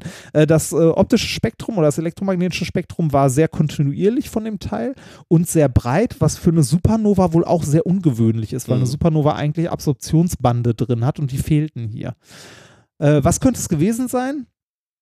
Äh, eine Vermutung, äh, eine, äh, eventuell eine 1, äh, Typ 1c Supernova, ähm, verursacht durch einen äh, ja, Zusammenbruch eines Kerns eines massiven Sterns, der bereits seine äußere Hülle aus Wasserstoff und Helium verloren hat und äh, die äh, sehr starken Röntgen- und äh, elektromagnetischen Signale lassen auch vermuten, dass bei der Explosion äh, ein Teilchenstrom wohl entstanden ist, der äh, ja eine Geschwindigkeit nahe der Lichtgeschwindigkeit erreicht hat und dadurch eine starke Strahlung ausgesendet hat. Aber es war, wie gesagt, so ein Once-in-a-Lifetime-Ereignis irgendwie und äh, die äh, Astronomen sind sich immer noch nicht ganz einig, was das genau war oder gewesen sein könnte. Äh, man muss dazu auch sagen, die haben halt Daten gesammelt ohne Ende und bis jetzt die, äh, bis die Ergebnisse da sind, äh, also da kann man noch ein paar, ein paar Jahre wahrscheinlich dran forschen Mhm. an, den, an den Daten, die da gesammelt wurden. Äh, weiter ging's, also weiter ging's im Juni, äh, spannend vier Tage später mit äh, Forschern der Universität Edinburgh. Die haben ähm, äh, was veröffentlicht und zwar haben die äh, Schweine gezüchtet oder äh, gezüchtet ist da vielleicht das falsche Wort, erzeugt er, die gegen PR, also gegen das PRRS-Virus äh, immun oder Mhm. resistent sind. Das äh, PRRS-Virus ist ähm, verantwortlich für die Reproduktions- und Atem, für das Reproduktions- und Atemwegssyndrom der Schweine. Das ist ein ähm, das ist äh, weltweit eine der teuersten, also teuersten Anführungszeichen für die Landwirtschaft, Tiererkrankungen. Die Kosten für die Schweineindustrie lagen bei 2,5 Milliarden im, äh, in dem Jahr, allein in den USA und Europa. Also es ist eine, äh, ja, eine, eine Seuche unter den Tieren, die für die Industrie tatsächlich problematisch ist. Äh, kranke Muttertiere verlieren dabei ihre Jungen. Ähm, bei den Jungtieren verursacht es äh, Atembeschwerden und ist halt insgesamt sehr unschön. ähm, was macht dieses Virus? Das Virus dockt am Rezeptor CD163 an der Zelloberfläche an. Was die Forscher hier gemacht haben, ist, die haben mit CRISPR-Cas genau äh, hier einen Teil von dem Gen entfernt. Und zwar genau die Stelle, wo das Virus ähm, also der, den Teil, der für diesen, äh, für diesen Rezeptor an der Oberfläche verantwortlich ist und haben den halt entfernt, während sie aber äh, den Rest des Moleküls in Ruhe gelassen haben. Also wirklich nur eine klitzekleine, sehr gezielte Änderung vorgenommen. Mhm. Das ist ja das, was die Befürworter oder was halt die Wissenschaftler zu CRISPR-Cas auch generell sagen. Das ist das, was wir eigentlich schon lange machen, auch bei, bei Pflanzenzüchtung. Nur damals, also früher hat man es halt mit hier Atomic Gardening gemacht, indem man irgendwo eine radioaktive Quelle hinsetzt und mal was drum rumpflanzt und guckt, was so vor sich lustig hinmutiert. Und CRISPR-Cas ist halt eine sehr gezielte Variante, äh, einzelne Gene an- Mhm. und auszuknipsen. Das haben sie hier gemacht. Das Gen, das halt diesen Rez für diesen Rezeptor auf, dem, äh, auf den Zellen verantwortlich ist und äh, haben damit dann äh, Schweine gezüchtet, die, äh, also sehr gezielt manipuliert gezüchtet, die äh, von dieser Krankheit nicht mehr befallen werden können. Das haben sie auch getestet. Die haben die, äh, also haben die Schweine diesem Virus ausgesetzt, sehr aggressiv und trotzdem ist keins der Schweine krank geworden Krass. oder hat sich angesteckt. Und ähm, die Tiere leben mittlerweile in der dritten Generation, sind vollkommen gesund, verhalten sich vollkommen normal und es scheint keinerlei Nebenwirkungen zu geben. Das ist schon, schon ganz krass eigentlich, ne? Ja. Ja, ähm, äh, die letzte Sache ähm, ist äh, so eine Mischung aus Technik und Biologie, die im Juni abgelaufen ist. Am 26. Juni haben äh, Forscher der Uni aus Kalifornien äh, künstliche T-Zellen entwickelt und äh, synthetisiert. Also künstliche T-Zellen, die menschliche T-Zellen in Form und Funktion sehr, sehr stark ähneln bzw. gleichen. Jetzt muss ich fragen, was sind T-Zellen? Ja, das, ne? äh, T-Zellen sind Teil unseres Immunsystems. Das ist ein klein wenig sowas wie die Blutpolizei Hm. äh, oder der Blutblockwart, wenn man so sagen möchte. Ähm, Und die kann man künstlich die, herstellen? äh, die, man kennt die so aus Das war mal das Leben. Das sind diese weißen Polizisten, die Ja, immer natürlich. rumrennen und ne, Natürlich, unser ganzes das ist unser ganzes Spiel. Ja, es beruht auf es war das Leben. Ne? Ähm, T-Zellen wandern durch den, über, äh, durch den Organismus und überwachen ständig äh, die Membranzusammensetzung von Körperzellen auf krankhafte Veränderungen. Also die schwimmen mit dem Blut mit und gucken bei den Zellen, die halt so drumrum sind, ob da irgendwo eine krankhafte Veränderung ist und Ähm, das machen sie, indem sie äh, wieder dieses Schlüssel-Schloss-Prinzip, Mhm. ne, dass sie halt auf bestimmte Proteine reagieren, an die sie andocken. Ich glaube, es waren Proteine. Ähm, und äh, unterscheiden da zwischen den körpereigenen und nicht körpereigenen. Auf körpereigene sollten sie nicht reagieren. Wenn sie es doch tun, hat man halt so eine Autoimmunerkrankung. Ähm, aber bei gesunden Menschen reagieren die halt auf krankhafte Veränderungen an den Zelloberflächen, docken da an. Und das Besondere ist äh, bei den T-Zellen, wenn die mal so eine Veränderung gefunden haben, dann wird die Zelle in dem Moment, wo sie halt ihren Schlüsselpartner findet, ne, mit so einer Veränderung, wird sie aktiviert und ändert quasi ihre Funktion oder auch ihre Form. Das heißt, sie kann dann Mhm. entsprechend, je nachdem, was nötig ist, kann sie halt anwachsen. Äh, sie kann zu einer Fresszelle werden, die halt äh, diese, ähm, diese Veränderung an der Zelle oder die andere Zelle halt direkt killt. Äh, sie kann äh, Botenstoffe aussenden, um halt Verstärkung zu rufen, sozusagen, also andere Killerzellen Mhm. oder ähnliches, die sich dann um diese krankhafte Zelle kümmern. Also diese, diese T-Zellen sind sehr divers. Die Mhm. können äh, sehr viel machen. Die, äh, äh, also die, es gibt jetzt nicht hunderte verschiedene oder so, soweit ich das verstanden habe, sondern die, es gibt halt diese Art von T-Zellen, die je nach Situation verschieden handeln können, wenn man den Handeln da als richtigen Begriff sagen möchte. Und ähm, dementsprechend ist es schwer, die künstlich zu erzeugen, weil die halt so vielseitig sind. Dazu kommt noch, dass die ähm, noch die Eigenschaft haben, dass die äh, ihre Form ändern können. Die können auf ein Viertel ihrer Größe schrumpfen oder auf das Dreifache ihrer normalen Größe anwachsen. Äh, das äh, müssen sie können, um sich also um sich an verschiedenen Stellen im Körper bewegen zu können, also überall durchzuquetschen oder mal im Blutstrom besser mitzuschwimmen und so weiter.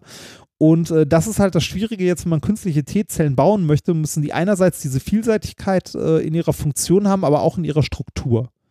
Was die Forscher hier gemacht haben, die haben es geschafft, äh, künstliche T-Zellen zu bauen, die ihre Form flexibel variieren können und die Grundfunktion richtiger T-Zellen zumindest teilweise imitieren können. Also äh, das Finden, also die, die, das, äh, sagen wir so, dass die Grundaufgabe der T-Zelle imitieren können. Und zwar bestimmte äh, Schlüssel, äh, bestimmte Schlüsselproteine finden und markieren. Mhm. Ne? Und je nachdem, was dann passieren soll. Aber erstmal das Finden von bestimmten Veränderungen und das Markieren, ist so die Grund, ähm, also die Grundaufgabe und das haben sie hinbekommen. Wie haben die Forscher das gemacht? Die haben äh, zwei Flüssigkeiten zusammengebracht, ein mineralisches Öl und äh, ein äh, Alginatpolymer, das ist so eine gummiartige Substanz. Und wenn man die äh, beiden zusammenbringt, dann äh, bildet sich in äh, einer chemischen Reaktion ähm, so Mikropartikel aus Alginat, ähm, die die Form von natürlichen T-Zellen, also der Form von natürlichen T-Zellen schon sehr stark ähneln. Ne? Ähm, die Wissenschaftler haben dann diese Mikropartikel ähm, eingesammelt aus dieser, aus dieser Flüssigkeit, also abgeschöpft sozusagen, also einfach gesagt abgeschöpft und äh, die äh, Elastizität dieser, Schellen, äh, dieser Zellen noch durch äh, verschiedene äh, chemische Behandlungen, also zum Beispiel durch die eine Konzentration von Calciumionen in einem Bad halt nochmal verändert. Also sie Mhm. konnten die Flexibilität dieser künstlich erzeugten kleinen Partikel dann noch einstellen. Äh, danach wurde die Oberfläche der Teilchen mit einem anderen chemischen Prozess so angepasst, dass sie quasi ähm, ja die äh, neben der Form und der Flexibilität der Zelle auch ihre biologische Aufgabe lernt, also äh, ein passendes Schlüsselloch oder einen passenden Schlüssel für das für das äh, also für die gesuchte Veränderung bekommt. Also für für ein, also zum Beispiel ein bestimmtes Protein, das halt zu was anderem passt Mhm. ähm, das dann äh, im Grunde die, genau wie bei den T-Zellen, was die T-Zelle dann aktiviert. Ähm, die Forscher sagen hier an der Stelle, äh, dieser letzte Schritt, ne, also diese biologische Funktion ist halt beliebig anpassbar. Man kann die auf beliebige Proteine quasi äh, also anpassen, je nachdem, wie man die Oberfläche Mhm. behandelt, was man da macht, was man anheftet und so. Jetzt die Frage, was kann man mit diesen künstlichen T-Zellen machen? Also ist ja bisher noch was sehr, ja, was sehr Künstliches. Wofür ist das gut? Man kann damit ähm, das, äh, oder man könnte damit, ich glaube, Versuche am Menschen haben es noch nicht gemacht oder Tierversuche, aber das wäre so der nächste Schritt, das Immunsystem halt boosten äh, in irgendeine bestimmte Richtung. Wenn du, wenn eine krankhafte Veränderung nicht erkannt wird, weil du zum Beispiel irgendwie, äh, weil in deinem Immunsystem was nicht stimmt oder weil dein Immunsystem halt schwach ist oder kaputt ist, Mhm. in Richtung HIV oder ähnliches, dann könnte man äh, in den Kreislauf noch künstliche T-Zellen einbringen, die jetzt nicht äh, die den vollen Funktionsumfang von, äh, von den menschlichen, natürlichen T-Zellen haben, aber speziell auf eine Krankheit angepasst, eventuell halt das, äh, also als Verstärkung fürs Immunsystem ähm, funktionieren können. Also als Wegweiser, um dem Immunsystem zu sagen, hier, da musst du, die Zelle muss weg Mhm. so in die Richtung. Fand ich super interessant, weil es so eine, äh, ja, so eine Vermischung von Technik und Biologie irgendwie ist. Damit endet der Juni. Damit ändert dann auch der, das erste Halbjahr, ne? Ja, Und wir äh, kommen als nächstes zum, äh, zu unserem kleinen Experiment, was wir hier gemacht haben. Wir hatten ja dieses Bier in diese äh, schönen Gläser hier gefüllt. ja. Äh, und da können wir jetzt eigentlich mal ein äh, Kosten. Nee, wir, wir, wir kosten ein. Also es fühlt sich auf jeden Fall schon mal nicht deutlich kälter an. Nee, habe ich auch das Gefühl. Äh, Ähm, ich probiere mal gerade.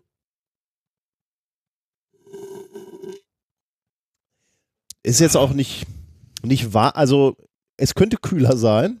weiß nicht, äh, vielleicht so, also äh, die, hier wünsche ich mir ein Thermometer. Ja, das könnte ja. doch ein bisschen, also ein, ein bisschen mehr. Aber ich, ähm, wir hatten das ja auch auf der Bühne einmal kurz ausprobiert. Ich glaube, ich, äh, ich glaube, der Effekt ist gut, wenn man es mehrfach, also vielleicht sollte man das nochmal noch mal Also, ausprobieren, wenn ich- man es irgendwie mehrfach anfeuchtet und wieder irgendwo Ich hinstellt. glaube auch, ja. Also, ich glaube, der Effekt, jetzt, jetzt sitzen wir hier in so einem geschlossenen Hotelzimmer. Äh, das ist, glaube ich, auch nochmal eine spezielle Situation. Hier ist jetzt auch nicht besonders warm drin, also auch nicht kalt, aber auch nicht warm. Ich glaube, sowas draußen irgendwo zu haben, wenn du, sagen wir mal, so im, äh, im Garten sitzt, wo du keinen Kühlschrank hast und du kühlst dein Bier dadurch, dass du das Glas, wie du auch gerade gesagt hast, immer mal wieder Das müsste befeuchtest. man echt mal ausprobieren, ob das Wir so- wirklich, ob man das nennenswert Ja. kalt bekommt damit. Also wirklich ein zimmerwarmes Bier nehmen, sich draußen in die Sonne, jetzt gerade ist draußen halt schlecht, aber Ja. sich draußen in die Sonne setzen mit irgendwie, äh, mit noch einem, Schüssel Wasser Ja. dabei und eigentlich, wenn das wirklich mit der Verdampfungswärme, also mit der Energie funktioniert, müsste man es ja wirklich deutlich.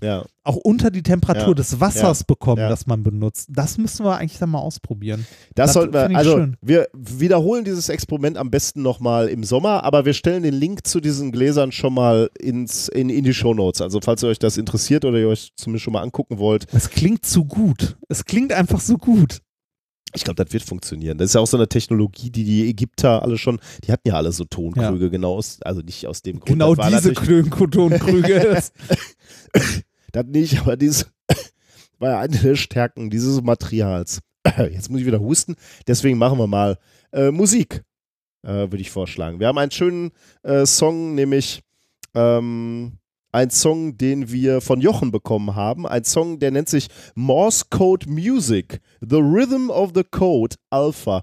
Du lernst also äh, Morsen. Oh, diesem schön. Song. Ah, ich ich höre es schon. Morsen klingt direkt nach guter Musik- Musik. musikalisch, Ne? Also, ne? sa- Sagen wir, sagen wir so, wenn es nicht Techno ist, dann kann es nur gut, nein, dann kann es eigentlich nur schlecht. Wobei, ne, selbst Techno, also Morse, da ist ja kein Rhythmus drin, oder? Lass dich überraschen, mein junger Padawan. Es ist ganz toll. Soon you'll know the rhythm of the code. A dit is a dot, a da is a dash. The rhythm of the code.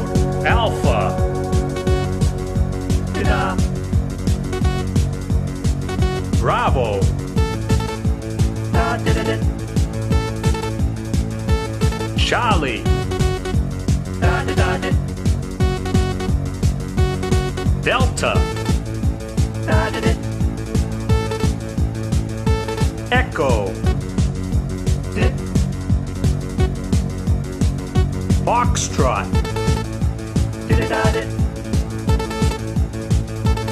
Golf.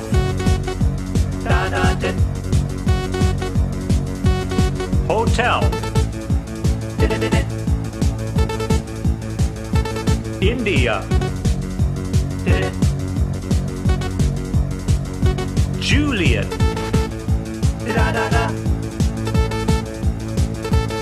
Kilo. Da da da. Lima. Da da da da. Mike. Da da. November. Da da. Oscar.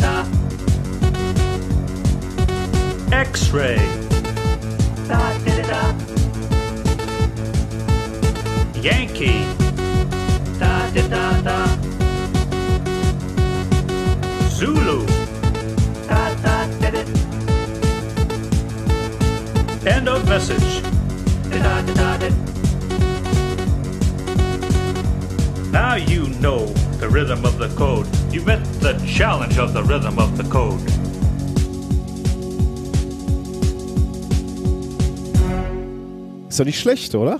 Ja, es hat, äh, das hat ein bisschen was von so Sprachenlernen. Das geht ja auch mit Gesang und so. So Ja. kannst du Morsen lernen. Ja, glaube ich nämlich auch. The ja. Rhythm of the ja. Code. Das Also ich glaube, das ist nicht äh, unclever, so, so so, übel. so eine Information über, über Rhythmik oder über Musik abzuspeichern. Kommen wir zum äh, China Gadget. Du ja, das China Gadget der Woche ist was ganz China Feines. Gadget mitgebracht. Ja, Und, äh, ich habe es extra eingepackt auf die Tour mitgenommen und zwar ähm, ist es äh, besteht es hier äh, aktuell noch aus zwei Teilen. Äh, ich glaube, das kannst du selber zusammen äh, basteln. Das hier gehört dazu, ist ein essentieller Teil. Also das äh, eine Teil sieht, äh, puh, das ist schwierig zu sagen. Sieht so ein bisschen aus wie so ein, Ja.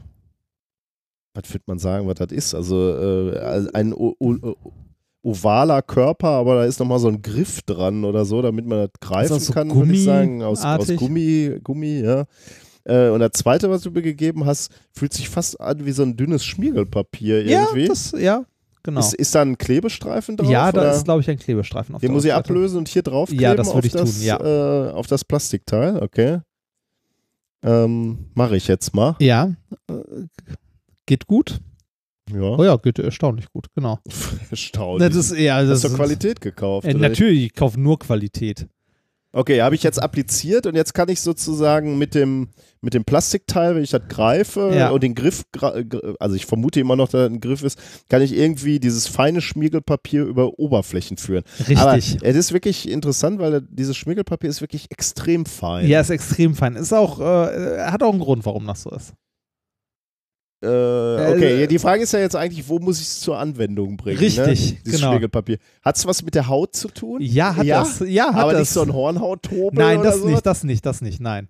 Echt? Ich das soll ist- jetzt eben also ah, wie- ah, wie- epilieren? Ja, fast. Es ist sehr nah, es ist sehr nah an dem, also ja, ja, doch, äh, im, Grunde, im Grunde ja, ja, doch. Das ist, Beine oder Äh, Arme oder was ja, auch genau, Immer? das, äh, Da habe ich jetzt richtig Bock drauf. So als Radfahrer rasiert man sich ja, Ja, ja, gerne ja, mal im ja. Sommer die, die Beine. ja, Aber ja, das ist, wo rasiere Also ich schmiergel mir jetzt mal irgendwie welche Stellen ja, ab. also du kannst irgendwo hier, aber kannst auch meinen Arm nehmen, wenn du willst. Einfach mal irgendwo, Ne, ich versuche mal hier auf meinem Arm. Okay, ich rubbel jetzt hier.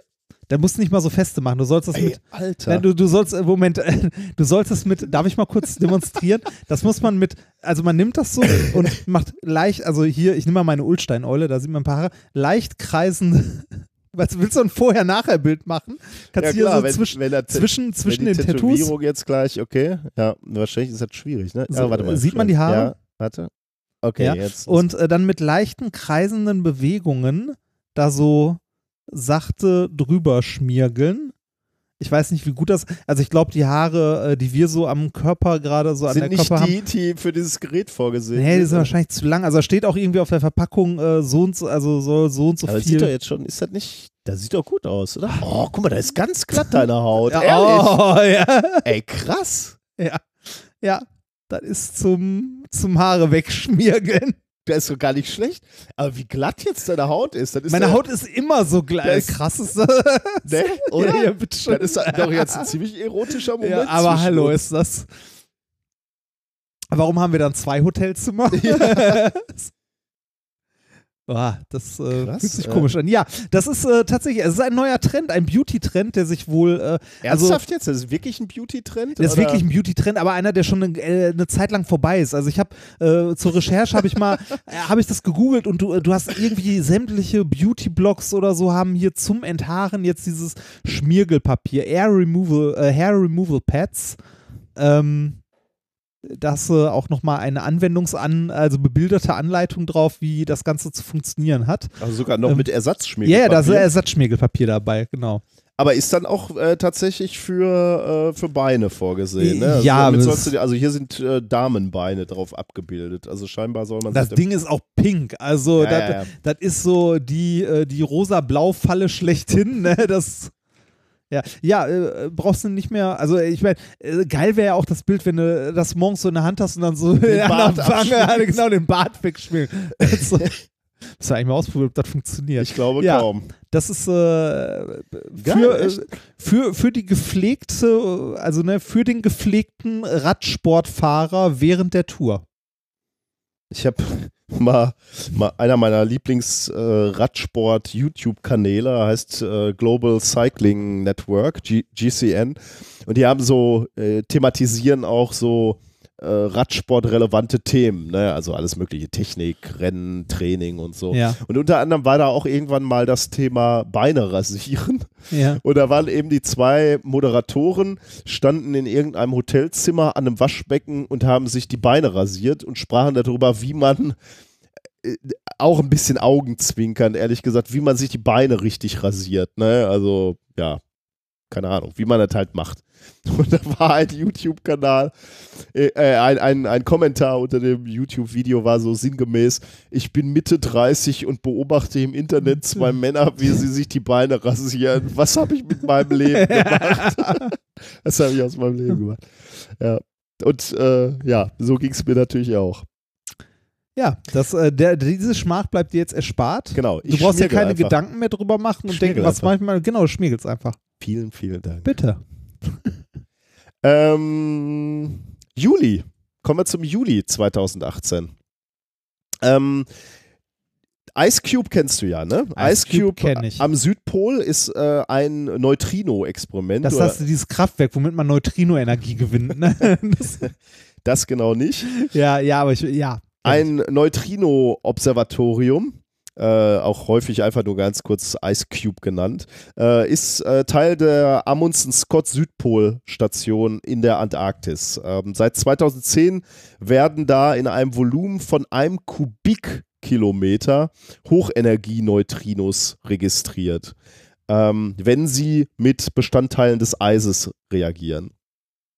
Ähm, dies entsteht, äh, oder die, die, äh, das funktioniert so, dass ähm, Neutrinos erstmal äh, andere Be- Bestand oder andere Elementarteilchen erzeugen, Elektronen beispielsweise Myon oder Tauon und die erzeugen dann wiederum im Eis Cherenkov-Strahlung, also einfach gesagt Licht und die Das, war, das, was immer so schön leuchtet, wenn man in einen Atomreaktor guckt, exakt ja wenn man aus so Bildern Genau. sieht. Und dann hast du da eben im Eis hast du hochempfindliche optische Sensoren, also ja, Lichtsensoren halt, Fotomultiplier. Und die registrieren diese sehr, sehr schwache Strahlung und können dann eben sagen, okay, hier war so ein Ereignis, wir haben äh, so ein Neutrino indirekt nachgewiesen. Und dafür hat Ice Cube 86 Kabelstränge mit insgesamt 5160 Sensoren ähm, versenkt in dem Eis oder ein, ein, einfrieren lassen äh, in dem Eis, um genau diese Teilchen äh, zu detektieren oder zumindest die Spuren davon zu detektieren, zu digitalisieren und dann zur Amundsen Scott Südpol-Station weiterzuleiten. Und da werden die dann von Wissenschaftlern ausgewertet wertet. Ähm, das ist auch ganz interessant, wie diese Detektoren da ins Eis kommen. Ne? Die sind äh, ziemlich tief in dem Eis. Schmelzen die sich rein? Mm, exakt, ah. ja. Die äh, werden mit heißem Wasser tatsächlich, werden Löcher gebohrt quasi. Und da werden diese De Detektoren dann drin äh, versenkt und anschließend lassen sie diese Kanäle einfach wieder zufrieren. Und die Sensoren sind dann in einer Tiefe von 1450 bis 2450. Das Schöne ist ja, in, in 50 bis 100 Jahren können sie die einfach wieder einsammeln. Ja, stimmt. ja, genau. ähm, jetzt könnte man sagen, so Eis und Licht, äh, warum ist das Licht da, also warum, äh, also so Eis, wie wir uns das vorstellen, ist ja nicht klar, zwingend. Klar, genau, mhm. ja.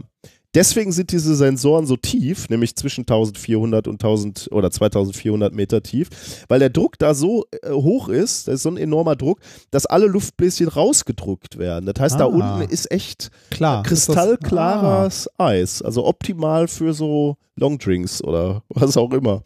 Ähm, deswegen sind die so tief. Ähm, und jetzt hat dieser Ice Cube Detektor, also am 12. Juli, äh, ein sehr spannendes Teilchen aufgefangen, nämlich vermutlich ein Teilchen, was äh, das halbe Weltall durchquert hat. Und wir konnten nachweisen, dass es vermutlich das halbe Weltall durchquert hat. Ähm, und äh, das ist irgendwie schon, schon spannend und auch ein echtes First sozusagen. Ähm, was ist da passiert? Also was vermutet man, was passiert ist? Vor 3,78 Milliarden Jahren ähm, gab es ein, ein starke, äh, also schwarzes Loch in einem, also ein extrem schweres schwarzes Loch in einem relativ jungen, äh, fernen, äh, in einer jungen fernen Galaxie. Und ähm, weil dieses schwarze Loch eben so super massenreich war, hat es eben auch viel Materie angezogen. Und deswegen wurde Wasserstoffgas äh, angesaugt in dieser Galaxie von diesem schwarzen Loch und viel von diesem Wassergas, äh, Wasserstoffgas wurde eben natürlich verschlungen. Aber ein paar Teilchen konnten auch äh, dem schwarzen Loch entkommen. Äh, wenn man sich, äh, vielleicht hast du oder habt ihr diese Zeichnung schon mal gesehen von so schwarzen Löchern, wo es dann an den ich sag jetzt mal so Nord- und Südpol, das ist natürlich so ein bisschen äh, fa falsche, falsche Bezeichnung, aber so an, an zwei gegenüberliegenden Enden dieses schwarzen Loches äh, gibt es so Mat Materie-Streams, die äh, rausgeschleudert so werden. Nee, vor allem raus, ja, raus rausgeschleudert werden. Also das ganze schwarze Loch ähm, äh, zieht natürlich wie so ein Wirbel die, die Materie ein, aber in der Mitte äh, gibt es auch nochmal so einen Stream, wo äh, Teilchen gibt, die so schnell beschleunigt werden, dass sie eben doch nochmal knapp entkommen ah, können. Okay. Das ist natürlich alles noch vor dem Ereignishorizont. Da ist natürlich dann Feierabend, aber äh, das liegt, das ist ein relativ komplexes System, liegt an, an starken Magnetfeldern, die sich da äh, ausbilden und daran werden die Teilchen eben beschleunigt und dann werden Wasserstoff Atomkerne, also nicht mehr Atome, sondern Atomkerne, die sind ja auch dann elektrisch geladen, werden dann eben in zwei gegenläufige gerichtete Strahlen ins All katapul äh, katapultiert und können dadurch dieser Anziehungskraft des äh, schwarzen Lochs entkommen. Und äh, die haben schon eine äh, hohe Energie, prallen aber dann nach kurzer Zeit auf andere Teilchen, auf andere Atomkerne mit, mit denen zusammen. Und in diesen Trümmern von dieser Kollision äh, entstehen dann Neutrinos. Um genauso zu sein, Myon-Neutrinos, die sind ungeladen, äh, extrem leicht, also ganz winzige Masse ähm, und die haben beinahe Lichtgeschwindigkeit, machen sich also mit, mit hoher Energie ähm, davon aus, diesem, äh, aus dieser Kollision und, und von diesem schwarzen Loch weg. Und dieses, dieses eine Neutrino, über das wir jetzt sprechen, ähm, das ist da eben auch entstanden und äh, ist in Richtung ähm, Milchstraße geflogen. Also von, hm. von, von, mhm. von weit weg halt. Neutrinos heißen Neutrinos, weil sie quasi mich, mit nichts wechselwirken. Das heißt, der, der Flug dieses Neutrinos wurde halt auch nicht gestört und auch Magnetfelder sind uninteressant für die Neutrinos. Deswegen ist es praktisch geradlinig auf unsere Spiralgalaxie der Milchstraße zugeflogen, auf einen blauen Planeten, auf unseren blauen Planeten zu.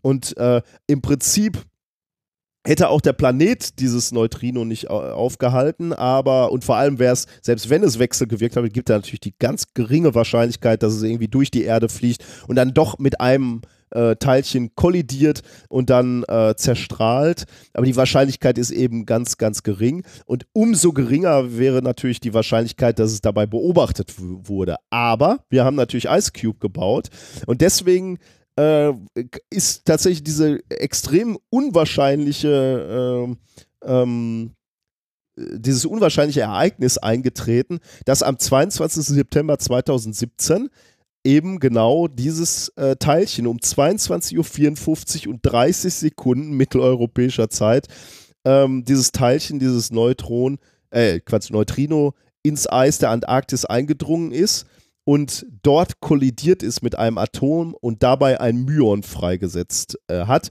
Und dieses Myon ähm, ist im Gegensatz zu dem Neutrino, aus dem es entstanden ist, äh, ist, ist der schwere Verwandte eines Elektrons, ist elektro, äh, elektrisch geladen und ist deswegen nach ganz kurzer Zeit in einem ultrakurzen Lichtblitz zerstrahlt und hat dadurch ähm, ein, äh, hat dadurch diese Ice Cube Detektoren äh, ausgelöst und die haben eben ein Signal ähm, detektiert.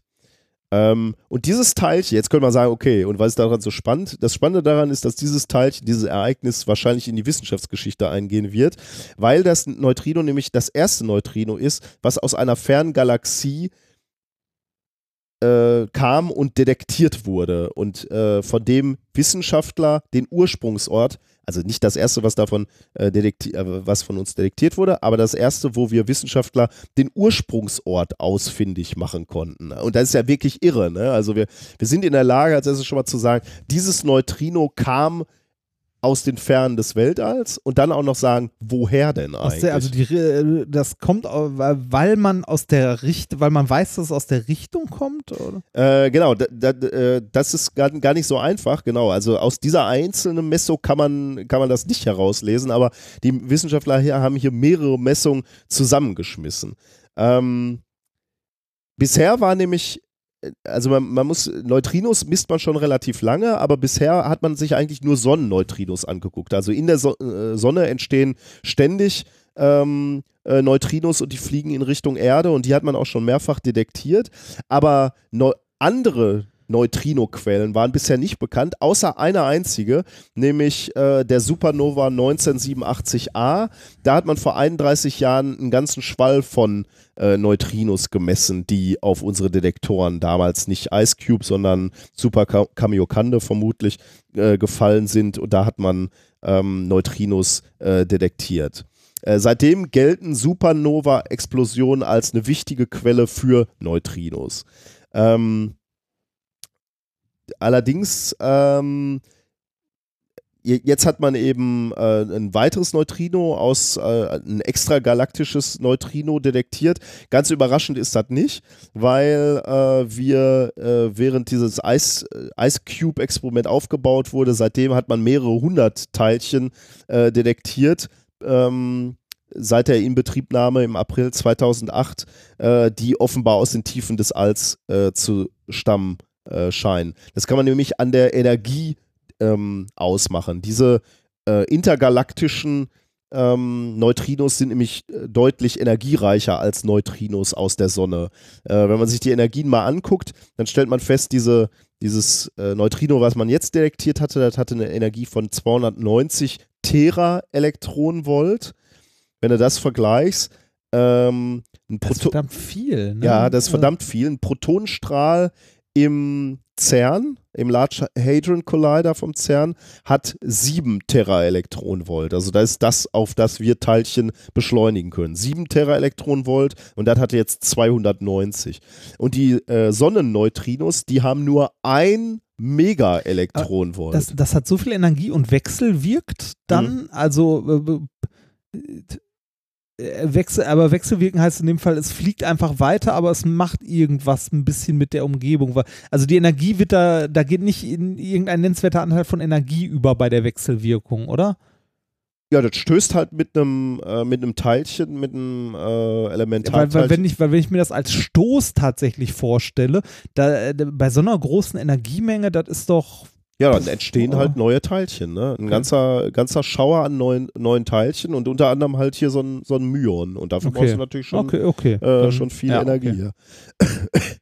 Ähm, ähm, also diese, diese, diese hochenergetischen äh, Neutrinos hat man eben schon äh, die ganze Zeit oder eine, eine ganze Zeit mit dem Ice Cube beobachtet und hatte auch festgestellt, dass die Herkunftsrichtung, man kann da nämlich auch so die Richtung bestimmen, aus welcher die, äh, also du siehst halt diesen Lichtpuls durch dein Experiment laufen und dadurch kannst du halt auch sagen, wann kommt an welchem Detektor welcher Lichtpuls an und dadurch kannst du halt auch eine gewisse Richtung bestimmen, aus welcher Richtung aus ursprünglich mal das Neutrino kam.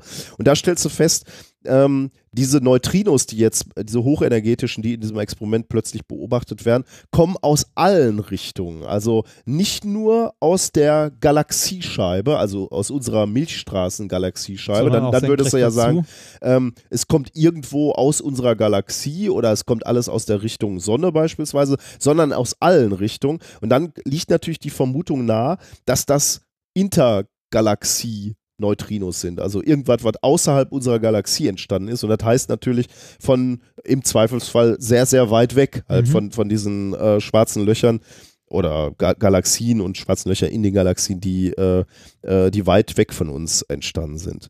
Allerdings ist es halt bisher, auch wenn man die Vermutung hatte, dass es von überall kommt und von vorherigen Galaxien, ist es noch nie wirklich gelungen, äh, wirklich zu pinpointen, wo kommt ein einzelnes Neutrino her. Weil klar, das ist ja schwierig. Ne? Du kannst zwar eine Richtung bestimmen, aber du kannst eben nicht genau sagen, aus welcher Galaxie ist das jetzt gekommen.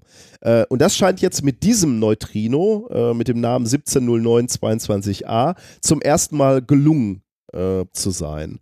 Denn ähm, die Annahme, die man gemacht hat, war, sofern das Neutrino tatsächlich aus dem Umfeld eines schwarzen Lochs stammt, sollte man die daraus geschleuderte Materie auch detektieren können, äh, oder, oder die, die, die herausgeschleuderte Materie sollte ebenfalls energiereiche elektromagnetische Strahlung ausgesandet haben, und zwar auf praktisch allen Wellenlängen, äh, die detektierbar sind, also auf allen Wellenlängen, aber eben auch auf den Wellenlängen, die detektierbar sind.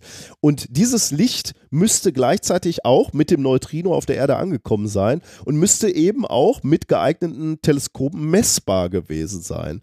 Und deswegen, äh, und das finde ich hier so berichtenswert und, und beeindruckend, deswegen hat man jetzt verschiedene Kompetenzen irgendwie kombiniert. Ne? Ice Cube kann halt nur in Anführungsstrichen Neutrinos messen, aber wir haben natürlich andere Teleskope, die auf anderen Frequenzen äh, ins Weltall äh, horchen können. Und was, was ich hier so bemerkenswert finde, Ice Cube hat ein Event detektiert, also dieses Neutrino, und hat nach 43 Sekunden Alarm gegeben, also es sind so au automatische Alarme wohl, die sagen, wir haben was detektiert und das kommt aus der Richtung, äh, schaut doch da auch mal hin. Und ähm, dann haben eben ganz viele andere äh, Methoden ähm, ja, quasi in die Richtung äh, gehorcht. Also beispielsweise ein Gamma-Teleskop der amerikanischen Satelliten Fermi wurden dann eben auch, ähm, haben auch reagiert auf diesen Alarm vom Südpol und haben in die Richtung äh, gehorcht sozusagen und äh, haben eben auch in diesem Gamma-Lichtbereich ein Event detektiert und konnten da eben äh, auch in die gleiche Richtung gucken. Und dann gab es auch andere ähm, äh, Gamma-Observatorien auf Kanareninseln, die da auch was detektiert haben. Und dann gab es weitere ähm, Nachbeobachtungen im Röntgenbereich, im Radiobereich und mit optischen Teleskopen. Ja, Ähm, und das dann kombiniert genau, hat äh, ja. den Weg Richtung Ja. dieses, äh, dieses schwarzen Lochs äh, Exakt, ja. gewiesen. Okay. Und ähm, die, ähm, man hat sich dann wohl darauf geeinigt, dass in der Richtung, in die, die alle geblickt haben und alle was gesehen haben, dass in die Richtung wohl eine, äh, ein schon, schon seit längerem bekannte Gammastrahlquelle ist, der, der Blazer TXS 0506 plus 056.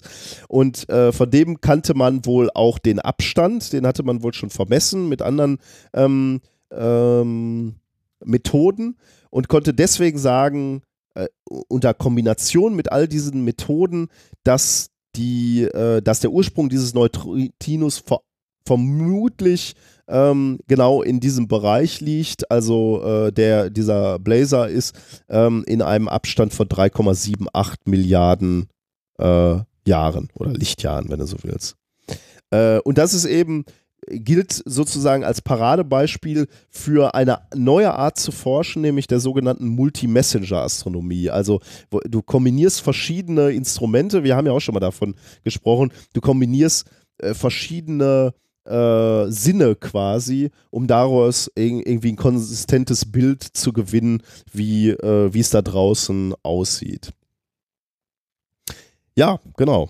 Das war jetzt, glaube ich, was ich mir dazu notiert hatte. Also äh, ein, ein Neutrino, was in äh, fast vier Milliarden Lichtjahre Entfernung losgesandt wurde, in unsere Richtung uns dann zufällig trifft und wir können nachher sagen, aus welcher Richtung und äh, vermutlich auch von welchem Objekt es ausgesendet wird. In, in einer fernen Science-Fiction-Zukunft äh, äh, habe ich sowas wie interstellare Neutrino-Kommunikation vor Augen.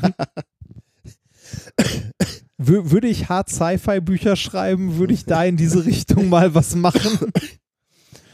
Ja, spannend. Die, Kun die, Kunst wäre natürlich, den Empfänger zu bauen. Ne? Also ja, ja. Äh, du, du, müsstest etwas haben, was äh, gezielt auch diese Neutrinos äh, abfangen kann. Ja, und irgendwas, wo du halt da Informationen reinkodierst. Ja, ne? Aber ja. man kann ja morsen. Ne? Mit den, ja, so Neutrino, Neutrino, kein Neutrino, gut. Neutrino, Neutrino. Neutrino-Morsen, auch schön.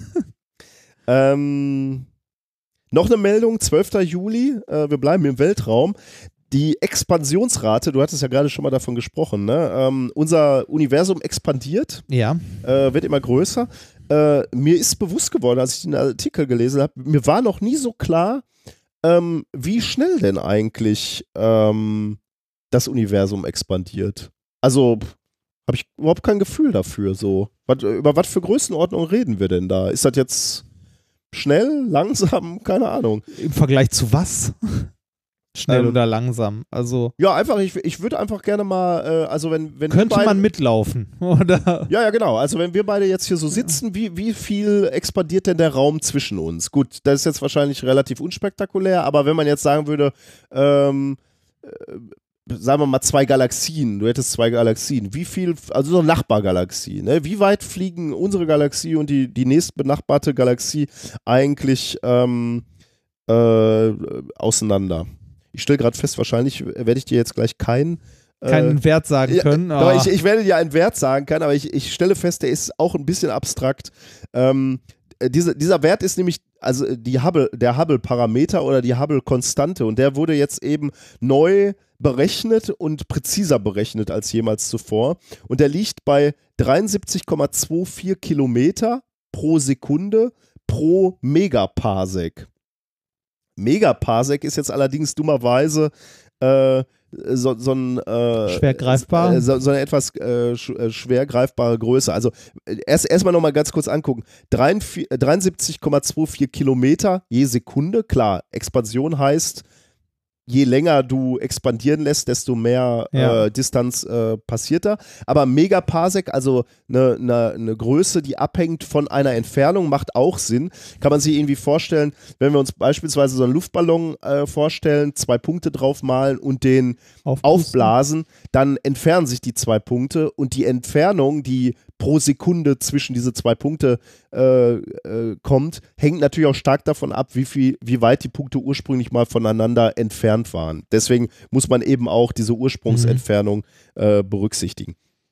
Megaparsec ist so eine, so eine Größenkategorie. Äh, puh, jetzt müsste müsst ich nochmal nachgucken. Das ist irgendwie. Äh, guck mal eben, was ein Megaparsec ist. Ähm, da, mu da, muss ich nicht googeln. Ist irgendwie äh, wenn, wenn, wenn du von außen aus unserem Sonnensystem guckst und du siehst die Erde und die Sonne in einem Winkel von einer Bogensekunde zueinander. Ein Megaparsec so. sind eine Million Parsec. Danke. Nein, äh, die Größe, äh, die, diese Ellipse, die große Halbachse. Warte mal, ich muss hier, der Tagesspiegel Parsec Wikipedia. So. Äh, ein Parsec, eine bla bla bla eine Parallaxensekunde. Parallaxensekunde. Ja, ist ein astronomisches Längenmaß. Es ist die Entfernung, aus welcher der mittlere Erdbahnradius, also der mittlere Abstand zwischen Sonne und Erde, unter einem Winkel von einer Bogensekunde erscheint und entspricht etwa 3,26 Lichtjahren. Hm, okay. Ja. Wie, wie viel? 3,6? 3,- Lichtjahre? 3,26, also 3,3 3,3 Lichtjahre. 3,3 Lichtjahre. Das heißt, wenn wir drei- äh, 3,3 Lichtjahre voneinander entfernt sind, wären wir beide, dann würden wir uns 70 Kilometer pro Sekunde voneinander entfernen. Oh, guck, das ist doch ein handfester Wert. Ja. Spannend eigentlich. Ähm, und warum ist dieser Wert jetzt neu definiert worden? Weil Leute, und ich entscheide mich dazu jetzt mal, das ein bisschen abzukürzen, weil das ist, ähm, können wir vielleicht nochmal wann, wann anders machen. Äh, ähm, Wissenschaftler haben sich, haben etwas genauer vermessen, wie weit Sterne, insbesondere so Standardkerzen, also von denen man die Leuchtkraft nennt, wie weit die von der Erde entfernt sind. Also da haben sie nochmal mit, mit mehreren Methoden auch ermittelt, dass man da, ähm, äh, dass man etwas genauer versteht, wenn man einen Stern sieht, wie weit der weg ist wirklich. Mhm. Und ähm, deswegen, wenn, wenn du die Entfernung von Sternen besser kennst, kannst du eben auch über die Rotverschiebung dann natürlich äh, auch etwas genauer bestimmen, wie schnell die sich von uns weg entfernen. Und deswegen wurde dieser Wert für die Hubble-Konstante ähm, nochmal ähm, refined, äh, besser gemacht. Ähm, und der liegt eben jetzt bei diesen erwähnten 73,52 äh, 0,52, äh, 0,24 Kilometer pro Sekunde. Ähm, nee, warte mal, der neue Wert ist 73,52, also der wurde so leicht angepasst. Ähm, das Entscheidende ist aber eigentlich viel mehr, wie, wie hoch der Fehler ist, den die Wissenschaftler jetzt angeben. Und der wird mit 2% angegeben. Also da sagt man jetzt, der, der Wert ist jetzt schon äh, relativ genau.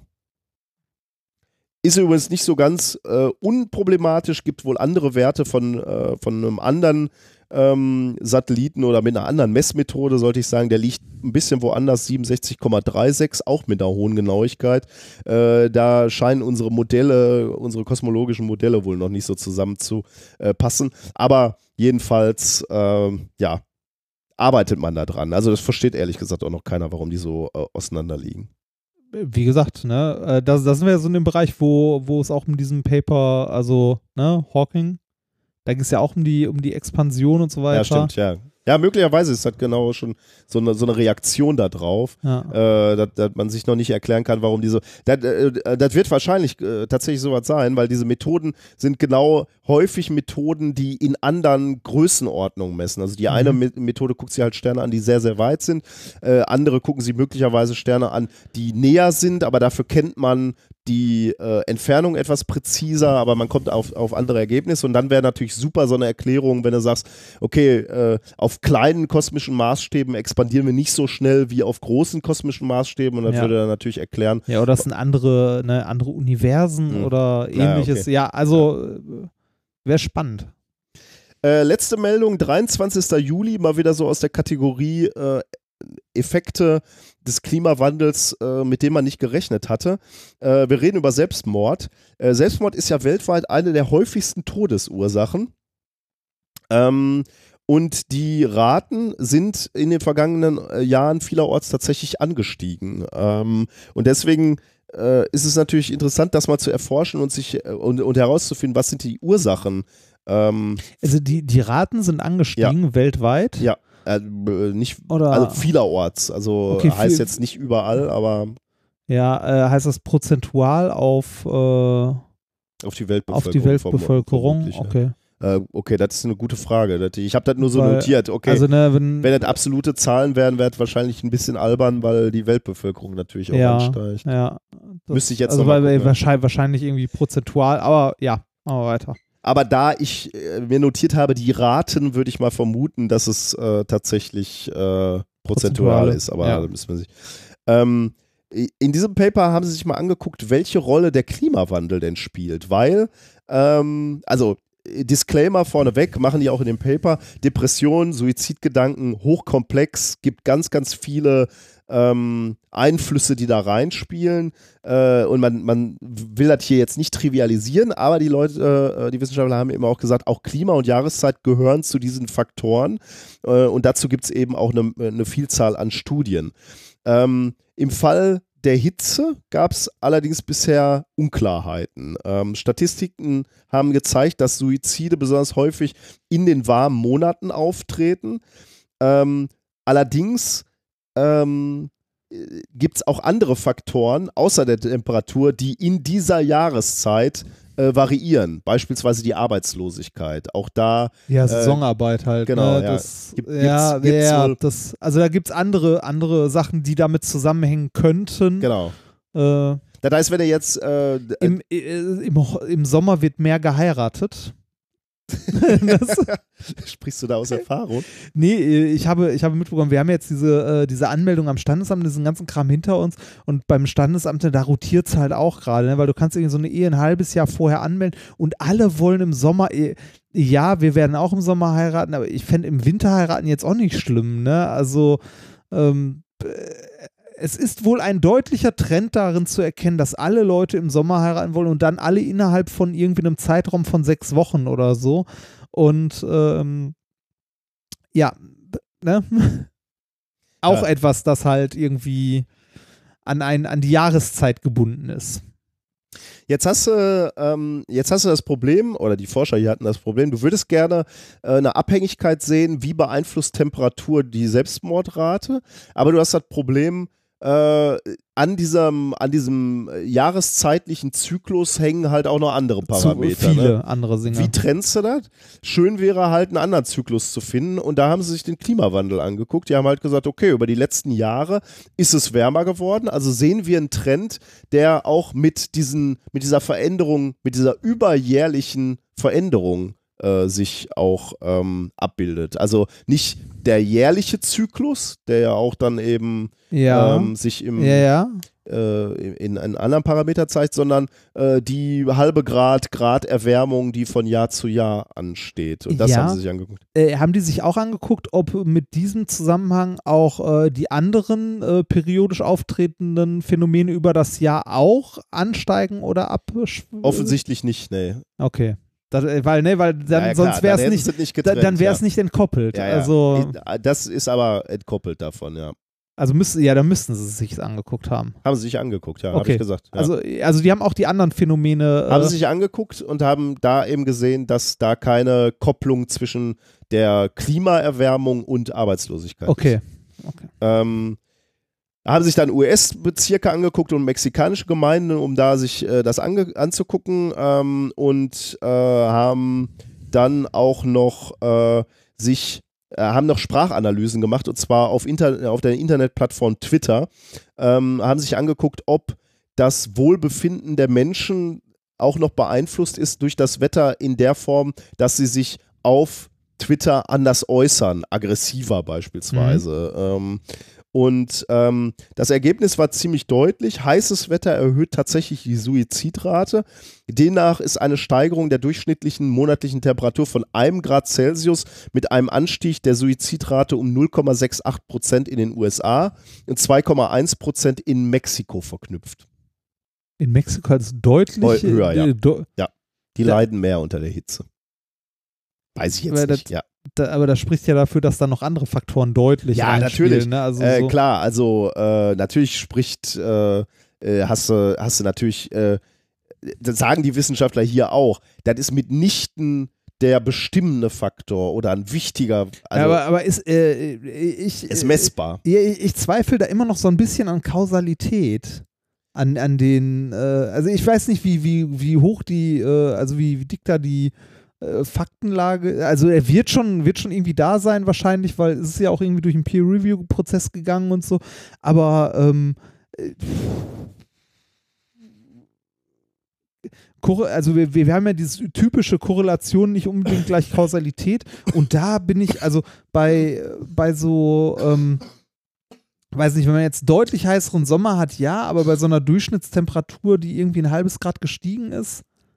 Aber ja, ich höre trotzdem erstmal weiter zu. Natürlich, Ja. äh, möglicherweise kann, kann auch äh, Mexiko und, und äh, USA in den Jahren, die hier betrachtet wurden, insgesamt pessimistischer Wie- äh, gewesen Wie sein. viele Jahre sind das denn, über die wir da reden? Also was für ein Zeitraum ist das? Ähm, ich gucke nochmal kurz, ob ich das habe ich mir dummerweise nicht rausgeschrieben. Kann ich Okay, dir jetzt ja, gerade nicht okay.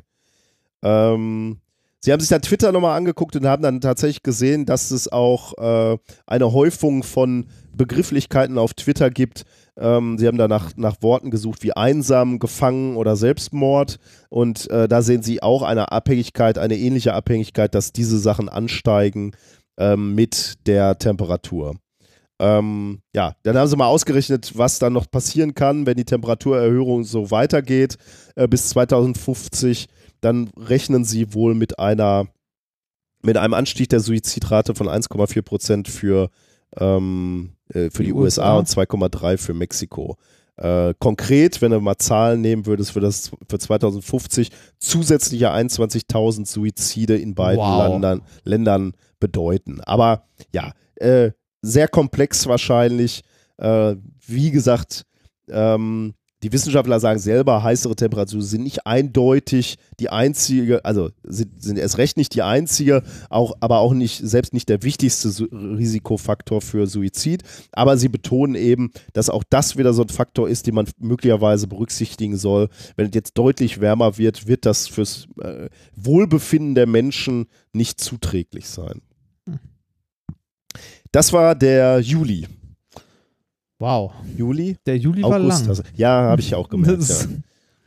Ähm, äh, machen wir weiter noch äh, kurz den August. Genau. Ich, Ähm, der August beginnt am 1. August tatsächlich. Äh, dort ist es, ähm, also auch wissenschaftlich, dort ist ähm, es äh, Wissenschaftlern gelungen, ähm, Schweinen äh, Lungen zu transplantieren, die im Labor gewachsen wurden. uh, also künstlich gewachsene Lungen zu transplantieren. Jedes Schwein hatte ähm, zwei Wochen nach der Transplantation entsprechende Blutgefäße auch ausgebildet. Also es wurde angenommen und Gewebe, sodass die Lungen sich, äh, also dass die Lungen ausreichend ähm, durchblutet wurden und auch Sauerstoff transportiert haben, also auch funktioniert haben. Ähm, äh, trotz dieser leichten Entwicklung der äh, Lungen hat es nicht ausgereicht, dass die, La also dass die Schweine damit in der Lage gewesen wären, unabhängig äh, mit genug Sauerstoff versorgt zu werden durch diese Lungen. Äh, die Forscher schätzen aber, also es ist erstmal ein Riesenfortschritt, dass das funktioniert hat, diese Transplantation von Organen, die im Labor entstanden sind, komplett und nicht von jemand anderem transplantiert wurden. Ähm, und die Forscher sind relativ optimistisch und schätzen, dass wir in zehn Jahren die ersten äh, Laborlungen quasi für menschliche Transplantationen zur Verfügung haben. Und das wäre krass. Also ich finde das Potenzial davon riesig, weil woraus züchten die das denn? äh, ich habe keine Ahnung. Ah, okay. Ich habe äh, die Meldung nur gelesen. Ich habe leider das Paper dazu nicht rausgesucht. Ähm, aber ich fände, dass das Potenzial irgendwie Zellen, äh, jetzt sagen wir mal aus Stammzellen oder woraus auch immer, ähm, tatsächlich ganze Organe zu, ähm, zu züchten oder aus Stücken von Leber zum Beispiel eine weitere Leber wachsen zu lassen, ähm, das Potenzial ist halt riesig, ne? weil äh, also äh, ja ein riesiger Markt in Anführungszeichen, ähm, Organe, es sind Wartelisten und wenn man jetzt äh, so halbwegs bei Design irgendwie sowas wie eine Lunge im Labor züchten kann, um die jemandem halt einzupflanzen, das wäre krass. Also ich Mhm. finde, das ist immer noch, äh, für mich klingt das noch äh, sehr nach äh, sehr viel Science Fiction, aber äh, die Wissenschaftler hier sind wohl sehr optimistisch und das, was die da gemacht haben, klingt auch gar nicht mal so weit weg, ne? Zumindest gefühlt. Ähm, der August geht munter weiter am 9. August. Dort wurde äh, etwas Technisches geschafft und zwar ein neuer Rekord bei der Effizienz von organischen Solarzellen. Hm. Jetzt fragen Sie, hä, organische Solarzellen? Wa- Was zur Hölle sind organische Solarzellen? Ähm, Solarzellen, wie wir die kennen oder wie sie auch immer auf Dächern verbaut sind und so oder wie sie rumstehen, wenn du dem Zug rumfährst oder so am Straßenrand. Das sind meist diese, äh, also so große, glatte Flächen aus Silizium. Und ähm, es sind entweder polykristalline Zellen oder einkristalline Zellen. Auf jeden Fall äh, sind Solarzellen an sich ähm, sehr starr jetzt nicht unbedingt schwer, aber schon relativ dick, starr, müssen in einen Rahmen montiert werden, sind also nicht flexibel, sind teilweise sehr empfindlich ähm, man könnte sich Besseres vorstellen, sagen wir mal. Aber ist halt das äh, effizienteste, was wir an Solarzellen bauen können. Und warum Silizium? Weil Silizium ein Halbleitermaterial ist, das wir dank der Computerindustrie auch in unglaublich sauber Mhm. und dementsprechend auch gezielt dotiert halt herstellen können, also gezielt verunreinigt, um damit äh, halt äh, Solarzellen, also um äh, ja, um Solarzellen zu bauen, Mhm. schlicht und einfach.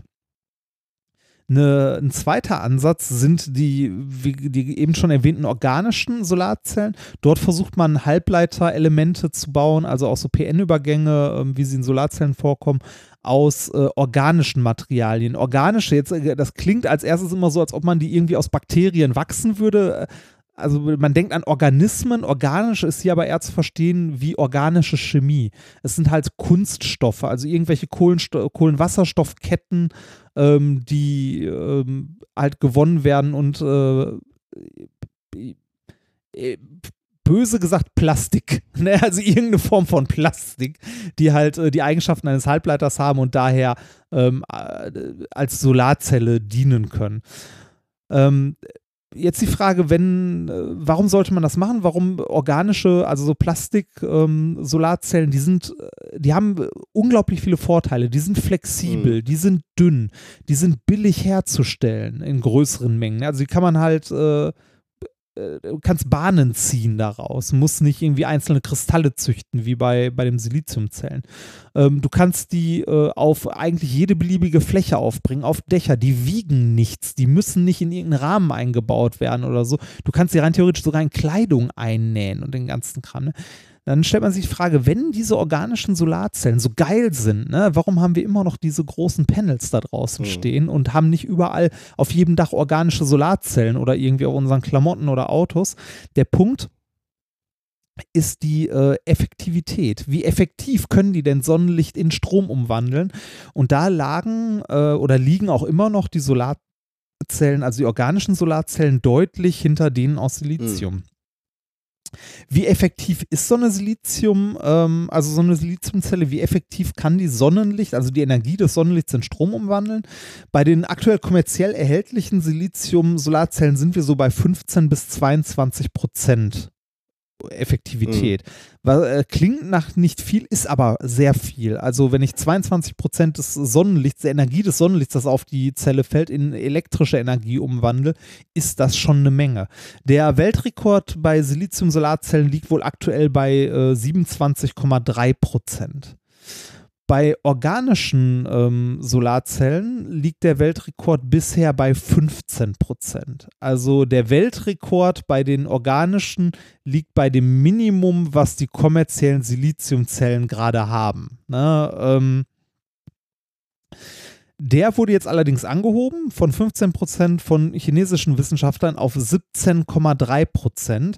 Jetzt könnte man sagen, ja, komm, sind zwei- 2,3% mehr, ist jetzt auch nicht die Welt, ist aber doch schon eine Menge, ähm, weil die Forscher auch sagen, mit der Technik, wie sie ihre Solarzellen produzieren, also die Effektivität wäre, äh, wenn man jetzt ein bisschen weitermacht, wären rein technisch Effektivitäten von bis zu 25% möglich.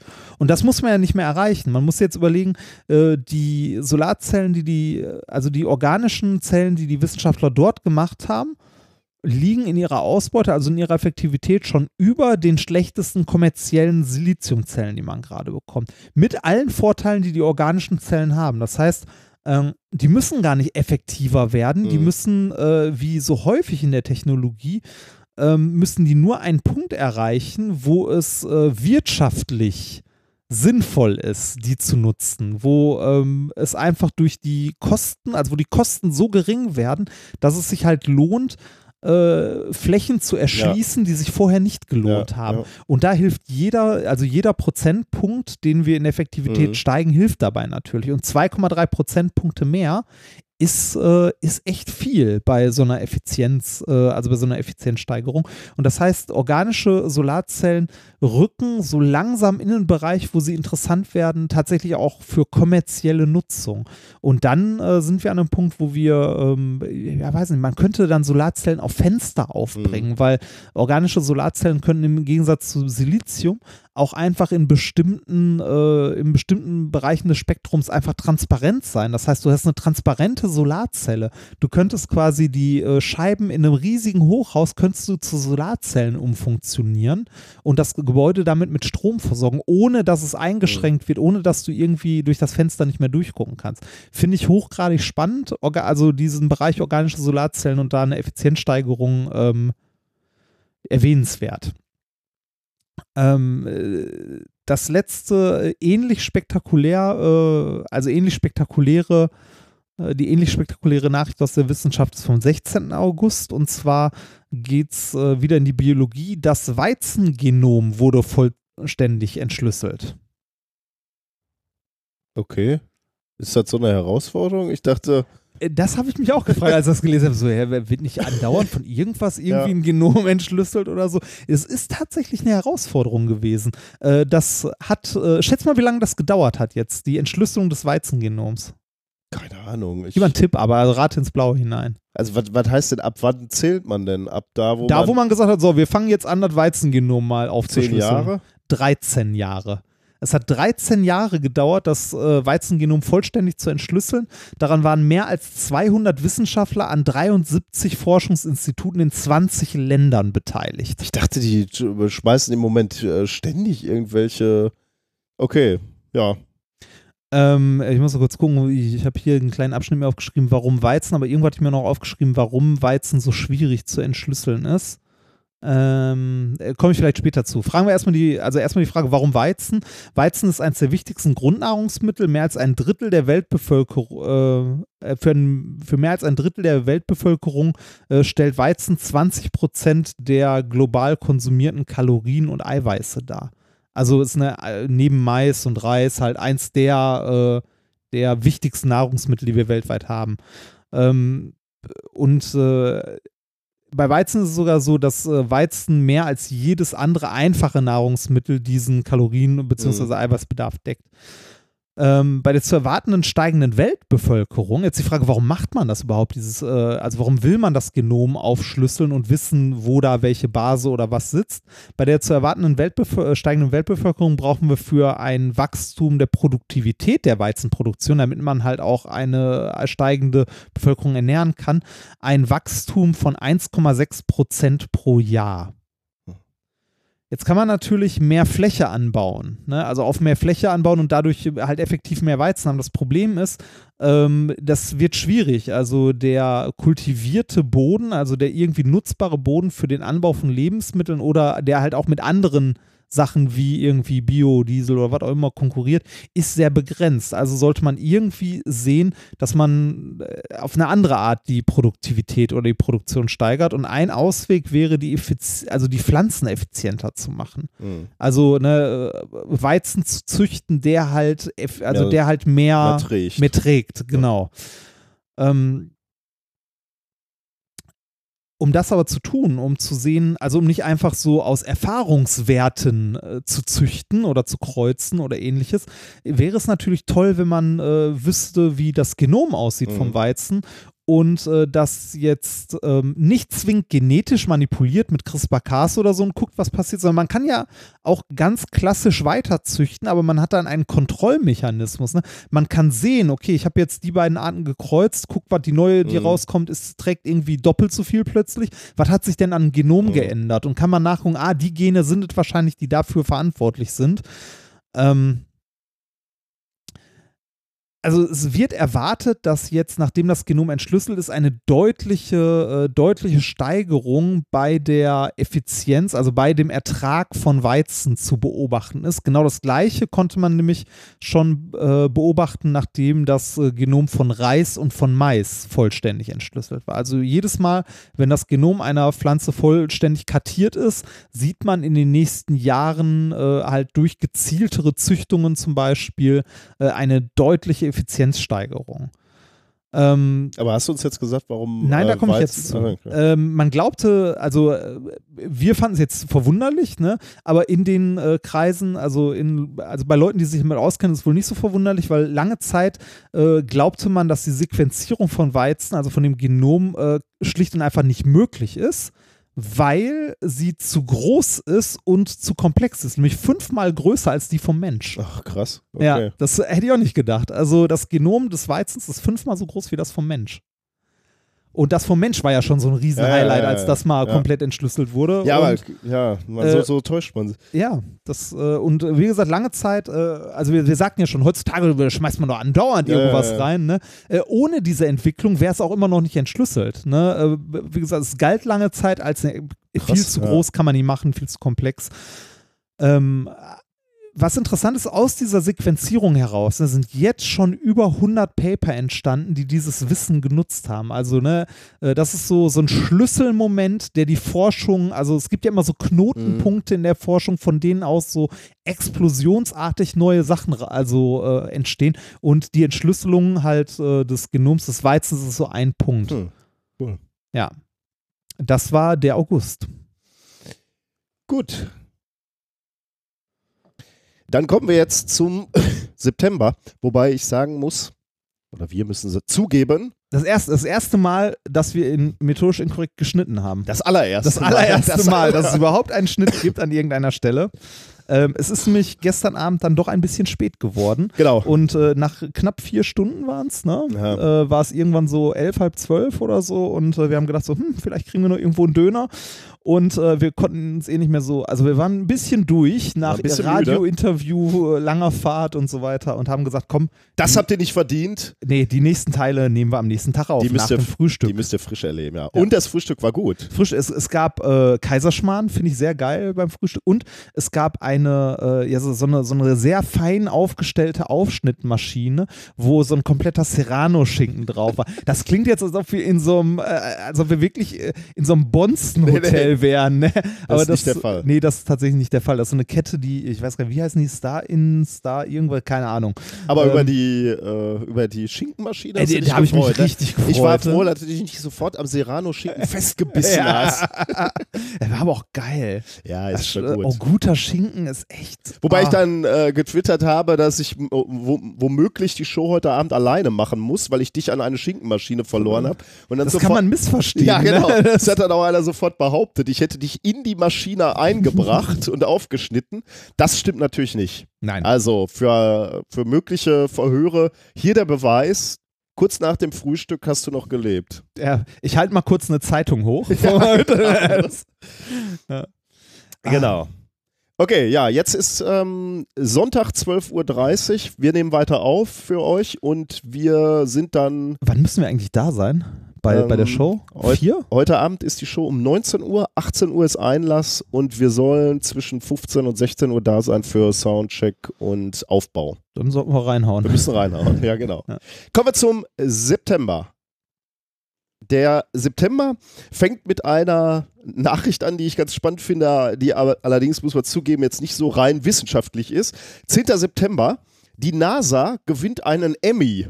Weißt du, was der Emmy ist? Äh, das, das war doch hier für, war das für Musik oder für nee, Fernsehen? Fernsehen, oder? genau. Fernsehen. Der Fernsehen. bedeutendste amerikanische Fernsehpreis äh, ist Emmy, genau. Ist, äh, ist, äh, nee, das ist der Grammy, ne, mit dem, wo, also wo das Grammophon, Mhm, das ist der ja. Gra- okay, ja. Wie sieht denn der Emmy aus? Ist das diese Figur, die so die Hände hoch und Könnte sein. Ich, So. Das ist nicht so meine Welt, ehrlich ich gesagt. weiß nicht, auch nicht. Das ist, Ähm, ich guck mal. Da kenne ich mich nicht so aus. Also ich glaube, der Oscar ist, ist der Oscar, Em, ne? Ja, Emmy ist diese Figur, die so, so das aussieht wie so ein Atom hochhält, diese Ding. Das Ah, ist der Emmy. okay. Ja.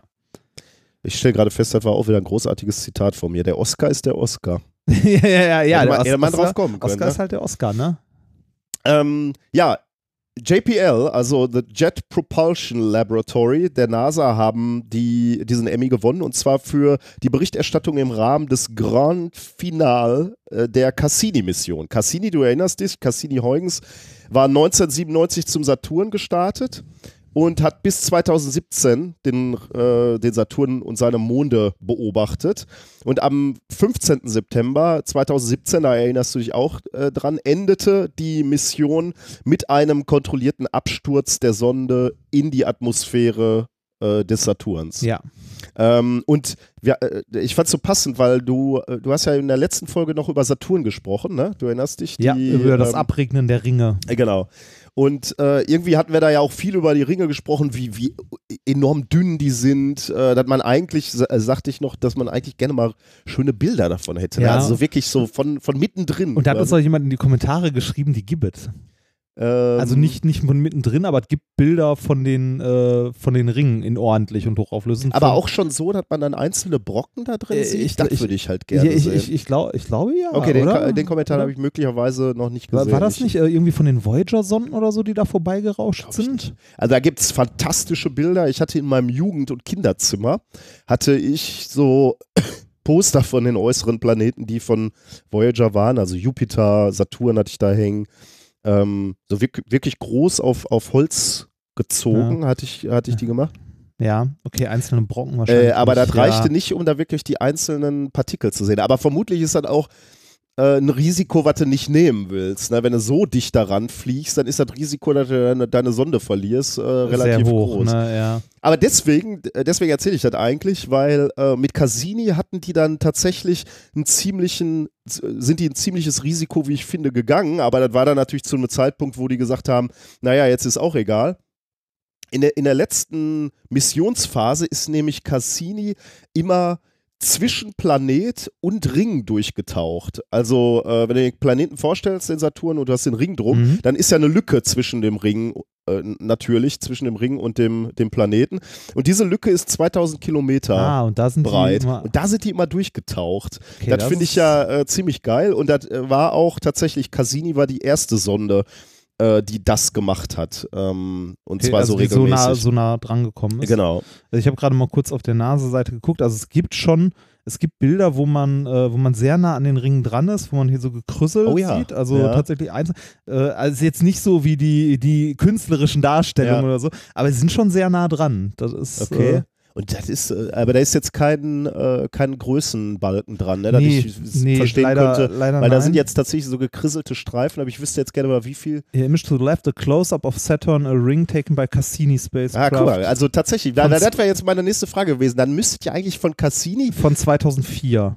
Ah, echt so früh, Ja. okay. Weil da, da frage ich mich, äh, gab es denn Bilder äh, von der Zeit, wo die da immer durch den Ring äh, getaucht sind, also zwischen Ring und Planet? Ja. Ähm, aber da habe ich jetzt äh, gerade nichts gefunden. Aber möglicherweise gibt es da was. Falls ihr da noch äh, etwas wisst oder kennt, äh, bewerft uns doch nochmal mit Bildern. Das würde mir äh, Ist spannend, ne? das würde mich ähm, würde Ja. mir was bedeuten. Aber wenn du jetzt gerade schon im Internet bist, ne, Ja. kannst du mal bitte auf den Link in den Shownotes, weil äh, die Frage ist ja, die haben Emmy gewonnen, aber wofür? Die haben ein Video gemacht, äh, was nochmal so die ganze ähm, die ganze Cassini-Mission nochmal beschreibt. Und das Ding haben sie aufgezogen wie ein ja, wie so ein Imagefilm kann man schon sagen, aber auch so ein bisschen, zeigt auch so ein paar bisschen die, die wissenschaftlichen Highlights, aber ist mehr Show, muss man ganz klar sagen. Und zwar so ein bisschen im Stile, würde ich sagen, von so eine ähm, Apple Keynote Star, nee, von Star Trek, also so, so Ah. Star Trek-Intros. Ähm, kannst du das mal laufen lassen? ja, Kannst ich hab's, ich hab's gerade, dass ich ähm, den Ton mach mal ruhig lauter. Äh, macht ja. Ja. Moons of Saturn, Also du hörst die Musik Ah, schon im ja, so ne?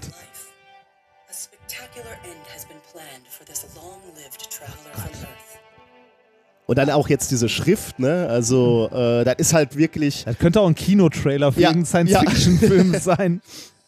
Cassinis Final, äh, Grand Final.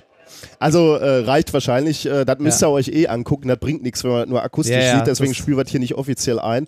Ähm, aber der Link ist in den cool. Shownotes, guckt euch das mal an. Ist, ist wirklich so ein Film, wo, ähm, wo du am Ende so, also na, das endet natürlich mit dem Eintauchen der Sonde und das ist dann so ganz dramatisch. Also die Sonde äh, taucht dann in die, in die Saturnatmosphäre ein und rappelt dann noch so und kämpft. äh, und dann, dann ist auch irgendwie so, ich, ich erinnere mich, ich paraphrasiere jetzt so, ich erinnere mich nicht so genau, dann sagt die Stimme irgendwie so, ähm, und äh, richtet nochmal seine Antenne in Richtung äh, Erde, um möglichst lange noch äh, äh, zu senden.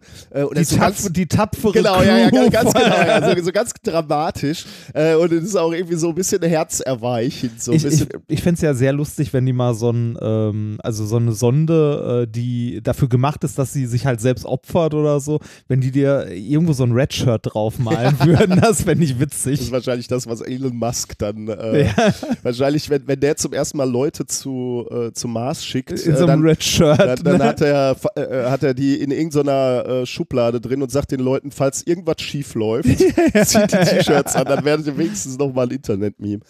Ähm, wie findest du sowas, so, ein- so ein Video? Also der ist ja hoch, hoch produziert, kostet sicherlich viel, viel Geld, könnte man wahrscheinlich auch sagen, für die, ich weiß nicht, was sowas kostet, für die Millionen hätte man vielleicht auch, äh, Also ich glaube, im Vergleich zu dem, was die Mission kostet, ist das ein Fliegenschiss. Also, äh, das, äh, ne, lass, lass die Produktion von so einem Video, weiß ich nicht, was sind das? ich weiß nicht, genau. Lass es, lass es 4 Millionen kosten oder so. Ja, ich glaube nicht, dass das so teuer war, aber ich Ne, weiß oder nicht, oder ja. weniger, was kostet denn die gesamte Mission? Ja, Und so. Äh, und äh, ja, man könnte, ja, jetzt könnte man sagen, ja, aber von dem Geld könnte man auch was wissenschaftlich Sinnvolles machen und so weiter. Ich glaube, dass man mit so einem, also mit so einem gut produzierten Video, das auch eine gute Geschichte erzählt, dass man damit die Akzeptanz dafür unglaublich steigert und vor allem auch das öffentliche Interesse massiv nach oben haut. Also das, äh, also ordentliche Kommunikation halte ich für sehr, sehr, sehr wichtig in so einem Projekt, weil äh, es die Daten unauf, un, also ohne dass sie ordentlich aufbereitet sind, ne, ähm, dann hast du, also das, was ja immer beeindruckt, sind so zum Beispiel die Bilder. Mhm. Ne?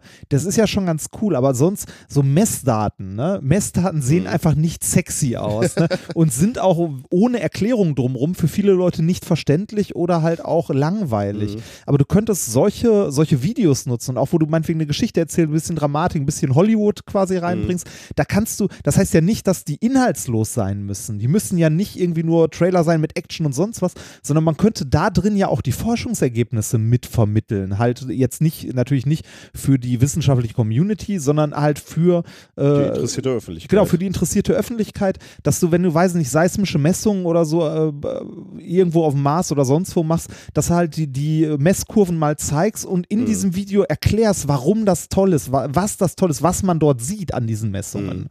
Fände ich großartig. Und ich glaube, im Vergleich zum, äh, also so zum restlichen Budget, dass es da, also das äh, in der Raumfahrt gerne mehr sein darf, Mhm. ähm, lass die so einen Film machen und kauf dafür eine fucking Atomrakete weniger. Gut, sind unterschiedliche Töpfe wahrscheinlich. Ja, Deswegen das- ist das äh, wieder etwas schwer mit dem Vergleich, aber. ähm, Ja, aber also, äh, also ne, Raumfahrt und Rüstung sind nicht so weit voneinander entfernt. Und ich glaube auch in der Finanzierung die Leute, sind die die nicht so weit voneinander ja. entfernt. Naja, du weißt, was passieren würde, wenn jetzt ein Wissenschaftler äh, bei, der, bei der Armee anklopft und sagt, ihr habt doch so viel Geld, gebt uns mal ein bisschen was ab. Das interessiert Ja. ihn einen Feuchten. Ja, so, sch schöne Atombombe, die sie da haben. Wäre doch schade, wenn die ihr Ziel nicht mehr erreichen kann. Ja, ja. ja, also, Aber ich- nee, aber ich also nee, ja. jetzt mal ernsthaft, also politisch, äh, gerade in den USA und so, sind doch äh, Raumfahrt und Rüstung so nah beieinander. Ja, politisch glaube ich gerade nicht. Also das sind einfach unterschiedliche Menschen, die gegeneinander konkurrieren. Also die Rüstung will möglichst viel Geld haben und die Forschung möchte auch Ja, natürlich, Geld haben. aber, aber die, äh, die äh, Rüstung hat auch Interesse daran, dass Raumfahrt ordentlich gemacht Da wird. sind weil, natürlich Schnittmengen, klar. äh, Aber weil, weil also die, äh, ähm, die großen Nationen machen nicht Raumfahrt, weil also ne, äh, die, der erste Incentive bei Raumfahrt bei den meisten ist nicht, wir wollen wissen, wie der Weltraum aussieht, sondern eine der, also das war ja auch beim äh, Ja, gut, beim, aber- beim Race to Space und sowas ja auch eher ein ideologischer Kampf oder es ist halt so, wir wollen eine Rakete haben. Also ich glaube nicht, dass Nordkorea äh, auf den Mars will. damit Ne? hast du aber natürlich eher wieder ein Argument dafür geliefert, dass die beiden streng voneinander getrennt sein sollen. ja, sollten sie, aber sind sie nicht. Also wenn du jetzt äh, damit argumentierst, gebt uns mal ein bisschen Rüstungsgeld, dafür bauen wir euch äh, den, ja, da den können, da, die können doch shiften so ein bisschen. Ist doch eh das Gleiche. Raketen, Da. damit ihr äh, den Krieg im, im Weltall weiterführen könnt. Nein, Find ich jetzt finde find ich ja nicht gut. Ich finde das Ja, ja, auch ja. nicht gut, aber es Ja. ist halt de facto nah beieinander. Ich fand hier halt lustig, ne, ähm, äh, Grammy, äh, Quatsch, Emmy, was war das jetzt? War jetzt ein Emmy. Emmy. Emmy. Emmy Äh, Man kann sich merken, Grammy ist das Grammophon. Da. Ah, okay. Ja. Äh, Emmy bekommen, finde ich irgendwie. Mh, also ich äh, kann natürlich verstehen, dass in der Wissenschaftscommunity sehr, sehr zweischneidig gesehen wird, wenn man sagt, Wissenschaft ist auch Unterhaltung. Aber das ist ja im Prinzip das, was jetzt hier ausgezeichnet wurde, dass sie unterhaltsame, spannende ähm, Berichterstattung gemacht haben. Ich finde es aber irgendwie, die, also wir beide finden natürlich die Aussage spannend zu sagen, die Inhalte, die in der Wissenschaft äh, erzeugt werden, ähm, sind so spannend, dass sie auch unterhaltsam sein können und Ja, auch unterhaltsam ähm, verkauft werden können, so wie wir es ja auch Ja. Äh, machen in unserem äh, Podcast. Von daher sind, blasen wir da natürlich ins gleiche Horn. Aber ich finde es schön, dass es hier auch mal so ausgezeichnet wurde. Ja, auf Das jeden find Fall. Finde Finde ich ich eigentlich ein, für die Wissenschaftskommunikation ein sehr spannendes Zeichen. Ähm, ga, ganz kleiner Punkt noch, weißt du, erinnerst du dich, warum Cassini abgestürzt worden ist? Nee. Damit, also die, die Idee war, damit sie sicher sein können, dass es sauber entsorgt wird und nicht irgendwie unkontrolliert auf irgendwelche Monde fällt äh, und die vielleicht kontaminiert, ähm, wo man vielleicht nochmal hin will und Ah. die ähm, äh, wirklich untersuchen will. Also beispielsweise, Mhm. es gibt da ja einige äh, Monde, die potenziell vielleicht auch für Leben geeignet wären und die wollte man nicht verunreinigen. Deswegen hat man lieber gesagt, okay, komm, dann schicken wir sie kontrolliert in, äh, in, äh, in die Saturnatmosphäre. 16. September. Ähm, etwas, was äh, ich auch ganz spannend fand, was nämlich auch so ein bisschen an mir vorbeigelaufen ist und äh, ich habe es nicht so richtig äh, mitbekommen. 20 Jahre hat eine Suche gedauert, nämlich die Suche nach dem wesentlichen, wesentlichen Teil der sogenannten baryonischen Materie. Ähm, die baryonische Materie, also wenn man sich das jetzt wirklich aus, aus der Sicht der, der Teilchenphysik angucken würde, dann sind Baryonen Teilchen, die aus drei Quarks bestehen, halbzahliger Spin, aber das ist alles uninteressant. Das, was euch interessiert, ist, äh, baryonische Materie ist die Materie, aus denen Sterne, Planeten und wir bestehen. Also alles, was für uns irgendwie Bedeutung hat, sage ich jetzt mal. Was ist denn dann nicht baryonische? Ähm, naja, Äh, gut. ist das die dunkle Materie? Zum dann, Beispiel, oder? ja, exakt, ja. Wenn man jetzt so, also wenn man das Standardmodell der Kosmologie äh, sich anguckt, dann würde man sa sagen, der Kosmos besteht zu etwa 70 Prozent aus dunkler Energie.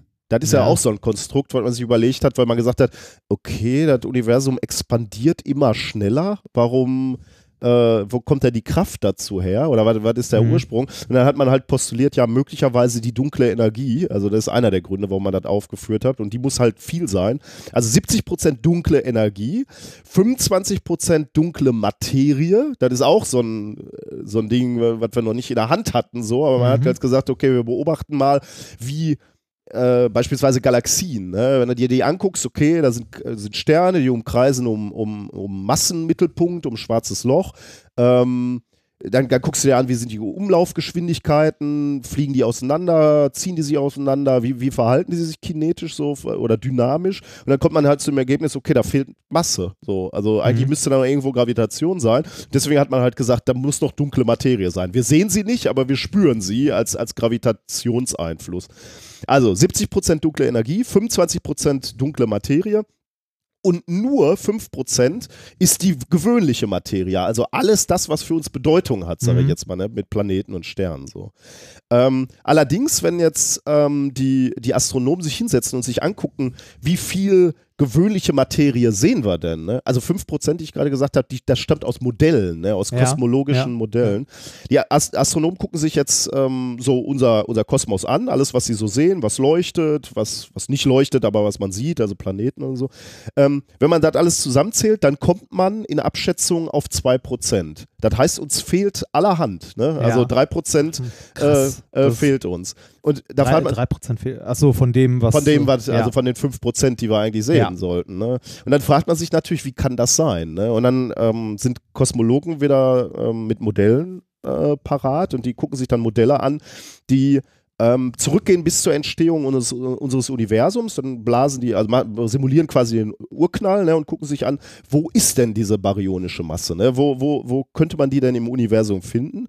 Und dann sagen diese Computersimulationen, äh, seit langem, dass diese fehlende baryonische äh, Materie als heiße Gase vorliegt, und zwar heiße Gase außerhalb von den eigentlichen Galaxien, bevorzugt in sogenannten Filamenten, also so, wie würde man Filament, so Kanäle, sage ich jetzt Ja. mal, wie, aus wie kommen die darauf? Rechnungen halt. Okay. Ne? Die haben halt äh, berechnet, wie ist die Materie, die, die baryonische Materie, die man sieht, verteilt. Wo, wo kommt die ursprünglich her? Aus diesem heißen Urknall. Äh, und dann rechnen die mit all den Konstanten, die wir kennen und einsetzen können. Und dann stellt man fest, aha, am Ende sieht es so aus, wir haben so einzelne Inseln aus Galaxien und dazwischen sind verbindende Filamente, in denen heißes Gas ist. Ähm, Und wenn du das dann ausrechnest und dir anguckst, dann kommt man zu dem Ergebnis, dann, dass laut dieser Simulation tatsächlich die Hälfte der gewöhnlichen Materie ähm, als solche heißen Gase vorliegen kann. Und heiß heißt hier wirklich heiß. 100.000 bis 10 Millionen Grad heiß sind diese filamentförmigen Strukturen, die zwischen den Galaxien Das heißt, sind. die Teilchen bewegen sich sehr schnell oder Genau, die haben eine heißt- hohe kinetische Energie und die sind hoch ionisiert. Ähm, und da, also ionisiert heißt, ähm, weil es hauptsächlich Wasserstoff ist, ähm, dass ihnen die Elektronen entrissen äh, sind. Die sind so, also die haben so viel Also halt Energie, Pro Protonen. dass es nur noch äh, geladene Ionen sind und äh, freie Ionen. Das ist halt ein Plasma eigentlich. Ja, wo- wollte gerade sagen, also das ist halt ein stark ionisiertes Gas, das sich aber auch noch sehr schnell bewegt bei den Temperaturen. Vermutlich. Weil ja. irgendwie muss ja Energie da reinbringen. Ja, ja, genau, ist, weil, ja. also bei, bei solchen Temperaturen ist es ja auch, also ich finde es schwierig, auch bei Plasmen schon von Temperaturen Ja, zu ja, reden, ja. Ne? weil das halt, äh, das stimmt. das, ja. das hat halt irgendwie, also das hat nichts mehr mit dem Temperaturbegriff zu tun, wie wir Temperatur Richtig, verstehen. Zumal äh, im Weltraum natürlich die äh, Dichte dieser Gaswolken, heißen Gaswolken auch sehr gering ist. Das heißt, wenn man da jetzt seine Hand reinstecken würde, dann würde man da jetzt, ich weiß nicht, ich kenne die Dichte jetzt nicht, müsste ich mir nochmal angucken, aber dann würde man vermutlich sich nicht verbrennen, weil einfach Mhm. wenig Teilchen da sind. Aber die Teilchen, die da sind, sind extrem heiß. Problem ist jetzt, ähm, an diesem, an diesem heißen Gas ist tatsächlich, an dem heißen Wasserstoff ist tatsächlich, dass dieses Gas so heiß ist, dass du es nicht mehr sehen kannst. Denn was heißt bei Gas, dass man es sehen kann? Also man könnte sich ja angucken, äh, ein Stern, der hinter diesem Gas ist, ähm, das Gas oder das Licht von diesem Stern, was, was hinter dem Gas ist, fliegt durch das heiße Gas und kommt dann zu uns und man sieht, dass man spektrale Linien sieht. Also irgendwelche Frequenzen von dem Ursprungslicht sind rausgefiltert durch das heiße weil sie Gas. absorbiert wurden. weil sie absorbiert geworden sind. ja, ja. aber wenn die schon so schnell sind, so Sehr viel gut. Energie haben und stark ionisiert sind, dann wird da auch nichts mehr an Energie absorbiert. Exakt. Dann geht genau. das durch. Die haben keine Elektronen mehr, die Ja. zurückfallen können auf irgendwelche Elektronenniveaus. Das heißt, es wird äh, also oder angeregt werden können erstmal. Das heißt, es wird kein, keine Energie absorbiert und damit auch nachher nicht mehr emittiert und deswegen kannst du das Gas nicht sehen. Hm. Ähm, die, die, das Licht von dahinterliegenden ähm, ähm, Sternen oder was auch immer fliegt da einfach durch und du kannst sie nicht sehen. Das heißt, rein messtechnisch ist das echt schwer. Du sagst zwar, da sind diese Filamente, aber du kannst, kannst sie nicht beobachten. Aber jetzt ist einer Gruppe aus Italien etwas gelungen. Sie haben sich ähm, 18 Tage lang einen 4 Milliarden Lichtjahre entfernten Quasar angeguckt, und zwar mit einem Röntgensatellit, XMMM Newton. Und äh, da haben sie eben relativ lange im Röntgenbereich sich Licht angeguckt und sich eben exakt, äh, also besonders angeguckt, wird diese, dieses Licht, dieses Röntgenlicht absorbiert irgendwo durch Filamente, die zwischen uns und diesem Quasar ist. Und sie haben dann festgestellt, ja, aber nicht im Wasserstoff, weil das haben wir ja gerade gesagt, ist ein Problem. Äh, aber in diesen Filamenten gibt es auch noch einen geringen Anteil ionisierten Sauerstoff. Und der ist nur so weit ionisiert, dass er immer noch Licht oder Energie absorbieren kann. Und das konnten sie nachweisen. Das haben sie genau gemessen, äh, diese Absorption durch die Sauerstoffionen. Und deswegen konnten sie jetzt sagen, ähm, ja, zwischen uns und diesem Quasar liegen Filamente. Es liegen so viele Filamente, wie wir es erwarten würden, na, Ja, laut unseren Simulationen. Und ähm, es ist auch die Menge, die erklären würde, wo die 3% sind an baryonischer Masse, die wir noch vermissen.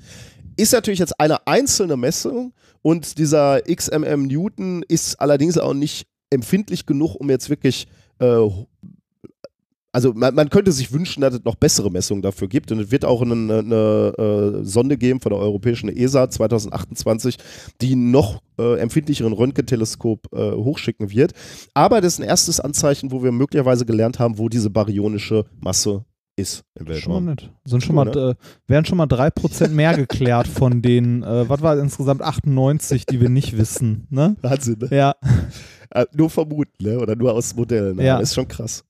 Äh, und noch eine ganz kurze Meldung, äh, haben wir auch darüber berichtet, deswegen muss ich nicht so lange machen. 21. September, Hayabusa 2 landet ähm, auf ähm, einem Kometen ähm, und hat auch erfolgreich äh, zwei Lander abgesetzt. Also ist gelandet auf diesem Asteroiden Ryugu. Also Hayabusa ist natürlich nicht gelandet, aber hat, äh, ist da zu diesem Asteroiden Ry- Ryugu geflogen, hat da zwei so Länder abgesetzt. Diese Länder haben sich auch äh, weiterentwickelt.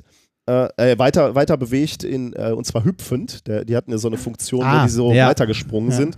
Hat alles auch funktioniert und äh, die sind dann irgendwie ähm, 15 Meter weit jeweils gesprungen pro, pro Sprung. Aber jedenfalls war es das zweite Mal, dass wir so einen Asteroiden, oder dritte Mal? Dritte Mal, glaube ich, angeflogen sind. Cool. Nett. Viel Raumfahrt in diesem Jahresrückblick, ne? Stimmt, ja. Das, Aber äh, das viel, erst Habe ich ja eine gewisse Faszination für. ist viel passiert. Ne? Ähm, Okay, das war der September. Sehr schön. Kommen wir zum Oktober. Wir beginnen am 1. Oktober und da beginnt der Reigen der jährlichen äh, Ah, Wasser? Der, der, nein, der, nein, nein, der Reigen der jährlichen Wissenschaftsbegeisterung in der Presse. Es gibt einen Moment im Jahr, wo die Presse voll ist von Wissenschaft und ansonsten ist es die ganze Jahr Ah, scheißegal. Nobelpreise. Die Nobelpreise, richtig, genau. Ähm, am 1. Oktober wird der Nobelpreis für Physiologie und Medizin für die Entdeckung einer neuen Krebstherapie verliehen. War es, glaube ich, so grob. Äh, wir hatten ja die Nobelpreise, äh, aber irgendwie kommt mir schon wieder ewig lange her vor. Das, äh, naja. Ähm, am 2. Oktober, am nächsten Tag, wird der Nobelpreis für Physik verliehen. Äh, Ich, also. Genaueres für die Nobelpreise hört in lieber nochmal in die Sonderfolge, Nobelpreis-Sonderfolge rein. Ich wollte jetzt nicht noch, ich wollte Nee, es zumindest Quatsch. erwähnen, aber nicht nochmal äh, nicht noch mal genau darauf eingehen. Äh, für die wegweisende Erfindung im Bereich der Laserphysik und dann noch am 3. Oktober der Nobelpreis für Chemie, also in Chemie für die Nutzung der Evolution als wissenschaftliches Werkzeug. So, so viel zu den Nobelpreisen.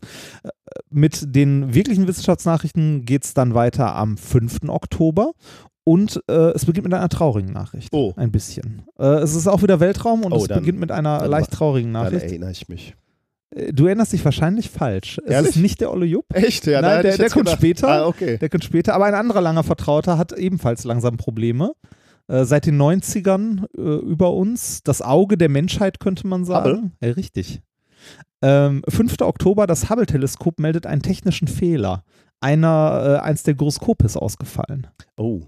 Und da waren wir eh schon auf Ersatz, oder? War da nicht eh schon eins? Ja, ja, ja, genau. Also äh, die erstmal erstmal die Frage, wa- was da so schlimm war, wofür sind diese Gyroskope? Ne? Also Gyroskope, das sind Kreisel im Mhm. Wesentlichen da drin. Ähm, die Gyroskope werden benötigt, um das, Tele äh, also um das Teleskop auszurichten. Man muss sich ja vorstellen, da oben ist ja keine, nicht wie hier Schwerkraft, ne? sondern man muss irgendwie das um verschiedene Achsen drehen können, wenn man es ausrichten möchte im Raum und dafür werden halt Gyroskope benutzt. Ähm, wir hatten mal in einer Folge von äh, also Kepler äh, mal berichtet, dass da auch die Gyroskope ausgefallen sind und äh, dass äh, deshalb Kepler unter anderem als verloren, also auf, kurz vor Aufgabe war, dass man es aufgeben wollte und die dann, ähm, also ein paar Forscher eine ziemlich geniale Idee hatten, ich weiß nicht mehr, wie es genau war, ich weiß auch leider nicht mehr, welche Folge das war, dass die die Sonnenwinde äh, als eine Kraft von einer Seite genutzt haben. Mhm, ja. Also das ist ja ein durchgehenden Teilchenstrahl Ja. von der Sonne, dass sie den quasi als äh, eine Kraft benutzt haben und damit den mit dem einen oder zwei verbliebenen Gyroskopen das irgendwie noch ausgerichtet haben Mhm. oder so. Also, sehr abenteuerlich, aber hat funktioniert und hat äh, dadurch Kepler noch eine ganze Zeit weiterleben lassen. Äh, fand ich faszinierend. Hubble hat ursprünglich sechs Gyroskope verbaut. Ähm, wobei für den, äh, für den, ja, für den Default-Betrieb drei Stück eigentlich mal gebraucht werden. Kann man sich leicht vorstellen, drei Stück für jede Raumrichtung oder jede Drehachse, ja. besser gesagt, also für jede Drehachse quasi ein. Ähm, von diesen sechs Gyroskopen sind äh, drei äh, von einem konventionellen Typ, also so wie die früher mal gebaut wurden, und drei davon sind zu der Zeit, als es gebaut und hochgeschickt wurde, von einem neuen, also eine neue Art, eine neue Bauart von Gyroskop. Äh, von den drei ursprünglichen ähm, lief noch, äh, liefen noch zwei, glaube ich. Ja, doch. Nee, warte mal, von den, äh, was habe ich, ich äh, sechs, äh, ähm, genau, zwei liefen nicht mehr von den ursprünglichen. Also die haben auch nur eine gewisse Haltbarkeit. Deshalb baut man mehrere ein. Also nach einer Zeit sind die halt irgendwann durch. Und ähm, von den, äh, von den vier noch funktionierenden ist dann eins ausgefallen, also von den, von den alten. Und ähm, als man dann ein anderes Gyroskop in Betrieb nehmen wollte, damit man wieder drei hat, ne, war das eins von den neuen, hat man gemerkt, das läuft nicht. Also es lief noch nie, dann haben sie, wollten sie es in Betrieb nehmen, eins von den neuen, und es funktioniert einfach nicht. Es ist also im Arsch, schon vor Benutzung. Irgendwas ist kaputt gegangen, was jetzt dazu führt, dass man aktuell nur noch zwei funktionierende Gyroskope hat. Also das, ähm, Aber damit ist es doch quasi, ist das damit nicht nee, schon? Oder? Nee, da, damit ist es noch nicht, damit ist es noch nicht, äh, damit ist es noch nicht durch. Ähm, die alten, also wie gesagt, die alten Gyroskope sind nicht, äh, also sind nicht unerwartet kaputt gegangen, sondern haben auch lange über ihre, ähm, über ihre Haltbarkeit gelebt. Äh, die neueren, also die Gyroskope neuerer Bauart, die noch nicht so erprobt waren zu der Zeit, hat man, äh, hat man mittlerweile, also mittlerweile weiß man, die haben eine bis zu fünfmal längere Laufzeit. Und äh, er hatte halt hier nur Pech, dass, ähm, ja, dass das eine gar nicht erst angelaufen ist. Ähm, das letzte, das jetzt ausgefallen ist von den alten, ähm, war schon sechs Monate über den Erwartungen drüber. Mhm. Also schon ein Okay, halbes Jahr ja. länger gelaufen, als äh, erwartet wurde. Es ist wirklich dieses, äh, diese ärgerliche Kleinigkeit, dass es halt, dass eins der neuen beim Anschalten halt nicht äh, funktioniert hat. Wie wir gerade schon gesagt haben, eigentlich braucht man immer drei Gyroskope, um das Ding im Raum auszurichten und mit maximaler ähm, Effizienz bzw. Effektivität dieses äh, Weltraumteleskop zu betreiben. Also ne, das auch in eine Richtung ordentlich auszurichten, stillzuhalten und so weiter. Ähm, man, äh, man braucht aber nicht dringend drei Stück. Man kann es auch mit weniger betreiben. Mhm. Also mit weniger als drei Gyroskopen.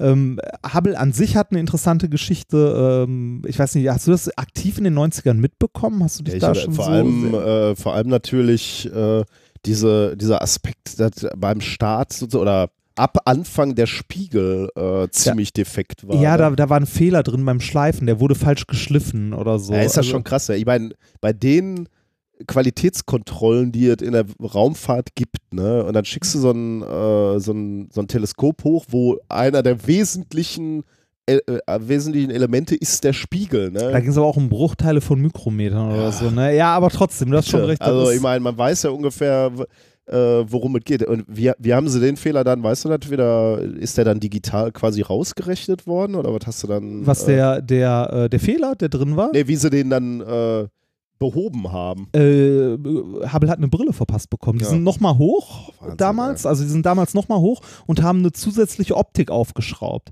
Weil dieses digital rausrechnen war ja genau das, was man eigentlich weghaben wollte. Deshalb geht man ja, hoch in die Atmosphäre. Ähm, und äh, wo genau der Fehler, also die haben dem Ding, also Hubble hat eine Brille verpasst bekommen. Wer hat denn den Spiegel gemacht? War das irgendeine Zulieferfirma? Das oder? weiß ich nicht. Weil Das wäre ja mal interessant, ne? Ey, da schickst du das Ding, ich meine, wie geht es dir dann, wenn du der Chef von dieser Firma bist und du hörst, ja, der Satellit ist jetzt oben, aber Es, scheiße. es, wegen war ja, es, es war ja auch bei dem, äh, der ursprüngliche Schöpfer, der die Idee hatte, ne?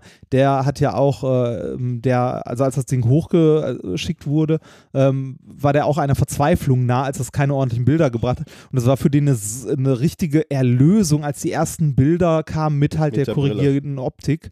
Ähm, weil also das waren ja auch Bilder, die äh, für die Raumfahrt Wahnsinn Mhm. waren, ne? weil man noch nie so solche Bilder gesehen hat.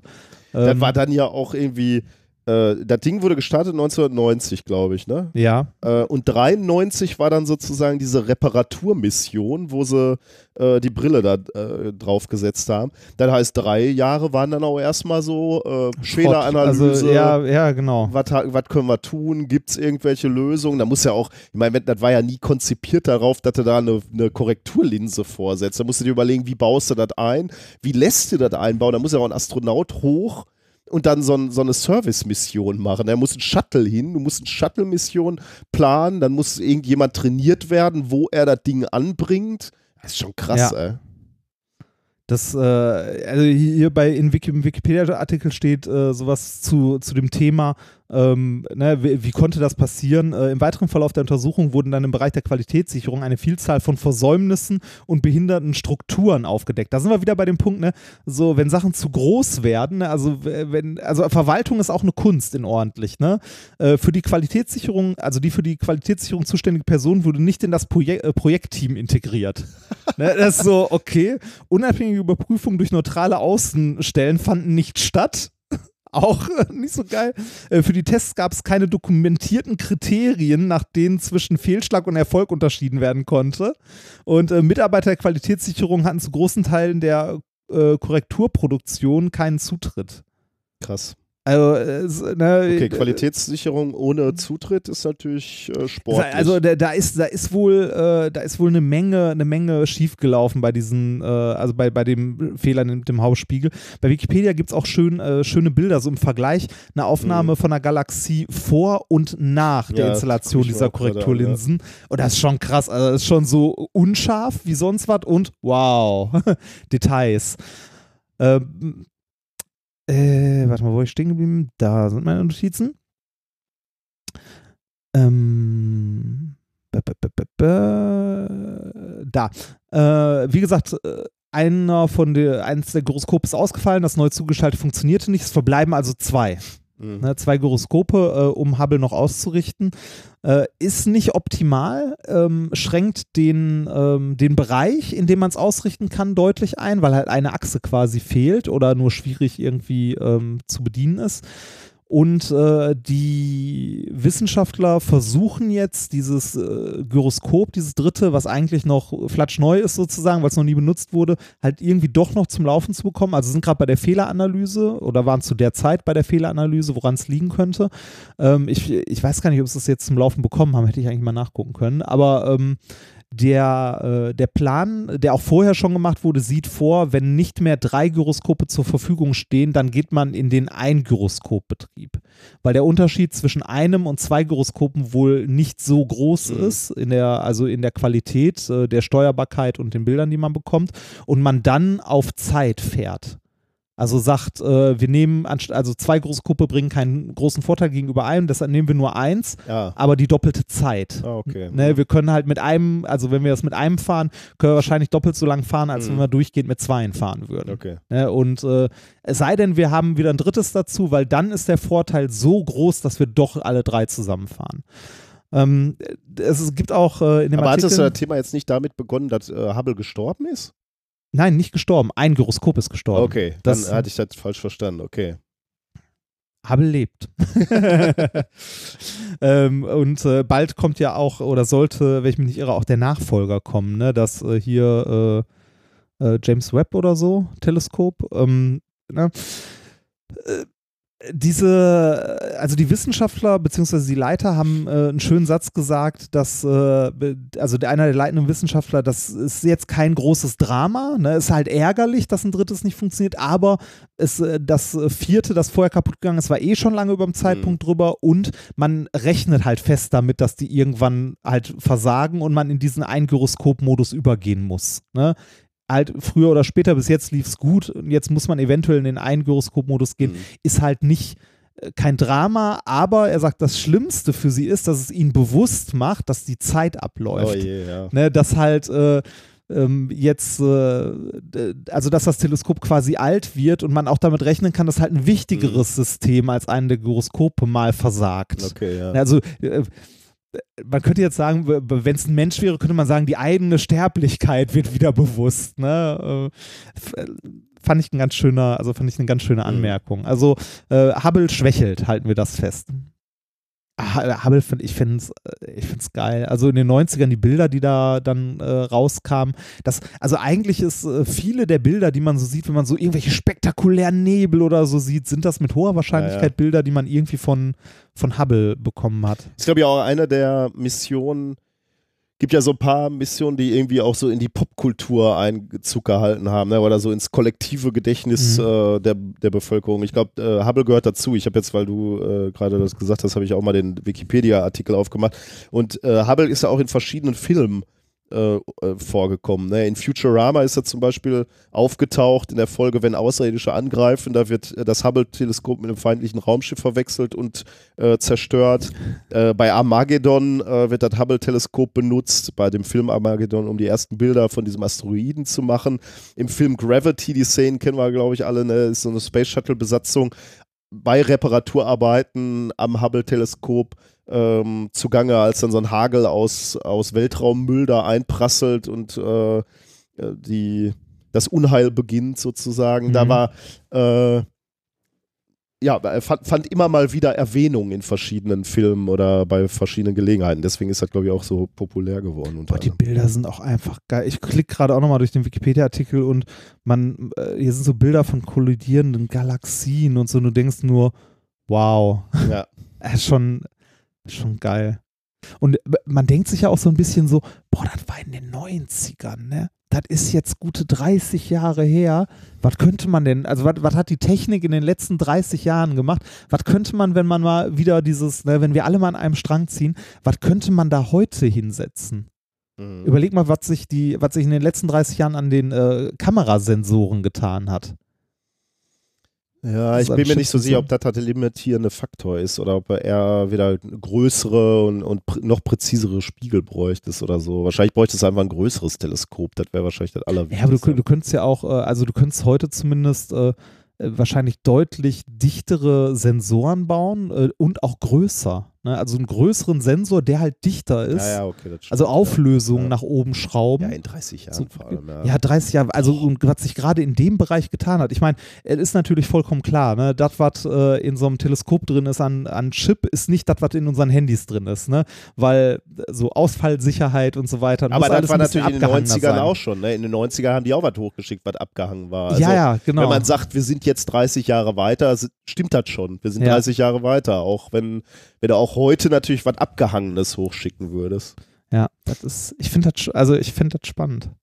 Mhm. äh, noch, noch mal weiter zu sehen. Ne? Und naja, ähm, äh, es ist aber noch mehr passiert im ähm, Oktober. Und zwar äh, da, da, da, da. am 11. Oktober ähm, wird die weltschnellste Kamera vorgestellt. Die weltschnellste Kamera? Ja. Herkömmliche Kamera? Oder Nein. ist das wieder so ein. Äh, äh, So ein Science-Ding, ne? ne? Nee, nee, nee, tatsächlich eine, eine Kamera, also Kamera im Sinne von, äh, die halt, äh, wie, wie es genau technisch gelöst ist, habe ich leider äh, nicht nachgeschlagen. Das ist auch nur eine Kurzmeldung. Ähm, es ist eine Kamera, die ähm, in einem Labor steht, also in einem Physiklabor und äh, eine, ähm, ja, eine Capture Rate, also Bilder äh, pro Sekunde machen kann, mit der du quasi äh, Licht filmen kannst. Also du kannst die Ausbreitung von Licht damit äh, sehen. Sowas hatten wir auch schon mal, wo man so einen Laserblitz in so einer Colaflasche sieht. Gab es glaube ich, mal so ein Video. Äh, und das ist jetzt noch ein bisschen weiter getrieben. Die Kamera äh, schafft äh, 10 Trillionen Frames. Also 10, äh, der, wobei, jetzt müssen wir wieder gucken, 10 Trillion, was ist das in Deutschen? Sind, da, sind wir da auch bei Trillionen oder sind wir da bei Billionen? Das ist ja mit Billion, Million, äh, Milliarde und so ein bisschen. Aber Trillion ist Aber gleich, das ist oder? jetzt kei- keine, keine Kamera im Sinne von, äh, die, die macht wirklich, äh, also einen sehr schnellen Prozess, nimmt die nicht als einen Prozess wahr. So, d- d- das, was wir in unserem so unser Forschungsbereich machen, sind ja so Pump-Probe-Messungen. Ne? Also wo, du, wo du ein Experiment 20.000 Mal Ja, hintereinander machst, genau, immer ein Stück. ja. Nein, die macht das in ah, einem. okay, das ist natürlich, Genau, das, das, okay, also ja. da, so viel habe ich in dem Artikel gelesen. Okay.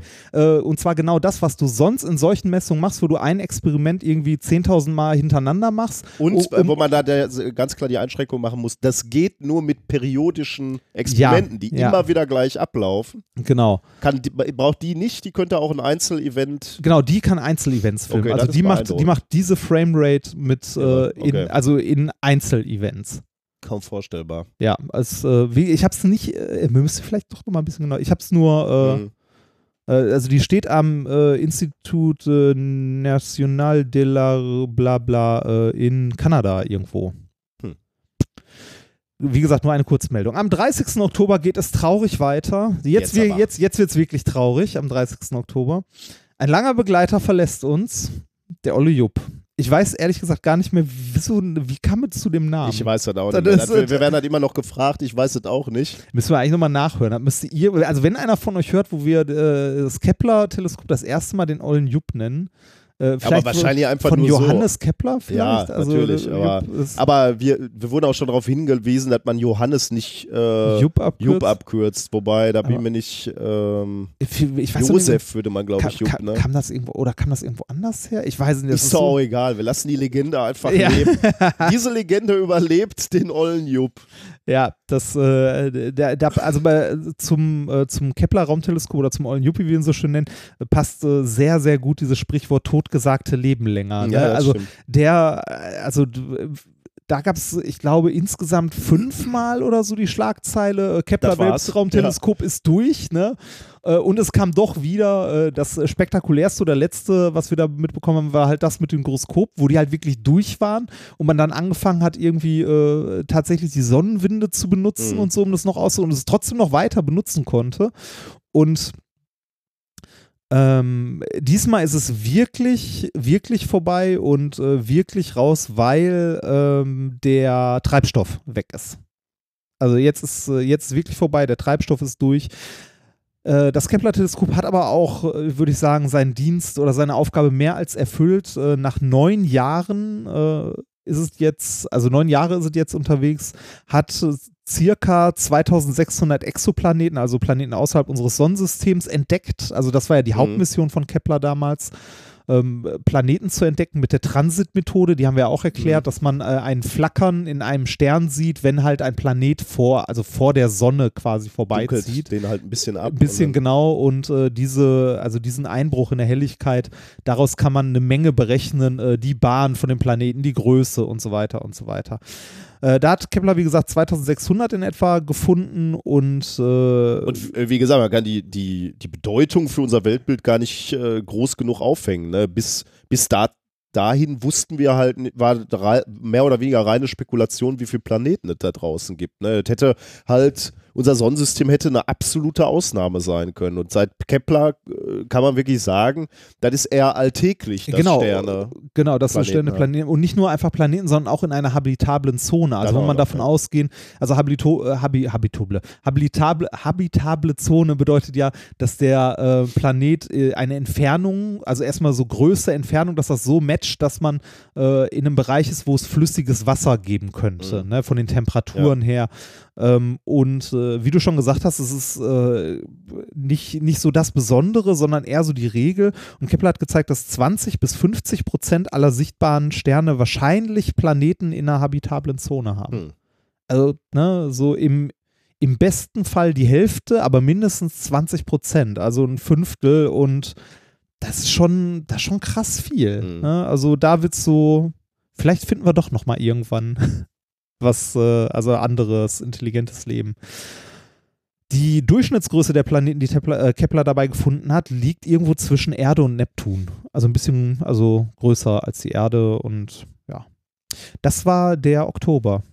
Äh, wir, wir winken noch einmal Kepler. Vielleicht kommt er noch mal wieder, aber ich glaube Ja. nicht. Also ähm, aktuell, Zombie-Kepler. ja, ak aktuell umkreist er, äh, umkreist er irgendwie, äh, dass die Sonne immer noch auf einer sicheren Bahn und verschwindet irgendwann im Nirgendwo. Aber Da haben wir wieder die. Äh, ja, aber so schnell verschwindet er nicht, oder? Nee, das so ist eine, schnell ist eine stabile ist- Bahn ja. wahrscheinlich.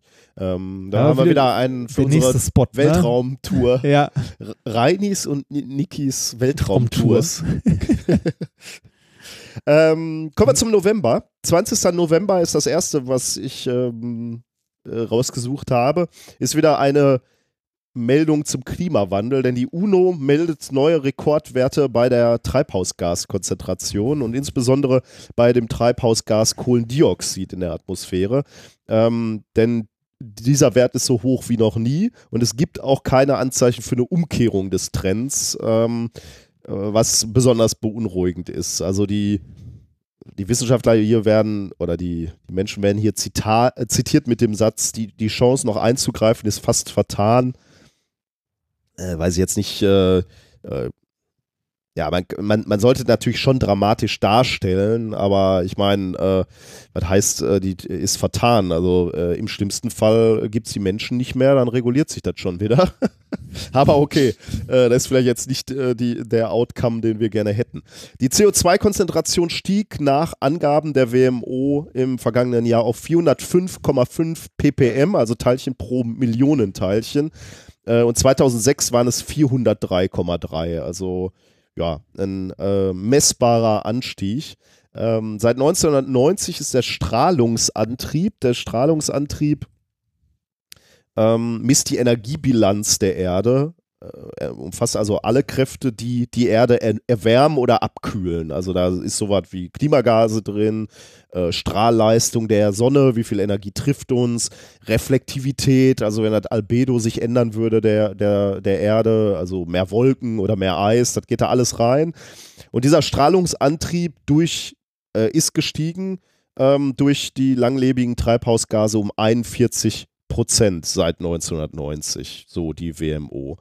Ähm, CO2 trug nach den, äh, nach Angaben der WMO äh, zu 66 Prozent zu diesem Strahlungsantrieb bei und Methan, das zweitwichtigste Treibhausgas, ähm, trug zu 17 Prozent bei. Und CO2 natürlich entsteht durch Verbrennung von Kohle, Öl und Gas und Zementproduktion und so andere Industrieprozesse. Methan wiederum äh, vor allem durch Rinderhaltung und Reisanbau. Also da müsste man möglicherweise mal überdenken, nein, sollte man nicht möglicherweise, wir sollten dringend überdenken, wie wir da mit unserem Planeten umgehen und ob wir da nicht langsam mal den Wandel weg von fossilen Brennstoffen äh, hinkriegen und möglicherweise auch nochmal unsere Rinderzucht oder unser, unser Essverhalten quasi überdenken, ob es nicht reicht, etwas weniger Fleisch zu essen.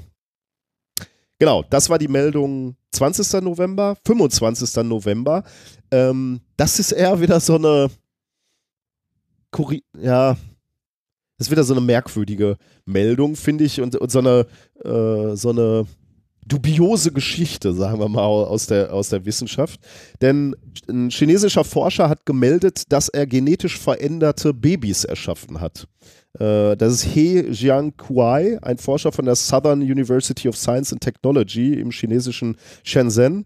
Äh, der behauptet, er hätte äh, die Babys Nana und Lulu genetisch Aha, ja. ähm, verändert. wir Ähm, erinnern uns. Das ist ja noch nicht so lange her. aber wir haben nicht drüber berichtet, meine ich. Ne? Ich glaube nicht. Das wurde uns zwar ein paar ah, Mal dann haben wir das, dann habe ich es nur in anderen Podcasten so gehört. Ich glaube ja, weil ich, äh, mir, mir ist es halt nicht so ähm, begegnet. Was, was behauptet dieser Wissenschaftler? Er sagt, dass er mit der, äh, mit der Genschere CRISPR-Cas ähm, die künstlich befruchteten Mädchen verändert hat und genetisch verändert hat und zwar so, äh, dass ein Rezeptor ausgeschaltet wurde und dadurch die Kinder immun gegen HIV gemacht hat. Ah. Das war der Plan eben. Mhm.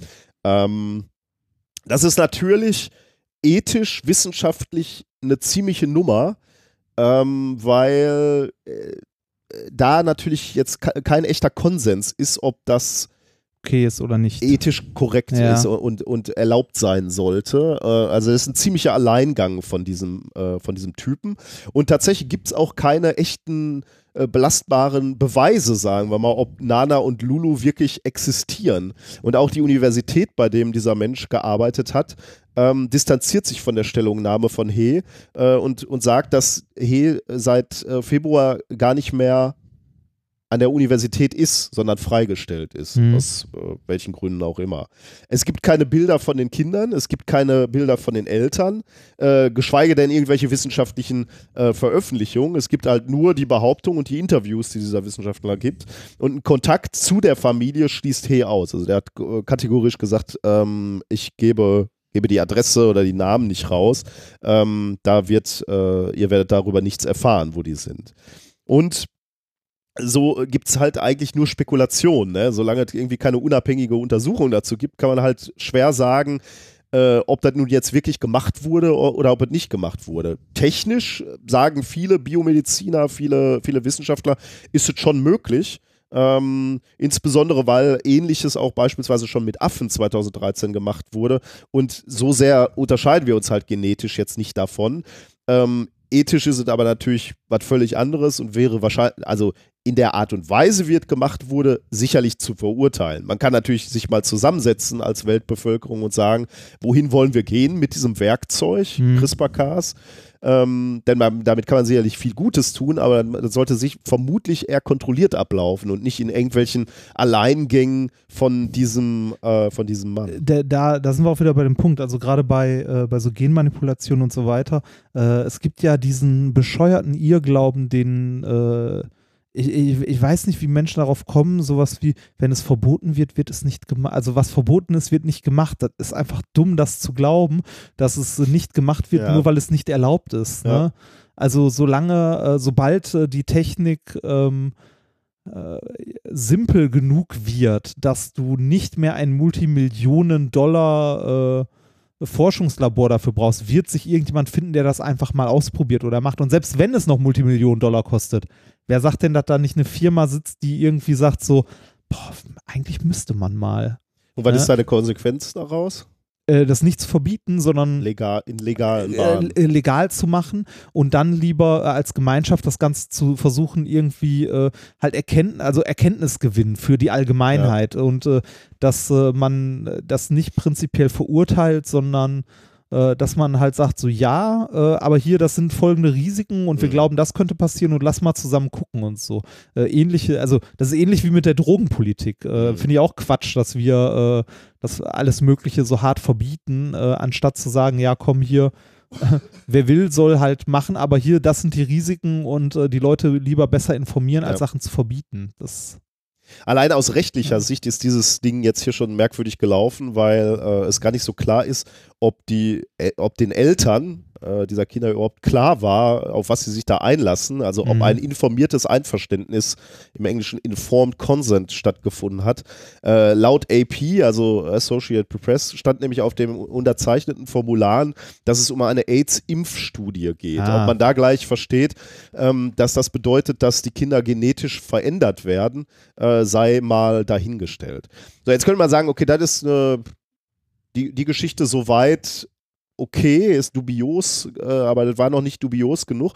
Nämlich ein paar Tage nach dieser Pressemeldung und den Interviews, ähm, die äh, die der äh, dieser Wissenschaftler rausgegeben hat, gab es nämlich eine äh, wissenschaftliche Konferenz, also eine ordentliche International Summit on Human Gene Editing, äh, die in Hongkong stattgefunden hat. Und da war He auch und hat seine Ergebnisse gezeigt. Wie gesagt, nichts peer-reviewed oder so. Ja. Er hat einen, einen Vortrag gehalten und hat seine Diagramme oder, oder Fotos oder was auch immer da gezeigt.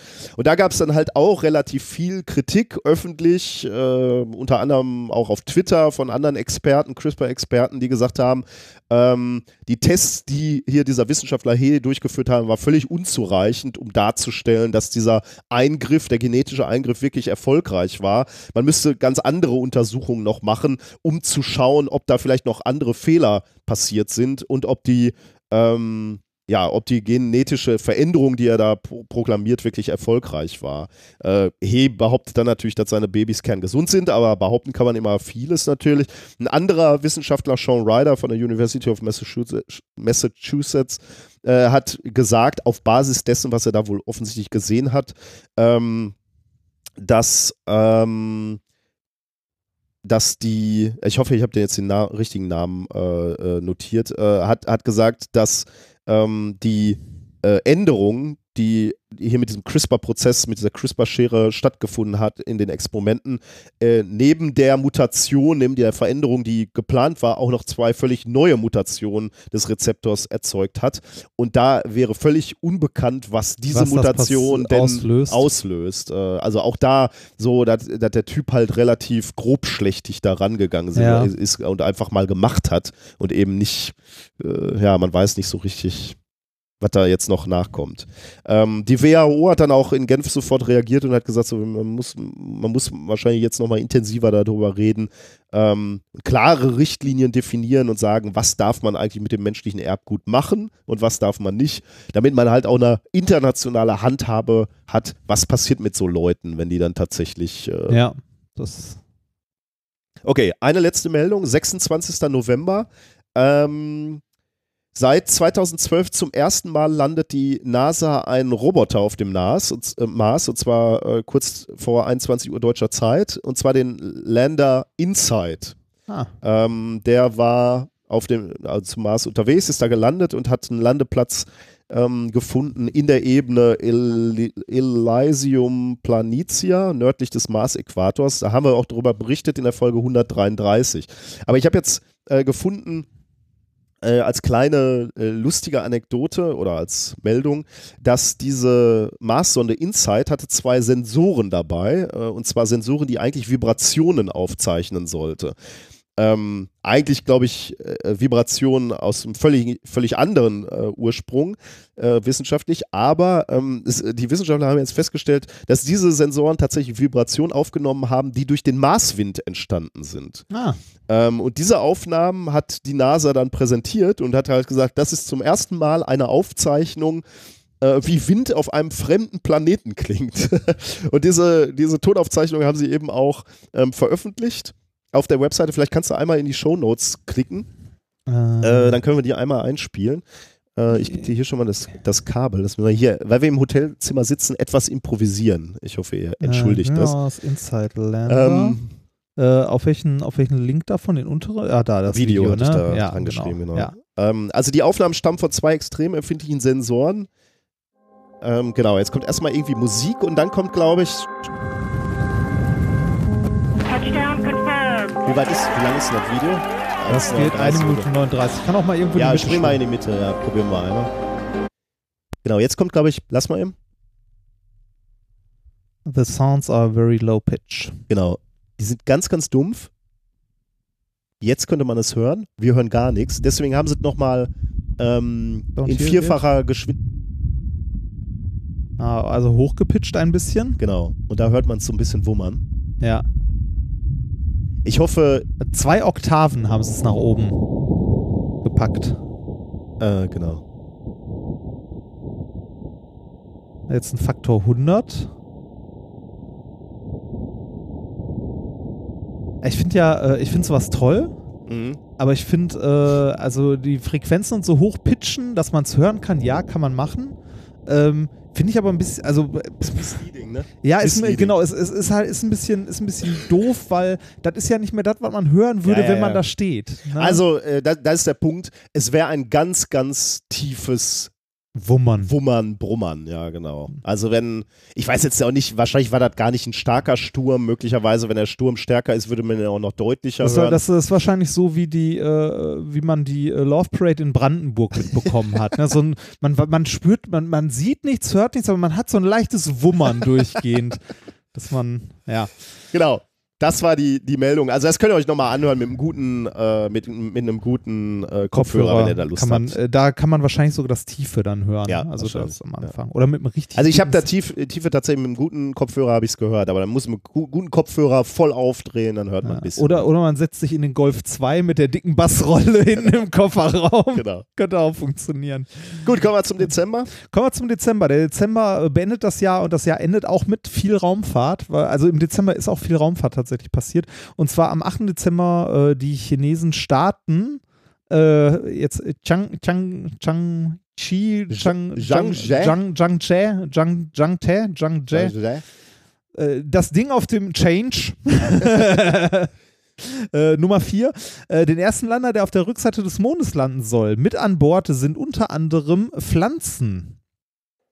Oh ja. Was äh, ja irgendwie erstaunlich ist. Ne? Ähm, also eine nette Idee, finde ich. Äh, die Sonne besteht aus einem Lander und einem Rover. Also äh, die soll, wenn sie denn landet und will mittlerweile wissen, was sie ist, gelandet. Äh, und zwar in diesem Jahr, äh, soll sie unter anderem einen, einen Rover absetzen, der noch so ein bisschen rumfahren kann. Das hat auch funktioniert. Und die Pflanzen sind auch gesprießt. Ja, ne? dazu komme ich gleich. Also, ähm, soll im Krater äh, Karman, also im Karman-Krater landen. Die gesamte Mission gilt als Vorbereitung für weitere Missionen, um zum Beispiel Mondgestein zur Erde zurückzuholen. Also die äh, Chinesen gehen da mit großen Schritten Richtung bemannte Mondlandung, würde ich sagen. Mhm.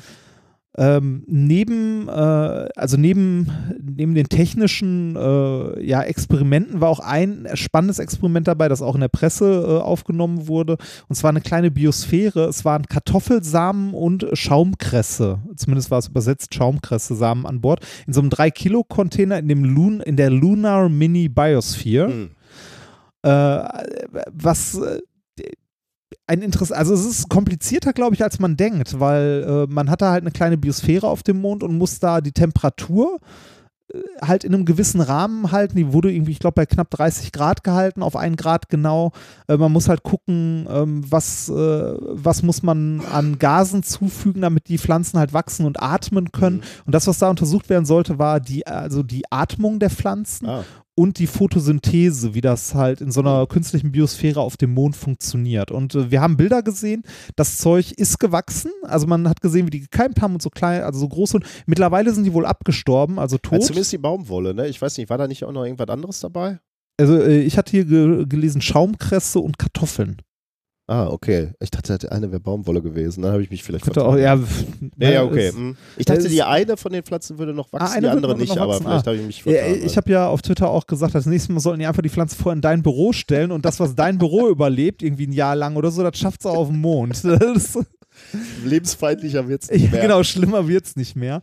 Äh, der äh, Lander hatte zwei Kameras an Bord und eine davon kam aus Deutschland. Das wusste ich Hm. gar nicht. Also eins der, äh, also eins der äh, wissenschaftlichen ex äh, Instrumente auf diesem Lander ist tatsächlich in Deutschland gebaut worden. Eine, Stuttgart, ähm, glaube ich, ne? War das das Experiment heißt LND, das ist eine, äh, ja, eine, eine Kamera, also ein Radiation-Experiment. Äh, wir hatten das kurz in der letzten Folge erwähnt, äh, im, im Zusammenhang mit internationalen äh, Kooperationen. Und Ah, okay. da hatte ich gesagt, es sind nicht so, dass, die äh, Chinesen Chinesen nicht alleine haben, wollen, ja. sondern die haben tatsächlich da ein deutsches Experiment unter anderem mit an Bord. Übrigens, äh, da, da, da wurden wir auch korrigiert, äh, oder in Anführungsstrichen korrigiert. Äh, es war nicht so, dass die äh, Chinesen nicht an der ISS hätten teilnehmen wollen. Ganz die haben sie nicht mitgelassen. Die Amerikaner wollten nicht, weil sie, glaube ich, Angst. Also das war eine Behauptung unseres eines unserer Hörer. Ich habe es jetzt nicht geprüft, aber der sagte, dass die äh, Amerikaner es abgelehnt haben aus Spionagegründen. ja. Das, Keine Ahnung, mag sein, Ja. mag es nicht sein, weiß ich nicht. Äh, das Experiment aus Deutschland ist ein Spektrometer, das im niedrigen Frequenzbereich Radioastrometrie Hm. betreiben soll. Naja, äh, so viel zu dem, zu dem Lander. Hat funktioniert, wie wir wissen. Bin gespannt, wie es der zweiten Pflanze geht und äh, wie lange die noch überlebt.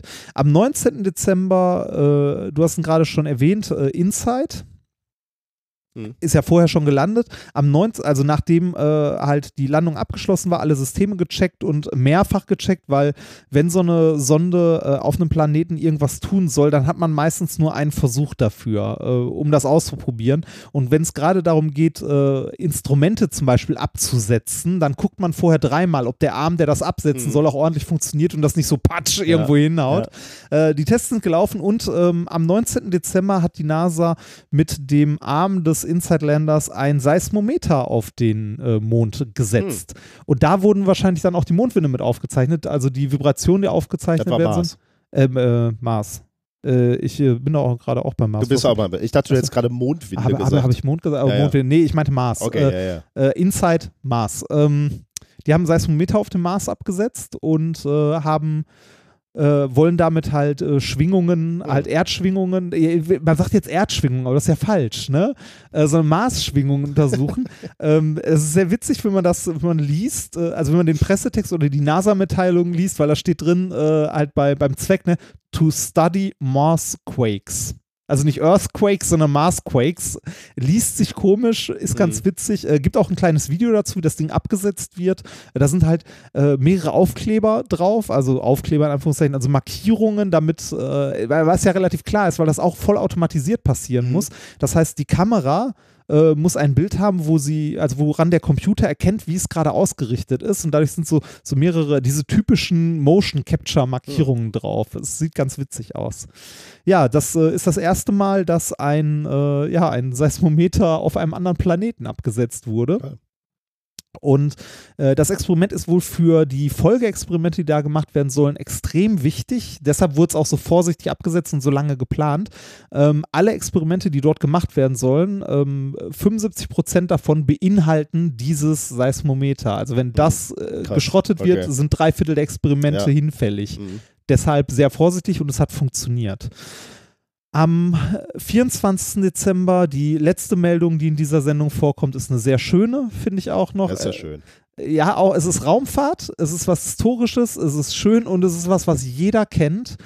Äh, am 24. Dezember war der 50. Jahrestag äh, eines der bekanntesten Fotos der Weltraumgeschichte.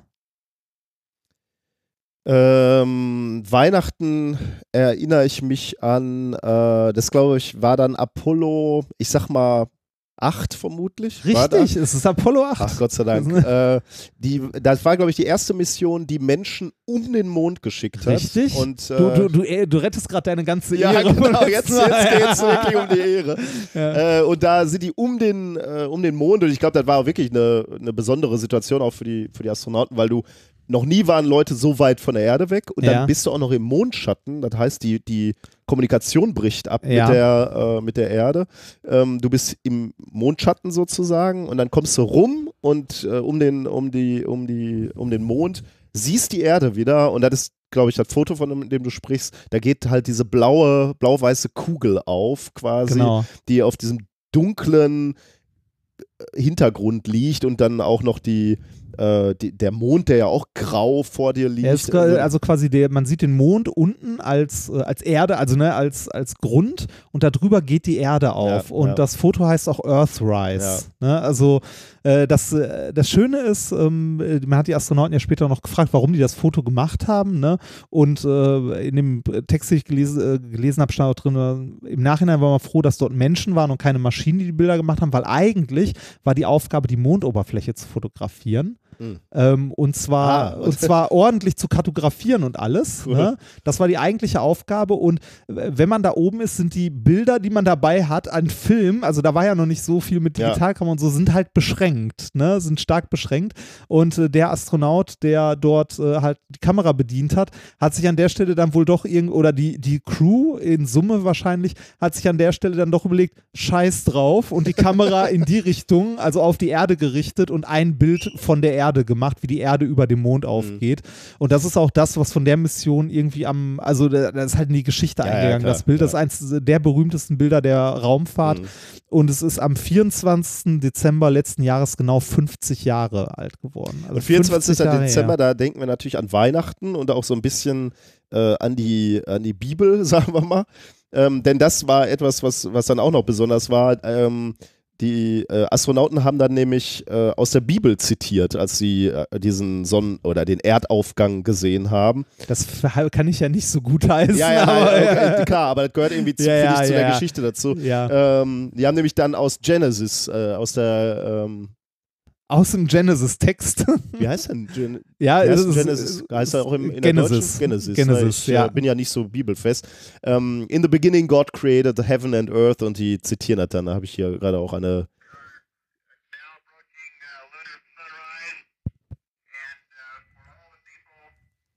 Da kündigen sie es an quasi. Apollo 8 has a message that we would like to send to you. In the beginning, God created the heaven and the earth.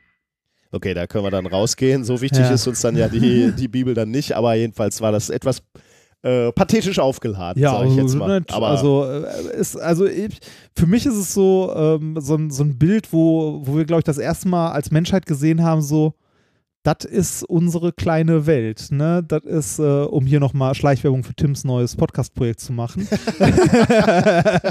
I see what you did there. Ja.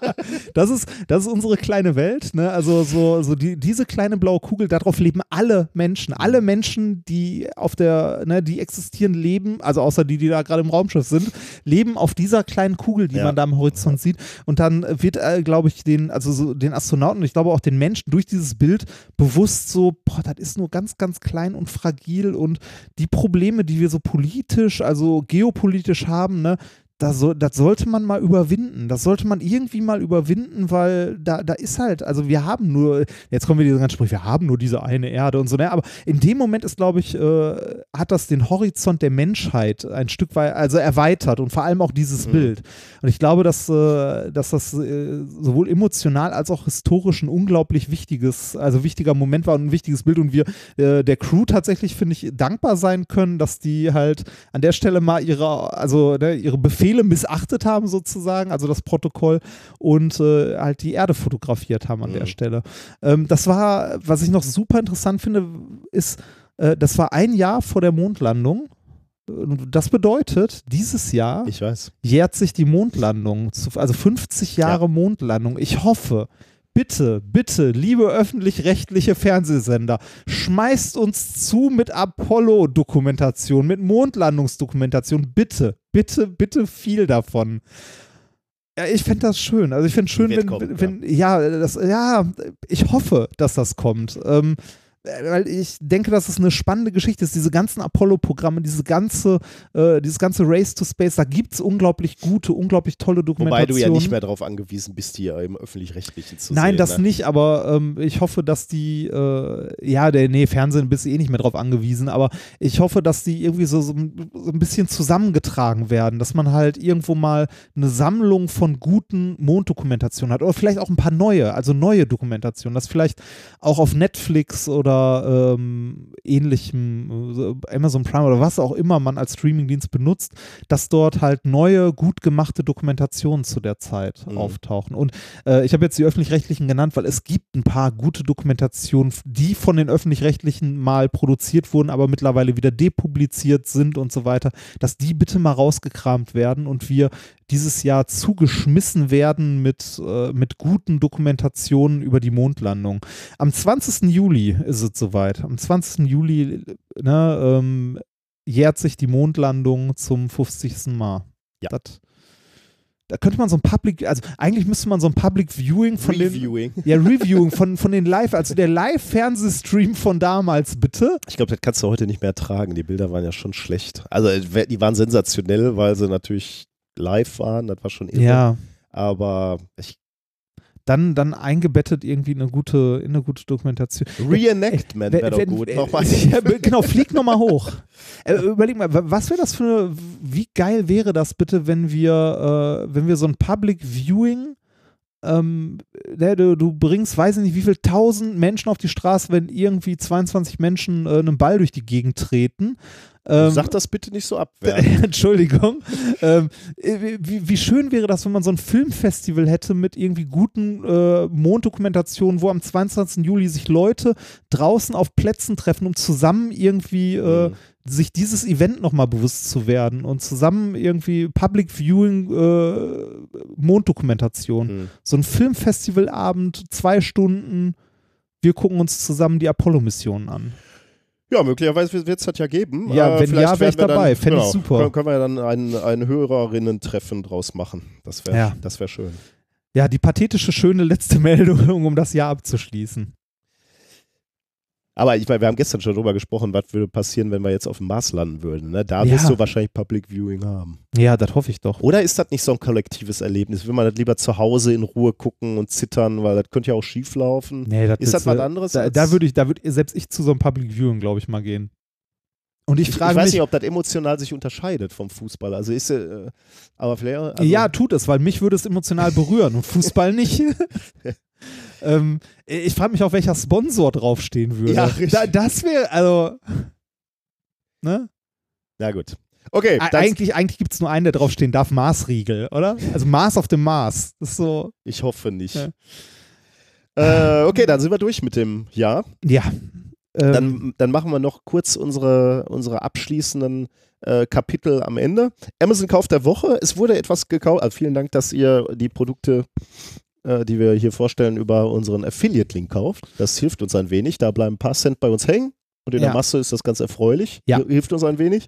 Ähm, da wurde in dieser Woche wurde der Sphero Mini Orange äh, gekauft, den ich noch nie gesehen was hatte. ist das? Ja, das ist ein App, äh, ein, ein Roboterball, sag ich mal, den du über eine App steuern kannst. Der kostet tatsächlich relativ viel äh, Geld, 54 Euro, zumindest den, den ich hier gefunden habe. Und äh, dazu gibt es auch ein Video, das kannst du dir auch angucken. Der kann, Ah. also der, der Ball kann rollen, aber du kannst ihn auch steuern. Ähm, und zwar ähm, funktioniert das über ein Gyroskop und Beschleunigungssensoren, die da alle drin sitzen. Ähm, und dann kannst du so verschiedene Spiele mit dem machen. Also der hat irgendwie drei Mini-Leitkegel, kommen da irgendwie mit und ähm, äh, sechs Mini-Bowling-Kegel sind da irgendwie dabei. Ich weiß nicht. Also jedenfalls kann man damit so komische Also Spiele ein, machen ein, und ein steuerbarer Ball. Genau. Den kannst du dann irgendwie auch noch dadurch steuern, dass du irgendwie dein Handy neigst oder äh, irgendwie mit den, mit den Augen rechts und links guckst. Also, aber das fand ich alles ein bisschen äh, äh, albern. Aber in diesem Video gab es äh, offensichtlich auch äh, sieht, sieht man so Bilder, wo du diesen Ball programmieren kannst. Und zwar mit so einer ganz, ganz einfachen Grafik, grafischen Sprache. Ne? Also äh, ich, ich habe es so verstanden, als würde man dann sagen, so roll hier dann nach rechts und da nach links und so. Das könnte möglicherweise, also wie gesagt, wir kennen diesen Ball ja nicht, ähm, könnte das aber ein äh, spielerischer Einstieg ins Programmieren sein. Wie gesagt, jetzt völlig äh, unkontrolliert. Wir haben äh, ähm, äh, das jetzt nicht ähm, äh, ausprobiert, deswegen können wir da relativ wenig zu sagen. Aber ich wollte nur sagen, äh, Äh, wenn man, äh, wenn man bei Sieht AliExpress sucht, gibt es den, glaube ich, auch in billiger. ja, vermutlich. Ähm, ja. Ja. Und äh, es gibt eine Variante, hier steht äh, Sphero äh, steuerbar, der aussieht wie BB-8. Das Ja, den Wars. hab ich auch das gesehen, So, ja, ja, das, also ich glaube, ähm, das wäre wahrscheinlich ein geiles Spielzeug, wenn du, ja, der ist auch steuerbar mit, mit, mit Handy. Naja, ähm, äh, mit einer Katze. Ja. Dass so eine Katze damit durch die Gegend. Genau. Damit, Ja, genau, der, damit kannst der vielleicht dicke Kater mal Sport treibt. Vielleicht kannst du den auch übers, äh, übers Internet steuern. Dann kannst du also, wenn du, wenn du mal wieder zwei Tage nicht zu Hause bist, kannst du den trotzdem dann bespaßen und durch die Bude jagen. Das wäre nett. Oder er guckt einfach nur. Ja, genau. Mm. Dieser, dieser Ball. Ja. Meine Herrchen glaubt wieder, ich wäre so doof, dass ich hinter Ja. diesem Roboterball herlaufe. Ah.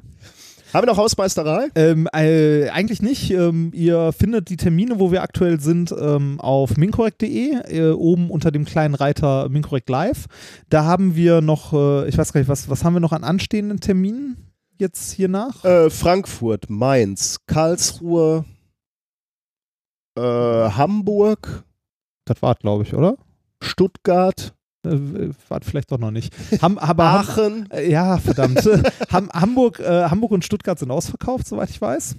Und ähm, in, äh, ja, in Aachen sind wir immer noch in diesem Hörsaal-Ding. Ne? Das Das, macht uns groß, immer ja. noch Bauchschmerzen. Also Das falls ihr uns einen Gefallen tun wollt, dahin kommt kommen. nach Aachen, genau. Mainz. Aachen ist Mainz habe ich genannt. Ah, Mainz hast du ich genannt. Ja, okay, dann, dann hatten wir tatsächlich alle. Ähm, Aber wir haben danach auch nochmal ähm, Termine, die wir gerade gerade in versuchen. Planung. Genau, wir versuchen gerade nochmal zu planen, äh, weil ja, es uns so viel Spaß gemacht hat. Und ist dann aber deutlich in der zweiten Jahreshälfte. genau, also nach, nach den Sommerferien. Genau, also wir brauchen erstmal eine Pause. Ähm, es hat uns bisher sehr viel Spaß gemacht, die Tour. Also unglaublich viel Spaß gemacht. Wir hatten bisher nur geiles Publikum, eigentlich überall.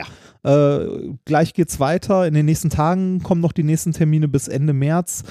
Ähm, dann ist eine kleine Pause und dann schauen wir mal, wie es mit den nächsten Terminen aussieht. Also diese, äh, diese Tour tatsächlich mal zu machen und in Angriff zu nehmen, war eine super Idee. Es macht uns unglaublich viel Spaß. Ja.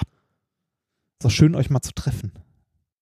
Okay, das war Minkorrekt Folge 136 vom 22.01.2018. Der Jahresrückblick. Eigentlich war es ja von zwei Tagen, ne? Ja, aber Aber es 22 ist erscheint am erst erst in der 22. Zukunft. Ja, ja, ja, ja. Jetzt hast du die Magie zerstört. Ja. Jetzt ist es äh, Jetzt ist komplett vorbei. Oh. Lügenphysiker, das stimmt doch alles, alles gar nicht. Wir enden mit einem sehr schönen, besonderen äh, Lied und zwar von jemandem, den wir bereits einmal auch musikalisch in unserer Show hatten, nämlich von Tommy Krabweis. Ähm, der hat ein Lied äh, geschrieben, Entdumm dich. Und das ging auch so ein bisschen durchs Netz die letzten Tage. Und ähm, ich äh, lese einfach mal vor, was äh, Tommy selber dazu schreibt auf YouTube, damit ihr ähm, äh, Bescheid wisst. Es ist richtig und wichtig zu diskutieren und sich nicht generell zu verschließen, aber manchmal kommt man an einen Punkt, ab dem es nur noch Zeit und Nerven kostet. Anstatt sich weiter an Menschen abzuarbeiten, die Meinungen mit Fakten und Glauben mit Wissen verwechseln, rate ich zu dem beherzt befreienden Ausruf, entdumm dich. Ich habe in diesem Song einiges zusammengefasst, was für mich unter obige Kategorie fällt. Vielleicht spricht er den einen oder anderen aus der Seele und es fällt euch in Zukunft etwas leichter, fruchtlose Diskussionen mit einem Gedanken an diesen kleinen Ohrwurm zu beenden, bevor es allzu sehr nervt. Bitte investiert ein paar Cent für den Download des Songs via iTunes oder Amazon Music, denn ich spende die Einnahmen aus dem Verkauf komplett an Deutsches Kinderhilfswerk e.V. Das Ist doch schön. Großartig. Ja. Also Botschaft ist gut, Idee dahinter ist gut. Wir haben Tommy gefragt, ob wir den Song spielen dürfen. Er hat gesagt, auf jeden Fall. Vielen, äh, er freut sich, wenn er gespielt wird. ja. Wir sollen eben Danke nur, an Tommy an dieser Stelle nochmal. Danke, Tommy. Wir, äh, ei- einzig sollen wir eben erwähnen, äh, dass die Einnahmen für diesen guten Zweck sind. Genau, das heißt, wenn ihr äh, zusätzlich noch was Gutes tun wollt, Da ist ein guter. Das mit einem Klick könnt ihr den, äh, könnt ihr den Song kaufen und ihr habt äh, etwas Gutes getan. Vielen Dank fürs Hören. Bis bald. tschüss.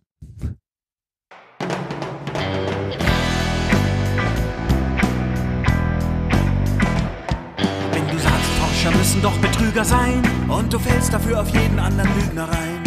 Wenn du Chemotherapie mit Globuli ersetzt und den Darm von deinem Kind mit MMS verätzt. Wenn du findest, dass die AfD regieren soll und du findest auch die Redner von Pegida toll. Wenn du sicher weißt, dass die Erde flach ist und das, obwohl du nüchtern und wach bist. Dann hast du jetzt einen Job und hast ihn nur noch nicht erkannt. Damit du ihn verstehst,